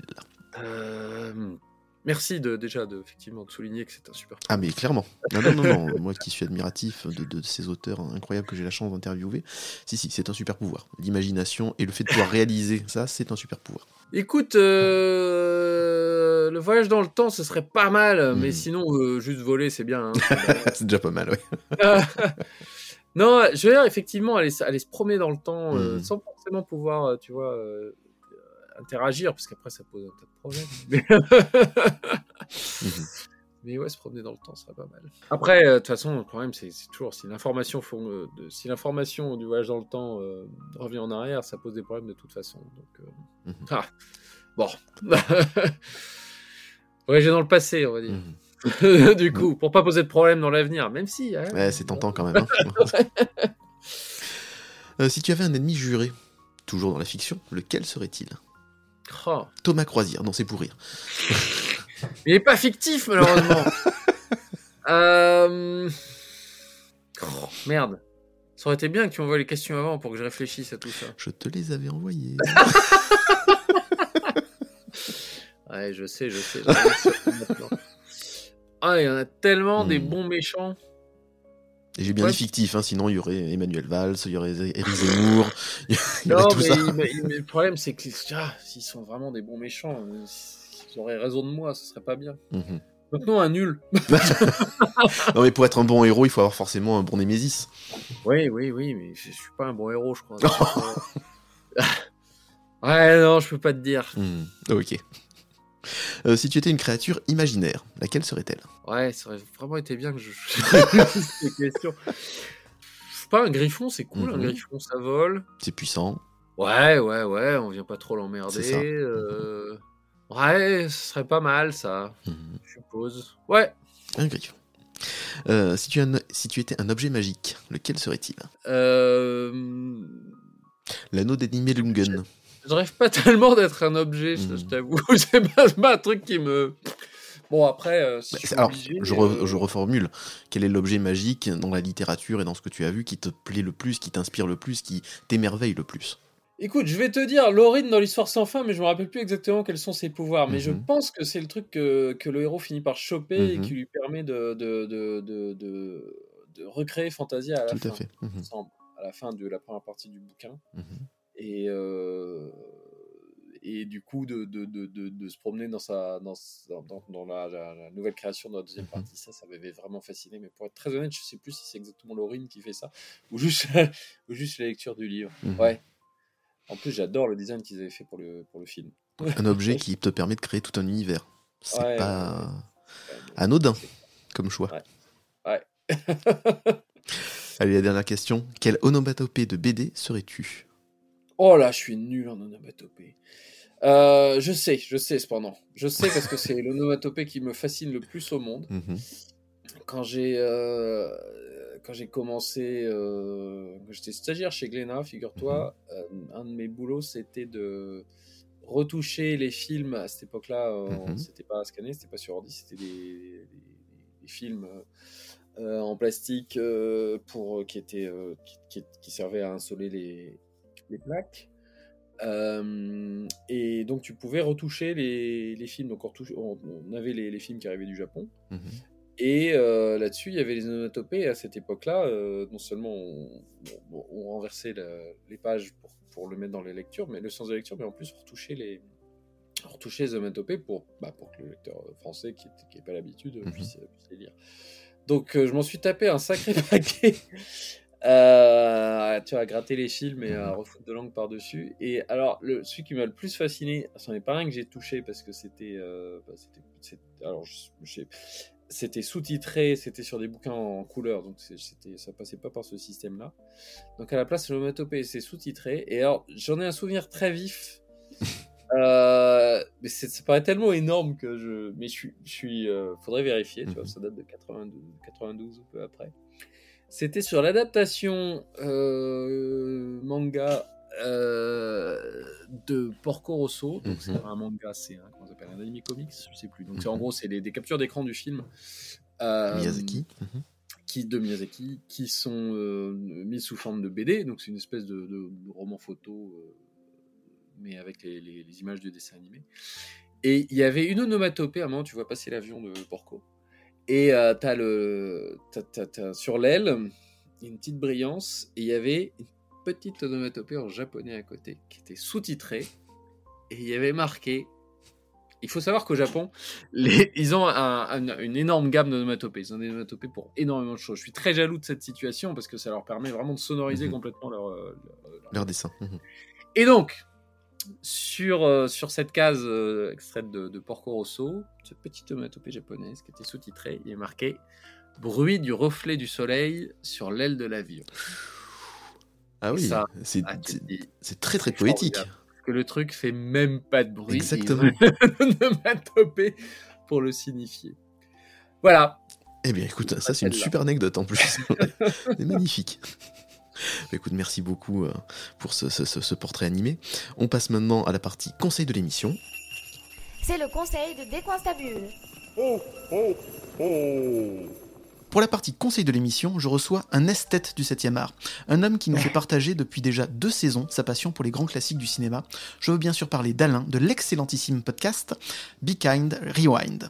Bonjour Alain, et merci d'avoir accepté de participer à l'émission. Bonjour Aurélien, merci à toi, merci pour l'invitation. Alors Alain, de quelle œuvre vas-tu nous parler? Alors je vais vous parler des Vieux Fourneaux, euh, qui est une bande dessinée que, que j'ai découvert il y a quelques années. Mmh que j'aime vraiment énormément. Mmh. Je, enfin, je, trouve que dans les, les, les, les, bandes dessinées françaises récentes, euh, euh, c'est franchement un, un incontournable. Mmh. Euh, on va quand même rappeler les auteurs aussi. Mmh. c'est Paul Coé au dessin et Wilfred Lupano, j'espère que j'écorche pas trop leur nom, au scénario. Et puis il y a Jérôme Maffre aussi pour les couleurs. Je trouve que c'est important de parler de la, Absolument de la colorisation et c'est une bande dessinée que j'ai découvert en fait c'est ça voilà il y a ça doit faire une dizaine d'années quoi mmh. au début quand ils ont commencé à, à publier et euh, en fait c'est une bande dessinée qui m'a vraiment euh, estomaqué parce que c'était la première fois que j'avais des fous rires et que j'étais ému, mmh. ému aux larmes en, en lisant comprends. la même bande dessinée mmh. Est-ce que tu peux nous parler un peu de, de cette bande dessinée, du coup Le oui, thème? Oui, en fait, au, au, départ, ça commence euh, en fait, ils sont trois, trois amis, trois euh, vieux retraités mmh euh, qui ont entre, on va dire, 60-70 balais quoi, mmh dans ces eaux-là, 60-70 ans. Ils se retrouvent parce qu'il y a la femme de l'un d'entre eux qui vient de, mmh de décéder. Et puis, euh, sont trois, ils sont des amis de longue date hein, parce qu'ils se, se, connaissent depuis qu'ils sont enfants, adolescents. Puis à partir de là, on, on va voir leurs différentes pérégrinations. Euh, leur, en, en, fait, c'est une façon, je crois que c'est une façon de parler de notre monde actuel, mmh. de notre époque, euh, avec ses, ses dérives, euh, ses absurdités, mmh. euh, et, et, de montrer aussi trois hommes qui sont peut-être dépassés, on va dire, la date limite de péremption, comme on dit aujourd'hui. mais qui restent des, des, des, gens très humains, très, qui ont un regard sur le, la vie, sur le monde euh, qui, qui, est vraiment, euh, vraiment attachant. Et puis ces trois amis aussi, c'est une belle histoire d'amitié. Mmh. Et euh, bah c'est voilà, c'est vraiment quelque, une, une, série de. Il y a, je crois qu'il y a sept ou huit albums aujourd'hui qui sont sortis. Il y a le dernier qui vient de sortir. Je crois que c'est le septième qui vient de sortir. Voilà, tout mmh. à fait, le dernier. Il leur arrive des tas d'histoires. Ce que j'aime beaucoup aussi, c'est les. C'est pas que des gags, c'est-à-dire qu'à chaque mmh. fois, il y a un récit. Il y a vraiment une, un récit par album. Alors c'est vrai que on n'est pas obligé forcément en plus de les lire dans l'ordre, mais c'est quand même mieux de mmh. commencer par le début. On, va dire que les trois premiers tomes, c'est bien de les lire d'affilée. Après, on c'est bien de les lire voilà. d'affilée. Et après, effectivement, on peut, euh, on peut éventuellement les lire un peu de, de façon un peu euh, désordonnée. Mais mmh. voilà, comme tu dis, comme tu le rappelles, c'est vrai, c'est quand même beaucoup mieux de, de pouvoir euh, commencer déjà par le premier album mmh. pour découvrir tout ça. Et puis, euh, il y a des ce qui est bien, c'est que c'est des voilà, les, scénarios sont formidables. Mhm. C'est-à-dire que vraiment, quand on voit ça, que on se dit bon sang, euh, il y a, y a- y en a des, des, des gens qui font d'excellents Mhm. récits, d'excellents scénarios euh, dans la bande dessinée française d'aujourd'hui. Et puis les dessins sont superbes, c'est-à-dire que c'est c'est à la fois très drôle et en même temps très très bien observé. Mhm. C'est très détaillé, chaque décor, chaque personnage. Euh, c'est vraiment euh, c'est voilà, vraiment une très très belle bande dessinée que je, moi je peux recommander à tous parce que c'est pas une bande dessinée qui va toucher euh, des gens euh, déjà euh, d'un certain âge, c'est-à-dire Mhm. que je pense que c'est à même de toucher toutes les générations et euh, voilà, c'est vraiment une, une belle réussite, sincèrement. Tu, tu parles de la qualité des scénarios, mais est-ce que tu veux parler aussi un peu de la qualité d'écriture? Oui, oui, voilà, bah voilà la, la qualité d'écriture, euh, euh, de, de- de- Au niveau des- les des textes, les dialogues, etc., dialogues, euh, voilà. voilà. oui, quand je, quand je disais le scénario, j'englobais, enfin, je voulais, au niveau du récit, c'est le- le- les, les dialogues, les, les, histoires, il y a un petit côté, c'est pas du Audiard, parce que c'est vrai que maintenant c'est toujours facile de dire, euh, ah bah, on, on pense Il n'y a pas un petit goût quand même? Il y a un petit goût, oui, petit oui, goût. mais il y a, il y a un petit goût, mais disons qu'il y a un petit goût dans, dans l'idée. Voilà, il y a- il y a- les personnages ont, ont leur franc-parler Mhm. et ils ont des fois des expressions très euh, liées à leur, euh, à leur âge, à leur époque. Hein. euh, je sais plus quel est son nom, mais il y en a un des trois qui est, euh, comment dire, qui est un peu le- le- le- le- l'anarchiste de, du lot et, et qui lui a pas sa langue dans sa Mhm. poche. Bon, bah c'est voilà quoi, c'est ça, ça joue. C'est une des séries que j'aime énormément aussi, et euh, d'ailleurs j'ai dévoré le septième et j'ai énormément ri. Et, euh, Ah, voilà, je l'ai pas encore lu. J'ai noté Voilà, juste une phrase, je te spoile pas, mais c'est juste une phrase du Oui, tout oui. début de, de- du, du, de- donc du tome 7, où euh, il y a Oui. un des protagonistes qui est en, en plein milieu d'une... Il y a deux protagonistes, deux des trois potes qui sont au milieu d'une d'une manifestation, et il y en a un qui dit à l'autre, ton corps ne tient plus debout que par une série de malentendus, reste pas devant, les flics sont devenus trop violents. Et voilà, c'est Ah, son- et là déjà j'étais... euh, Oui, mais c'est- je- je- J'en pouvais plus de rire. C'est très drôle. Et et moi, je me souviens d'une scène dans, je crois que ça doit être dans le tome 2 ou 3, je ne sais plus, où il y a la, la petite, euh, je crois que c'est la petite fille de, l'un d'entre eux Mhm. là qui va chercher du, Du baguette Oui, oui. euh, à la boulangerie du coin. Et, euh, et, et, euh, elle dit, je, je voudrais une baguette. Alors la boulangère la regarde avec son air, avec un air un peu, euh, un peu suffisant, Mhm. hein, un peu méprisant, en lui disant, alors vous voulez quoi? Vous voulez la baguette du chef, la baguette au maïs, la baguette aux épices, la baguette? Elle lui sort toutes les baguettes qu'il y a. Et la jeune fille lui dit ben, non, j'ai juste une baguette. Vous avez, ça. vous avez du pain. Donnez-moi une baguette quoi. Et c'est très drôle. C'est ça. C'est vraiment drôle. Parce que ça monte en pression. On sent qu'à chaque fois tu vas à la Voilà. boulangerie, t'es jugé parce que tu sais pas quelle baguette tu veux, parce qu'il y en a 3 milliards Mais, de mais tonnes. absolument. Et elle ne veut mais- que mais totalement. un morceau de pain, c'est tout. Voilà, c'est- actuellement c'est euh, un des un des mots de notre société, c'est qu'on on, on fait plus les choses d'une façon simple. Tout à fait. C'est bien, on on a le choix du roi, tant mieux. Mm. On est dans un pays où on a quand même encore, euh, malgré euh, toutes les choses qui fonctionnent pas, on a encore cette possibilité d'acheter du pain et, et d'avoir le choix en plus Mm. quand on achète du pain. Mais c'est vrai qu'il y a des moments où on voudrait juste du pain, voilà, et sans, sans que ce soit compliqué et, et que ce soit pas forcément meilleur d'ailleurs. euh, enfin bon. Absolument. Mais c'est très drôle. Oui, non, mais c'est voilà, Mm. C'est vraiment, euh, enfin, c'est une belle bande dessinée, vraiment. euh, Est-ce qu'il y a un des personnages à qui t'aimerais ressembler quand tu auras atteint leur âge canonique? Bon, alors ça va pas tarder. Alors, Non, euh, Encore de la marge. Non, mais j'aime bien le j'aime bien l'anarchiste. J'aime bien Mm. celui qui qui est un peu anard là, qui est le, le- le vieux le vieux le vieil anard de Servi. Je l'aime bien. En fait, j'aime bien les trois parce que Mhm. je crois que chacun, en fait, c'est une, une part d'une personne, d'une seule et même personne Mhm. Que j'aimerais être. En fait, j'aimerais ressembler un peu à chacun des trois. Mhm. S'il y en a un, un, un vers lequel je me sens des fois un peu plus, c'est peut-être celui qui est justement euh, celui qui est révolté contre le monde, quoi. Parce Mhm. que je crois que, comme euh, je ne sais plus quel était le, le ce, cet excellent ph- philosophe là qui avait dit euh, indignez-vous, mais voilà, je crois que ce qui est bien avec ce genre de, Et celle. de- Mhm. voilà, tout à fait. Et je crois que ce qui est, ce qui est intéressant avec, avec ce personnage, c'est que c'est un personnage qui reste, qui reste indigné. Voilà. C'est ça. Mhm. Et c'est pas parce qu'il a, euh, qu'il est, est à l'âge de la retraite que il- ça l'empêche pas de, de- d'être révolté contre l'absurdité de notre époque. euh, voilà. Et le côté aussi peut-être à un certain âge d'en avoir plus rien à faire du regard des autres et Oui, de s'assumer complètement et voilà. Complètement, voilà, tout à fait. Je crois qu'il y a un moment où on se dit de toute façon, ça changera pas grand-chose, Mhm. puisque les autres pensent. euh, voilà. C'est un peu ça, quoi. Oui, oui, voilà, tout à fait. Il y a, il y a absolument ça. Ouais. Est-ce que sur les six tomes que tu as lus, du coup, sur les sept, est-ce qu'il y a une histoire qui te revient en tête À part l'histoire de la baguette, une histoire particulière qui t'a marqué plus que les autres? Bah, écoute, euh, euh, moi, je les aime tous. Je crois que, encore une fois, c'est lié à la découverte de, de, de la série. Mhm. Je pense que le premier m'a vraiment impacté. Mhm. C'est-à-dire que le, le- le premier, en fait, je l'ai lu. euh, je, je- je te résume rapidement, Mhm. mais comme euh, j'adore la bande dessinée, j'adore la photo, j'adore la musique, le Mhm. cinéma, etc., il y a un moment où tu dis, bon, il faut faire un budget, ou alors il faut, braquer une banque, ou alors il faut gagner au loto.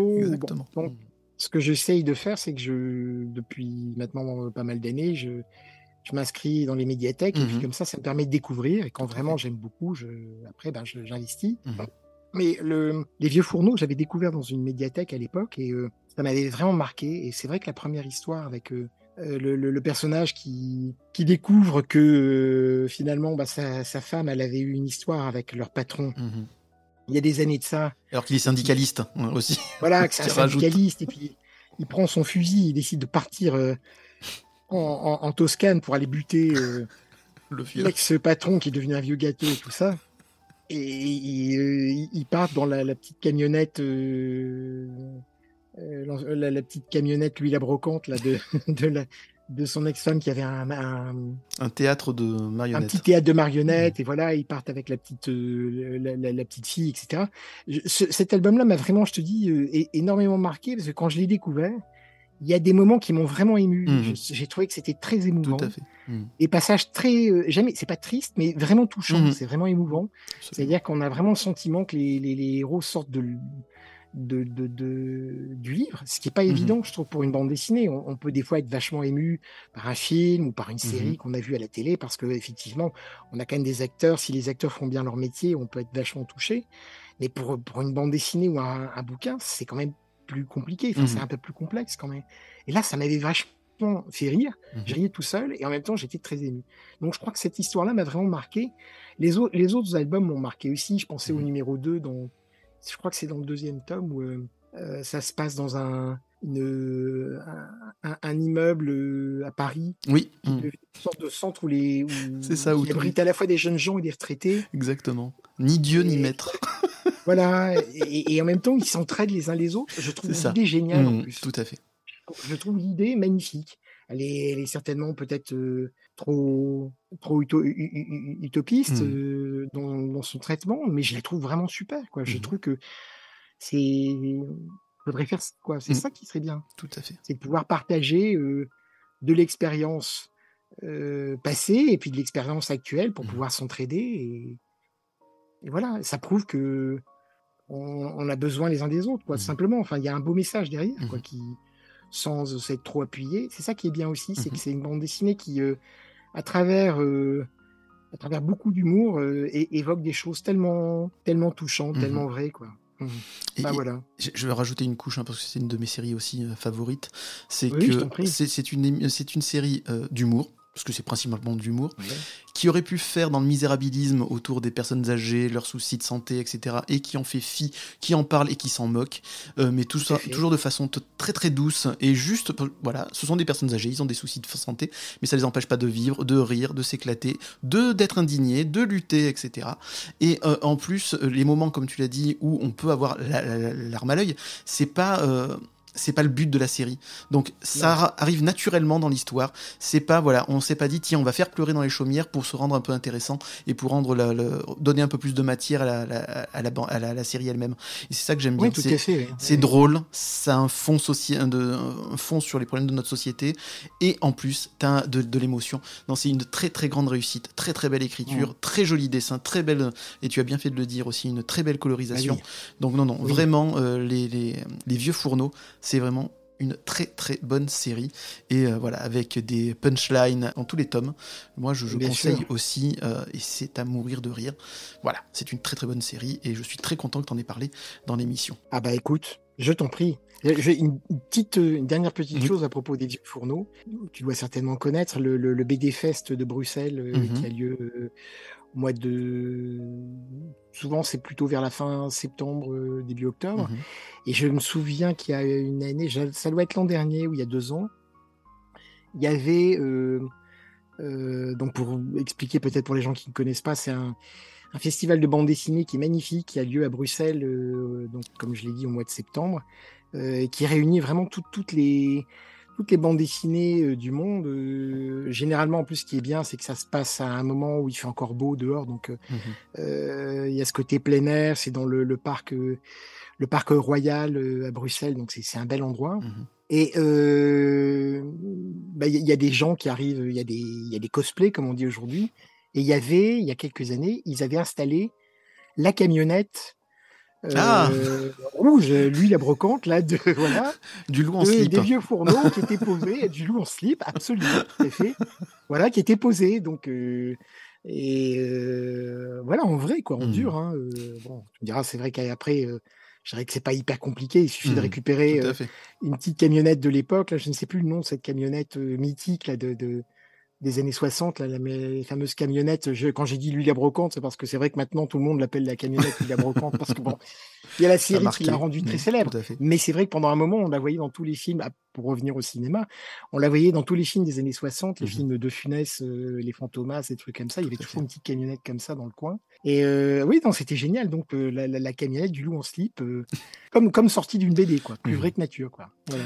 Ça t'a fait quelque chose. Euh, D'ailleurs, Ah euh, oui, oui, oui. Les, Les Vieux Fourneaux est une des rares euh, bandes dessinées françaises à avoir été adaptée au cinéma. Est-ce que tu as vu Oui, les deux vrai. films pas Alors j'ai vu le premier film, j'ai Mhm. pas vu le second. Et qu'est-ce que tu avais pensé du coup de la première adaptation? J'avais bien aimé, j'avais bien aimé, j'avais trouvé que bon, c'est toujours un peu difficile hein, de, de, de- on, a- on, a- on se fait tous un peu notre idée. euh, et puis je trouve qu'en plus, généralement, les, les, les adaptations euh, de bande dessinée au cinéma, les adaptations françaises de bande dessinée au cinéma sont rarement réussies. Mhm. Je trouve quand même parce que c'est euh, un peu compliqué. Mais je pense que c'est aussi parce qu'on on s'est on est toujours euh, c'est soi-même on est des fois déçu on s'est tellement fait un tout- quand on aime beaucoup euh, une- une bande dessinée c'est toujours difficile de la voir après transposée au cinéma avec des acteurs et tout ça. J'avais trouvé que c'était pas si mal. J'avais trouvé que les acteurs étaient plutôt bien. Je trouvais que l'idée de prendre Pierre Richard Oui, dans le rôle du vieil Anna je, je trouvais ça excellent Tout je trouvais ça tellement bon j'adore j'adore ce, ce comédien Mhm. il fait toujours tellement jeune en plus, c'est incroyable. Oui, oui, Mm. bah, j'ai, écoute, j'ai petite anecdote là, j'ai, eu la chance de le voir en vrai Ah, parce qu'en fait, il est de, il est du Nord, donc moi Mhm. je, je suis de, de Lille Mhm. et euh, je l'ai vu deux fois, une fois de très près, une fois de loin parce qu'il venait, il y a un, excellent festival ciné-comédie euh, à la Mhm. rentrée euh, à Lille. Je, je- je fais un peu la promotion de sûr. ville là, mais de mon coin, mais c'est un, c'est une ex- un excellent festival de, de, de comédie au Mhm. cinéma qui a lieu pendant quasiment tout le mois de septembre. Et il était venu à une représentation euh, spéciale du, de La Chèvre. Mhm. Donc il était venu raconter des anecdotes sur le tournage de La Chèvre et tout ça, et c'était c'était génial. Et dans la salle, ce qui était magnifique, c'est qu'il y avait des gens qui avaient déjà vu le film Mhm. quand il était sorti à l'époque, qui riaient, mais il y avait aussi des enfants, des, des enfants d'une dizaine d'années, ça marche toujours. des gens euh, Mm. plus jeunes et qui, qui adoraient, qui se Mhm. marraient. Mais euh, donc voilà, c'est ça qui est là. Tu dis, c'est des c'est des. Et une autre fois, je l'ai vu parce que Pierre Richard a des vignes et euh, il a fait un excellent vin. Enfin, il fait même fait du trois types de vins rosé, euh, blanc et rouge. Mhm.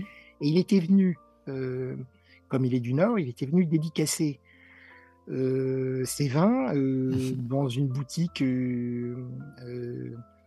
alimentaire Mhm. de, de, de Lille.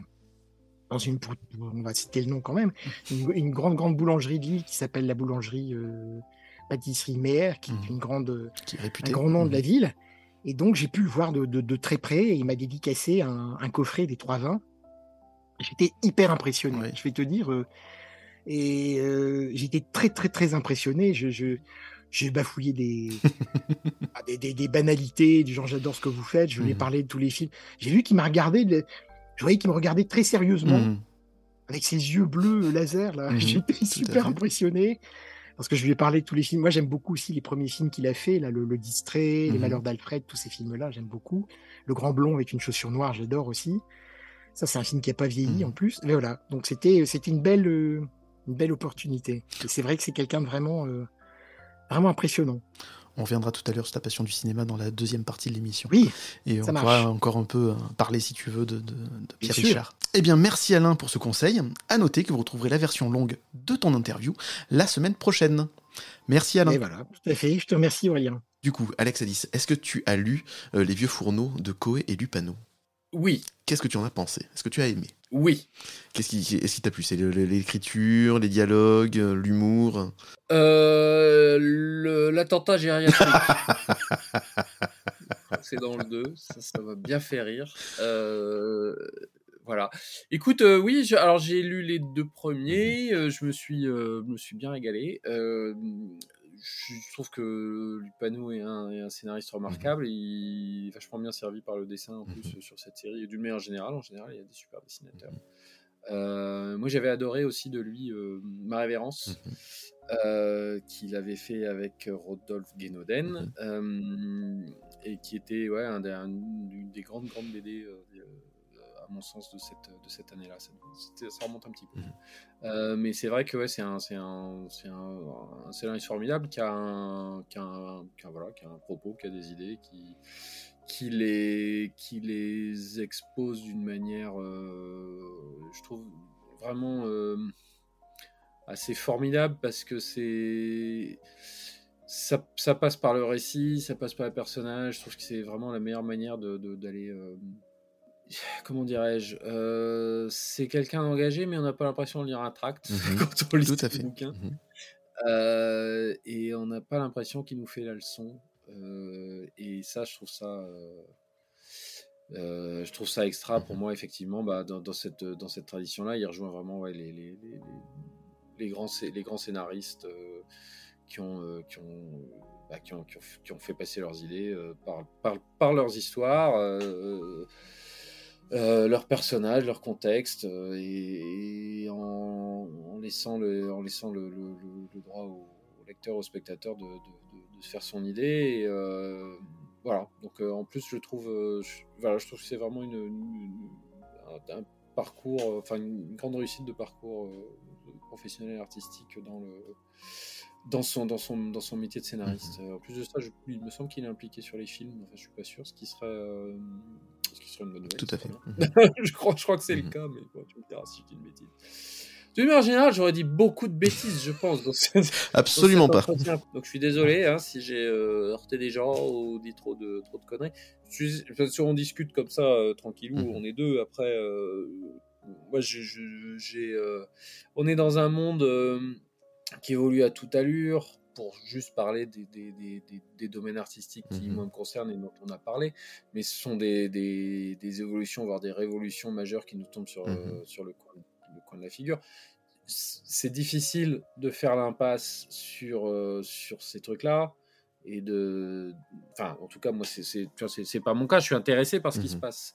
Euh, après, j'essaye, comme tout le monde, de, de, de, de, réfléchir par rapport à ça, euh, de, me positionner, euh, de de- d'essayer de, trouver ce qu'il y a de positif dans tout ça, d'identifier les dangers, Mhm. de, de, de, de, de- on est on est Bon, je pense que ça ne concerne pas que le domaine artistique pour le coup, mais on est, on est entré dans un monde assez. euh, qui, qui change vite et qui est assez incertain. Et euh, voilà, moi, je, me, je, je, je, je suis euh, vraiment, euh, bah, encore une fois, à l'écoute et assez, assez, euh, assez vigilant par rapport à ça. Et je me fais des idées par rapport à, à- à tout ça euh, qui sont, tu vois, qui sont les. Tu vois, tu me poses des questions, je te réponds. hein.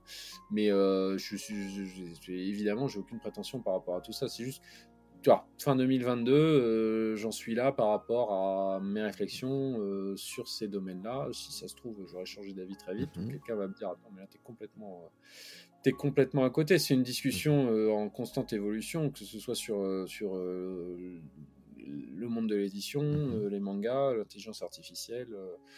voilà.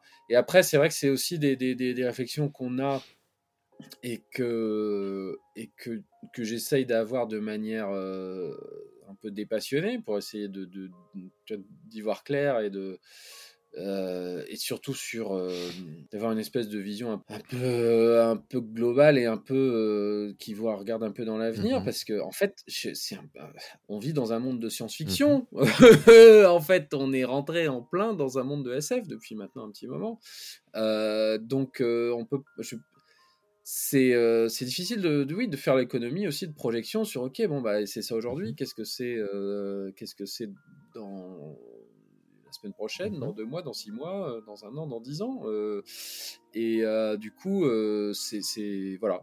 Ça, ça oblige à des échelles de, de, de- de réflexion, à des échelles de, temps et aussi à des échelles de secteurs entiers où tu te dis bon bah attends je suis pas qualifié évidemment pour avoir ces réflexions là mais je suis quand même enfin, je peu hein.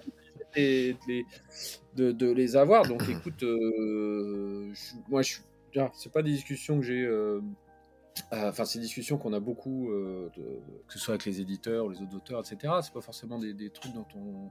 Enfin, tu vois, j'ai pas, j'ai pas de façon, j'ai pas de légitimité particulière à m'exprimer sur ces sujets-là. Je te livre juste mes, mon, ressenti par rapport à ça. Après, je voudrais pas non plus que ça paraisse comme un, un truc assez. euh, comment dirais-je C'est forcément un peu dépassionné. Oui, tu es obligé de considérer des futurs, euh, mais comme sur d'autres domaines où les choses vont pas être marrantes. Et euh, voilà, et tu es, un peu obligé d'en parler quand même, et, euh, et, euh, il faut quand même agir par rapport à ça. Je, je comprends pas cette volonté de, de se justifier sur ce que tu as dit en fait. Parce que tu as le droit d'avoir des opinions, tu as le droit d'avoir un avis, tu as le droit en tant qu'artiste en plus, donc c'était.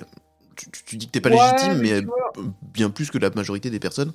Donc non, je comprends pas. Oui, mais aussi moins par rapport, aussi moins que d'autres gens qui ont. qui ont, Enfin, tu vois, je suis pas. euh, comment dirais-je Je voudrais pas. euh, c'est- une- Je suis content de partager une réflexion Mhm. en cours, mais je voudrais juste préciser effectivement que c'est une réflexion en cours. Et moi, je suis vraiment. euh, je pense as- assez euh, respectueux justement des, des, des, des, des- spécialistes euh, dans, dans chacun de ces domaines pour.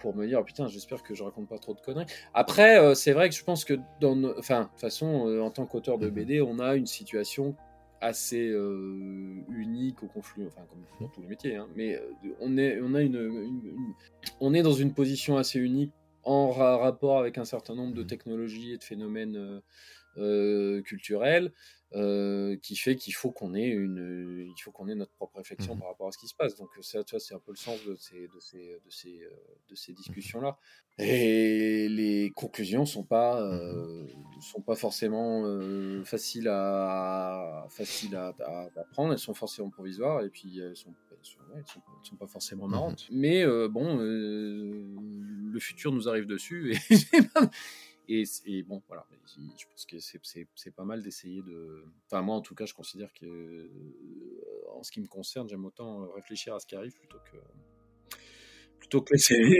laisser les choses nous tomber dessus. Même si euh, il y a beaucoup de trucs sur lesquels on va pas pouvoir, euh, on va pas pouvoir changer grand chose. Euh, Décoinstabule est à la base fait aussi pour créer de, de, de- limite des documentaires, des portraits euh, vraiment euh, assez longs, pointus euh, de l'auteur euh, que j'interviewe ou des personnes que j'interviewe du coup. Et euh, bah, si tu veux, je te propose que dans quelques années, quand tu sortiras ta prochaine série, on fasse euh, une nouvelle interview et dans laquelle on fera encore une prospective et on reparlera un peu de ce que tu avais dit il y a quelques années en arrière et voir. Ah euh, oui, ça, ça va être voilà, exactement. Donc on pourra en reparler. Ah oui, tu dois le, le, le, le, le- la pile de conneries. Euh, non, je suis, je suis, bon, écoute, non, mais c'est, marrant, effectivement, parce que je te dis, euh, c'est généralement des conversations que j'ai, mais qui sont pas enregistrées. Mhm. Donc, Oui, mais justement, verra cette chance-là, je, te remercie d'avoir pris autant de temps pour répondre à ces questions. Mais oui, mais c'est aussi ça le but de l'émission, c'est de mettre euh, les auditeurs aussi face à l'auteur, euh, face à un auteur qu'ils aiment ou qu'ils veulent découvrir, et face à un auteur dans sa globalité. Pas que juste pour parler de son travail, ainsi de suite. Et on parle aussi de la personne. Et je trouve ça passionnant. Et euh, voilà. Et je continue, c'est ce qui me fait euh, continuer d'ailleurs le podcast. non, non, mais c'était, c'était, c'était, euh, c'était, c'était chouette. Enfin, c'est- je suis toujours content de déblatérer, comme, comme on l'a bien entendu. et c'était passionnant. Dès Stabule touche à sa fin, mais avant de nous quitter, Alex, quand euh, tu ne dessines pas ou que tu n'écris pas d'incroyables histoires, que fais-tu? Quelles sont tes autres passions? Je vais être d'un triste. Euh, je sors avec un carnet et je, je peins ce que je vois. non, ouais, je suis très, en ce moment très très euh, peinture euh, sur le motif euh, en plein air. J'ai fait, j'ai fait ça beaucoup cet été, ça m'a fait beaucoup de bien. Non, bah écoute, je vais au musée voir de la peinture. Je vais au ciné voir des histoires. Enfin, je suis assez. Tu vois. Alex Alice ne se pose jamais sur son canapé pour voir des séries, des séries de SF par exemple Non, il y a- enfin après les séries, je fais gaffe. En général, de toute façon, c'est comme les mangas. En Mhm. général, je vois deux trois épisodes pour voir de quoi ça parle, et après, je, je suis tellement conscient du- de la logique industrielle qu'il y a derrière que c'est assez rare que je. Est-ce qu'il y en a une là par exemple que... Est-ce que tu as vu euh, For All Mankind sur Apple Plus? Oui, j'ai vu un épisode. Ah, ça t'a pas tenté euh, d'approfondir Euh, L'Uchronie, tout ça, J'aime bien. euh. euh, il s'appelle D. Moore. Hum, Tout à fait. Le papa de Euh, Battlestar Galactica. Mais tu vois, Battlestar Galactica, j'ai pas tout vu non plus. D'accord. Je suis, en fait, je suis assez parce que je, moi, j'ai que 24 heures dans mes Mhm. journées, euh, donc. Tout à fait. Mhm. Non, je sais pas, je sais pas. euh, en fait, je sais pas. Je, je je m'intéresse à un tas de trucs et c'est vrai que j'ai peu Mhm. la patience pour les séries, euh, sauf en général chez les Anglais parce que les Anglais ils n'ont pas de sous, du coup ils ont pas de temps, du coup ils ont plein d'idées à mettre dans très peu de temps. Donc Doctor Who. Hein, ça. Donc en général, ils font des séries courtes et où tout est bien. Mhm. Donc, euh, mais c'est vrai que les Américains, ils ont trop de pognon et ils ont des formats interminables et je trouve que souvent ça, ça. Et ils ont un métier, enfin bon, on va pas revenir là-dessus, mais ils ont aussi un métier où, bon, je, je- ok, c'est très bien fait, mais ce- je trouve pas assez à manger. Et For All Mankind, je, au bout d'un épisode, je, Non. je- ok, non, je je trouve le, le- le principe marrant. Je, a- apparemment, ça devient incroyable après, mais Ouais, je moi j'ai eu trois saisons enthousiasmantes, hein, surtout euh, Ouais, euh, gamin des années ouais. 80 qui espérait qu'on allait pouvoir aller à l'an 2000 sur la Lune, passer des vacances, etc. Et, et j'étais très déçu du coup de cette non-possibilité. J'avoue que For All Mankind, ça m'a enthousiasmé de ce côté-là, de ce que ça aurait pu être. Et c'est- voilà. Mais bon. Non, bah écoute, je vais lui laisser une Mm. chance. Non, euh, le premier épisode de Raised by Wolves m'a mis une bonne claque. Mhm. Euh, et J'avais complètement désespéré de Ridley Scott, Mm. mais euh, le premier épisode est absolument formidable. Petite, euh, petit, c'est quasiment un film Mhm. de, de SF. ambitieux, tripant, euh, intelligent, euh, ultra flippant, Mhm. enfin top, top, top, top, top, vraiment extraordinaire. Et après, bon, bah ça devient une série, donc euh, moment j'ai décroché, même s'il y a des très bons trucs. Ouais, voilà. Mm. J'ai- dire que dans ta jeunesse, tu étais un grand fan de jeux de rôle et de GM. Ouais, euh, Est-ce qu'on peut parler Ouais. un peu de ce passage-là d'ailleurs? Euh, bah oui, bah c'était pas fini. Non, Ah. fais toujours du jeu de rôle. euh, ouais. Merveilleux. Ah oui, j'adore ça. Et tu as fait quelques parties Euh, avec un certain Thomas Croisière aussi. Oui, bah oui. Et euh, c'était. Euh... Oui, oui, j'ai fait. Alors, du, du GN, j'en ai fait, j'en fais moins. Mhm. Enfin, j'en fais plus. Oui. Mhm. En fait, non, mais, mais je suis très content sur, en jeu de rôle sur table. J'ai une, une bonne petite équipe de copains. Mhm. Tu sais, c'est. je trouve c'est vraiment un. Un loisir, une forme d'expression, je sais pas, une activité Mhm. euh, vraiment formidable. Je trouve qu'il y a, il y a, enfin, moi j'ai grandi avec ça. hein, euh, je suis vraiment, tu vois, génération euh, livre dont vous êtes le héros et l'arrivée de, de, de l'œil noir, Donjons et Dragons euh, dans les années 80. Donc j'ai, je suis, enfin, tous les premiers jeux en français, on les a découverts avec mon groupe de potes. Mhm. Donc j'ai, j'ai vu arriver tous ces trucs-là. Euh, j'étais pas dans les premiers, hein, évidemment. Euh, J'étais euh, génération Gallimard, donc c'était déjà commencé à devenir mainstream. Mais, euh, mais c'était ce qui était, c'était super de voir tous ces trucs-là arriver. Et puis comme il y en avait beaucoup qui étaient en anglais, du coup, ça, voilà, ça forçait à lire en anglais. Et non, je trouve que c'est un, un formidable travail d'imagination, de, de, de, à la fois de la part du meneur de jeu, mais aussi des joueurs. Je trouve que la création d'un personnage, c'est quelque chose de ouais, de- de- d'extra de, cette manière de, de se dire ok bah, je vais me projeter dans la personnalité de quelqu'un d'autre comment est-ce que quelqu'un d'autre fonctionne que- qu'est-ce qui l'anime euh, enfin sans même parler de ce que ça apporte en tant que scénariste où à mon avis c'est très très très utile. Très Euh, formateur, je suis, euh, je- je- rien qu'en termes de, de- tu vois, de- tentatives de compréhension de ses semblables, c'est quand même assez chouette. Moi, je sais qu'en général, j'essaie de jouer des personnages différents, Mhm. très différents de moi, euh, d'essayer des trucs assez, assez dingues, euh, poser des défis, des trucs où je dis, oh, mais ça, c'est pas possible, ça peut pas marcher, et puis s'apercevoir que si, Mhm. en fait, ça, ça- ça peut faire une personne. euh, tu, ça, voilà, ce sont des, des combinaisons qui marchent. Oui, on peut imaginer. Du coup, on se projette. euh, voilà. Alors, euh, et c'est super parce que c'est dans un cadre, euh, c'est dans un cadre amical. Si on se plante, si on fait des trucs qui sont de- bizarres, inappropriés, ou bon, bah, c'est bon, on est entre nous. On n'est pas, sur Twitter. On va pas se faire, on va pas se faire lyncher. euh, et puis après, c'est des trucs dont on peut, tu vois, discuter, tirer des leçons. euh, c'est vraiment une, il faut une, ah, un- bah, c'est le règne de l'imaginaire et l'imaginaire, oui, non seulement, mais pas seulement en termes de, d'objets magiques et de, de châteaux fantastiques, même si évidemment c'est chouette, ou de grands anciens, euh, mais aussi, ouais, de, de, travail de projection dans, euh, dans, ouais, dans, dans d'autres vies euh, et essayer de voir comment, euh, comment on se positionne par rapport à ça, euh, tout ça en groupe avec des copains, euh, joyeusement autour d'une table. Écoute, euh, c'est vraiment, euh, en général, on se retrouve, on dîne, euh, on, on raconte le coup. euh, si euh, de temps en temps on joue pas, et puis de temps en temps, tu vois, on se fait, on se fait deux heures, deux trois heures de jeu. euh, c'est vraiment, euh, c'est vraiment extra. Je suis, je, je suis très content qu'il y ait une espèce de, j'ai l'impression, hein, une espèce de reprise, de passage de relais. Il y a beaucoup de boîtes d'initiation. euh, je pense que la, la- la culture pop, euh, en fait, les gens de notre génération ont, ont transmis.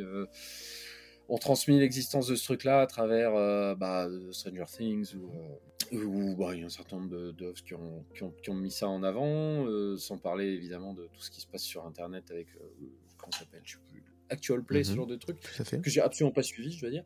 Mais euh, ouais, je dois dire que j'ai pas beaucoup trouvé d'inconvénients. Mhm. Bon, à part le fait que ça incite à aller euh, profaner des tombes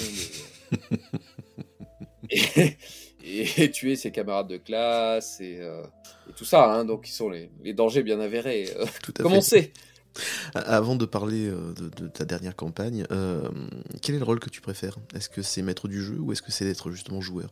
Eh Ben, en fait, euh, j'adore être maître du jeu, mais j'ai la flemme. Mhm. Il y a des scénarios originaux de Alex Alice qui traînent? Non, il y en a pas ou quasiment pas. En fait, euh, les... pour moi, ça, ça correspond à peu près à la même. euh, Enfin, le, le travail de, de maître de jeu correspond à peu près au travail de euh, d'écriture et de mise en Mhm. scène que je que je fais pour mes pour, bah voilà Mhm. pour mon mes BD ou euh, ou, le- ou le dessin animé quand je travaille sur du dessin animé. Euh, donc ça correspond vraiment au même au même besoin. Euh, et du coup, je suis, je fais comme j'ai de la chance de travailler dans le domaine, bah, je vais mets plutôt, je mets plutôt cette énergie là-dedans plutôt que dans la conception d'un- d'une d'une- d'une partie euh, pour, pour mes petits camarades. Euh, mais euh, ce qui est, que je regrette régulièrement parce que j'aimerais bien, euh, ouais, j'aimerais bien, mais c'est c'est super chronophage. Tout à fait. Et euh, voilà. Et euh, du coup, non, j'ai heureusement un groupe avec des maîtres de jeu euh, euh, plus, euh, plus courageux et généreux que moi qui prennent le- également meilleurs, qui prennent, qui prennent ce rôle-là et euh, qui nous font vivre des, des- ouais, des- des super moments. Mm. C'est quoi ton meilleur souvenir de jeu de rôle? Ouh, euh, Je suppose que à force euh, du temps qui passe, il y en a eu beaucoup. Mais il y en a pas un qui t'a marqué plus qu'un autre? Écoute, euh, ça va être, en fait, c'est- con, mais ça va être du, du, du jeu de rôle grandeur nature, Mhm. ouais, ouais, parce que je pense que ça, enfin, forcément, le, le fait que ce soit une expérience euh, Encore plus immersive. Mhm. Bah oui, pas- on n'est pas juste dans l'imagination, on, on vit vraiment les choses par tous les sens. Et ouais, il y a puis plein de trucs euh, assez, assez dingues, mais je veux dire qu'effectivement, peut-être le meilleur moment, c'était un peu sur un de mes premiers ou le premier GN où tu sais, c'était dans la journée. En plus, à cette époque-là, c'était. euh, on faisait pas suffisamment d'efforts sur le costume et tout ça. Je pense qu'on n'avait pas forcément les joueurs, Mhm. ils n'avaient pas le même âge et pas les mêmes moyens. tu C'est ça. c'était un peu les débuts, donc on était tous un peu en plastoc et euh, voilà. Sauf qu'en fait, à un moment, la nuit tombe et, euh, et, et l'avantage de cette époque-là, par contre, ouais, ok, on avait des costumes de merde, mais par contre, on avait des, on avait des vraies torches. Maintenant, d'après ce que j'ai compris, surtout c'est avec des LED. On se demande pourquoi. J'espère que c'est pas vrai, mais c'est ce que j'ai entendu. Euh, Bon, et pour des raisons compréhensibles. Euh, mais bon, mais pas bon. Pff, ah bon, en tout cas, c'est vraiment dommage parce que moi, c'est mon souvenir, c'est tu, vois, tu, tu rentrais en fin de journée dans une espèce de grotte euh, et euh, bon, voilà, faire nos trucs en plastique et à un, à un moment on ressort et là il faisait nuit et tout est éclairé à la Mhm. torche et d'un coup c'est vrai en fait. Mhm. C'est-à-dire que d'un coup les, les, les, les- Les sensations. les silhouettes dans la nuit, euh, les arbres, voilà. Et en plus de ça, à ce moment-là, il avait commencé à neiger. Ah, donc d'un coup, c'est, tu sais, tu rentres dans une autre réalité. Et ça, ça m'est arrivé, euh, ça m'est arrivé. Là, c'était complètement, euh, tu vois, l'effet de l'effet de la, de, de la météo, de la Mhm. lumière et voilà. Mais ça m'est arrivé, euh, ça m'est arrivé un paquet de fois. Et en fait, je pense que c'est un peu la raison pour laquelle on fait ce genre de truc. Moi, j'avais un copain qui avait cette, effectivement cette théorie de la, de la minute. En fait, tu fais un, c'est beaucoup de boulot de, de, de, faire un jeu de rôle grandeur nature, même en tant que juste participant. hein. C'est, c'est beaucoup de travail. Et, euh, et en fait, je pense que tu le fais pour ouais, la, la minute Mhm. du, du week-end. Et c'est pas si Le moment parfait. Mhm. complètement. En fait. T'es, complètement dans le truc. J'ai eu aussi des, la chance de, de jouer avec des très bons joueurs, acteurs, on sait pas comment dire Oui, en fait, parce mhm. que c'est euh, qui était vraiment très bon, très intense, très très très bien dans le personnage. Et là, c'est vrai que tu fais des, des scènes d'imposition. De, de- de- de- En plus de ça, le jeu était très bien écrit par un copain romancier qui est Laurent Laurent, euh, qui avait écrit un jeu formidable et euh, qui était dans lequel tu vois, tu me suis retrouvé dans des interactions avec des à la fois des personnages et des, des joueurs qui étaient euh, qui étaient euh, les personnages étaient extrêmement bien écrits et les joueurs étaient Mhm. était très très bon. Donc c'est, on se retrouve à vivre euh, des scènes d'une grande intensité dramatique avec des gens qui, qui les interprètent parfaitement. Sauf qu'en fait c'est pas, c'est pas, enfin c'est interprété mais tout est improvisé. Mhm. Donc c'est, euh, ouais c'est c'est c'est c'est des c'est des, des, des moments euh, des moments marquants euh, et c'est vrai qu'on on sait pas trop que, que- quelle étiquette euh, coller dessus. Mhm. Oui, c'est un jeu, mais c'est aussi une espèce de, de, ouais, de théâtre improvisé, euh, mais sans public. Enfin, donc une espèce de pureté totale du truc en plus, qui est que ouais, t'es es juste là. quand il y a une bonne scène, bon bah si on était deux, on était deux, on était deux, on profitait, puis c'est tout. quoi. Voilà. Ça t'a jamais tenté d'aller sur les planches? Alors absolument pas. Ça, ça- Mhm.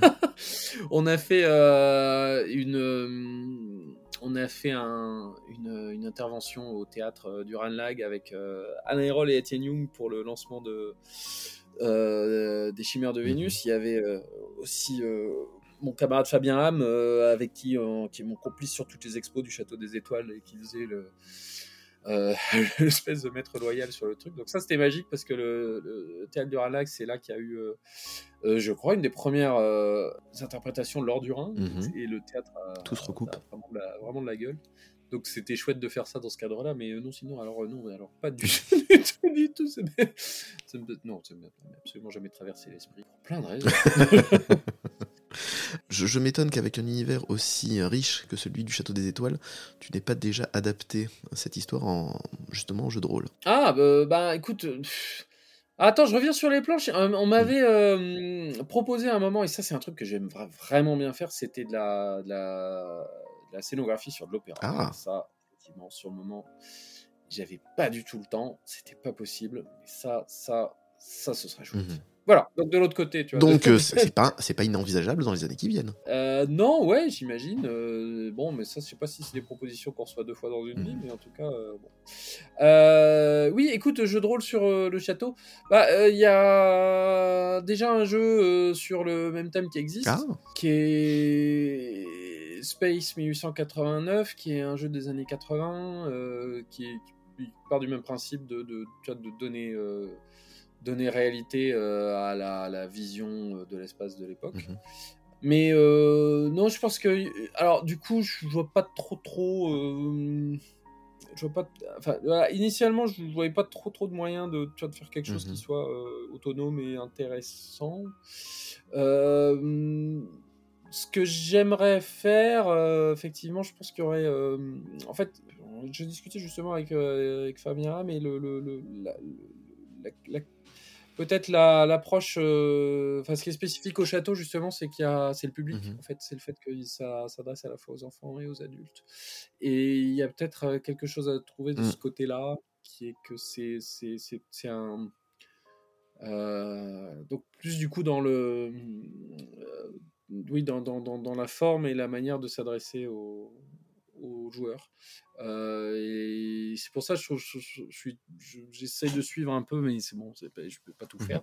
Euh, ce qui se fait en en, en boîte d'initiation en, en hybride euh, en hybride jeu de rôle livre-jeu ce genre de choses ça te chatouille du coup quand même. hein. Ouais, j'aime bien, j'aime bien. Mais euh, bon, euh, c'est ce truc-là, si tu veux, soit il y a un super créateur qui me contacte Mm. euh, et qui lance un truc, euh, soit euh, je vais pas le faire C'est moi-même. ça, En fait, mhm. hein, parce que Une- ça serait une collaboration. un Mhm. énorme boulot. Mhm. Donc, euh, voilà. Ok. Le, le message est passé en tout cas. J'aimerais bien, mais je. je... je- voilà, oui, ce serait, euh, ouais, ce, ce serait chouette. Donc, si ça peut être un moyen, je pense que le, le, le- effectivement, tu, je me dis, c'est un univers fédérateur pour un certain nombre de, de familles. Euh, c'est un des, un des trucs, je le sais parce que je le vois en dédicace, où c'est effectivement les parents et les enfants qui lisent. Et euh, si c'est quelque chose qui peut servir de, si c'est cet univers qui peut servir de passerelle vers le jeu de rôle à travers un, quelque chose de bien conçu Mhm. qui aille dans ce sens-là, j'en serais ravi parce que je trouve que c'est vraiment Encore une fois, je trouve que c'est un, un- un- une activité euh, formidable et enrichissante et, euh, et qui mérite d'être euh, plus pratiquée. Y a-t-il un jeune auteur ou méconnu que tu aimerais faire découvrir aux auditeurs? Euh, bah, je vais faire de la promo pour le dernier album de, de Mathieu Sapin. Mhm. Très bien. Alors, Mathieu Sapin n'est pas précisément un, un je- un jeune auteur inconnu. Non, par contre, il l'a fait avec mon camarade d'atelier Patrick Pion, Mhm. Euh, qui a fait plein de bouquins, mais qui, est, qui là sort quelque chose de vraiment unique et, et très spécial sur lequel il, il fantasmait depuis des années, euh, qui est vraiment son univers perso. Et euh, ça s'appelle Lombric et c'est euh, chez Métamorphose avec un très très joli petit bouquin euh, vert comme ils savent faire chez Métamorphose. Donc voilà. Ah, Merci pour ce conseil. Nous arrivons au bout de ce long et passionnant entretien. Chers auditeurs, si vous avez l'âme d'un rêveur et que vous aimez les grandes et belles aventures épiques ou que vous aimiez tout simplement l'art avec un grand A, foncez découvrir le Troisième Testament, Siegfried et Château des Étoiles, vous ne le regretterez pas. Vous l'aurez compris, chers auditeurs, s'il existait, je décernerais à Alex Alice un décoin stabule d'or pour l'ensemble de sa carrière, mais par chance, il a encore tant d'histoires et tant d'émotions à nous faire vivre que ça attendra encore un peu. Euh, mais en attendant, et ce dès aujourd'hui, je peux te dire en face, mille fois merci pour ton travail et ces incroyables voyages. Merci Aurélien. Merci encore Alex Alice d'avoir euh, participé à l'émission. J'espère que tu as passé un bon moment et euh, que tu reviendras donc pour parler euh, de tes futurs projets et faire un point du coup rétrospectivement de ce- toutes les informations que tu as données, de tous tes avis sur voilà dans le futur pour voir un peu une capsule temporelle du coup pour voir si tu avais raison ou si les choses ont changé du coup. Écoute, je te propose du coup de l'enterrer dans, dans une boîte en métal et de la déterrer dans 10 ans. Ça paraît bien. Et merci à Thomas Croisière, le parrain de cette émission, pour sa question surprise et pour m'avoir permis de pouvoir réaliser cette très très très, très belle interview. Mais oui, merci Thomas Croisière. Et euh, voilà, je pense qu'il est, il est à nouveau sur les planches et euh, Il, il est en, en tournée en France, une tournée. euh, je retournerai, bientôt le voir, mais je lui dirai pas quand parce que oui, tu risquerais d'être appelé sur, le, sur la scène. j'aurais des problèmes. Ouais.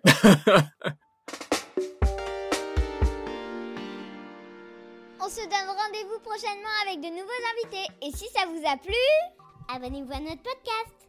Si c'est le cas, pensez à laisser des étoiles et des commentaires sur votre plateforme de podcast favorite. Ça me fera très plaisir et ça me motivera encore plus pour les prochaines émissions. Si vous voulez connaître les actualités de Décoinstabule, suivez-moi sur Instagram, Facebook et Twitter.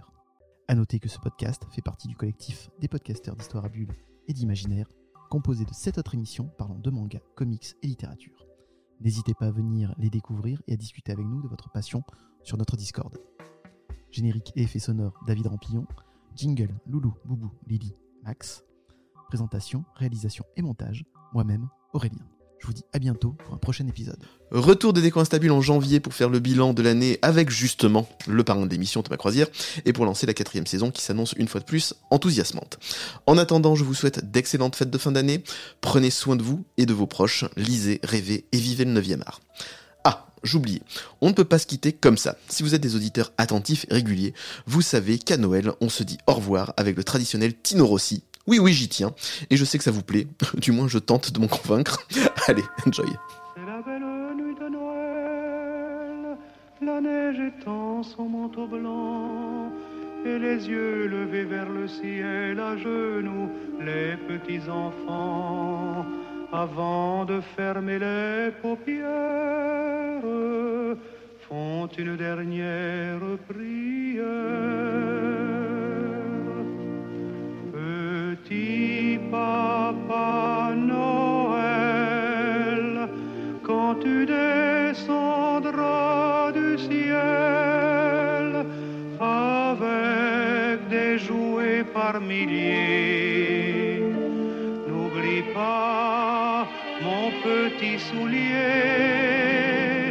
mais avant de partir, il faudra bien Dehors, tu vas avoir si froid. C'est un peu à cause de moi. Il me tarde tant que le jour se lève pour voir si tu m'as apporté tous les beaux joujoux que je vois en rêve et que je te commandais, papa Noël,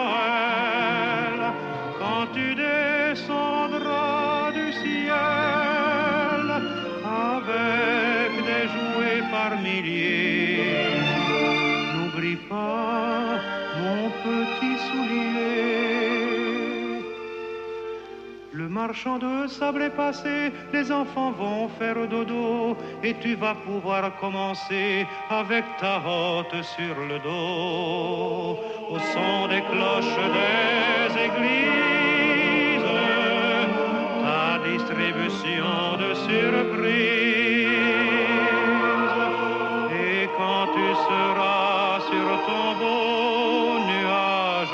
Viens d'abord sur notre maison.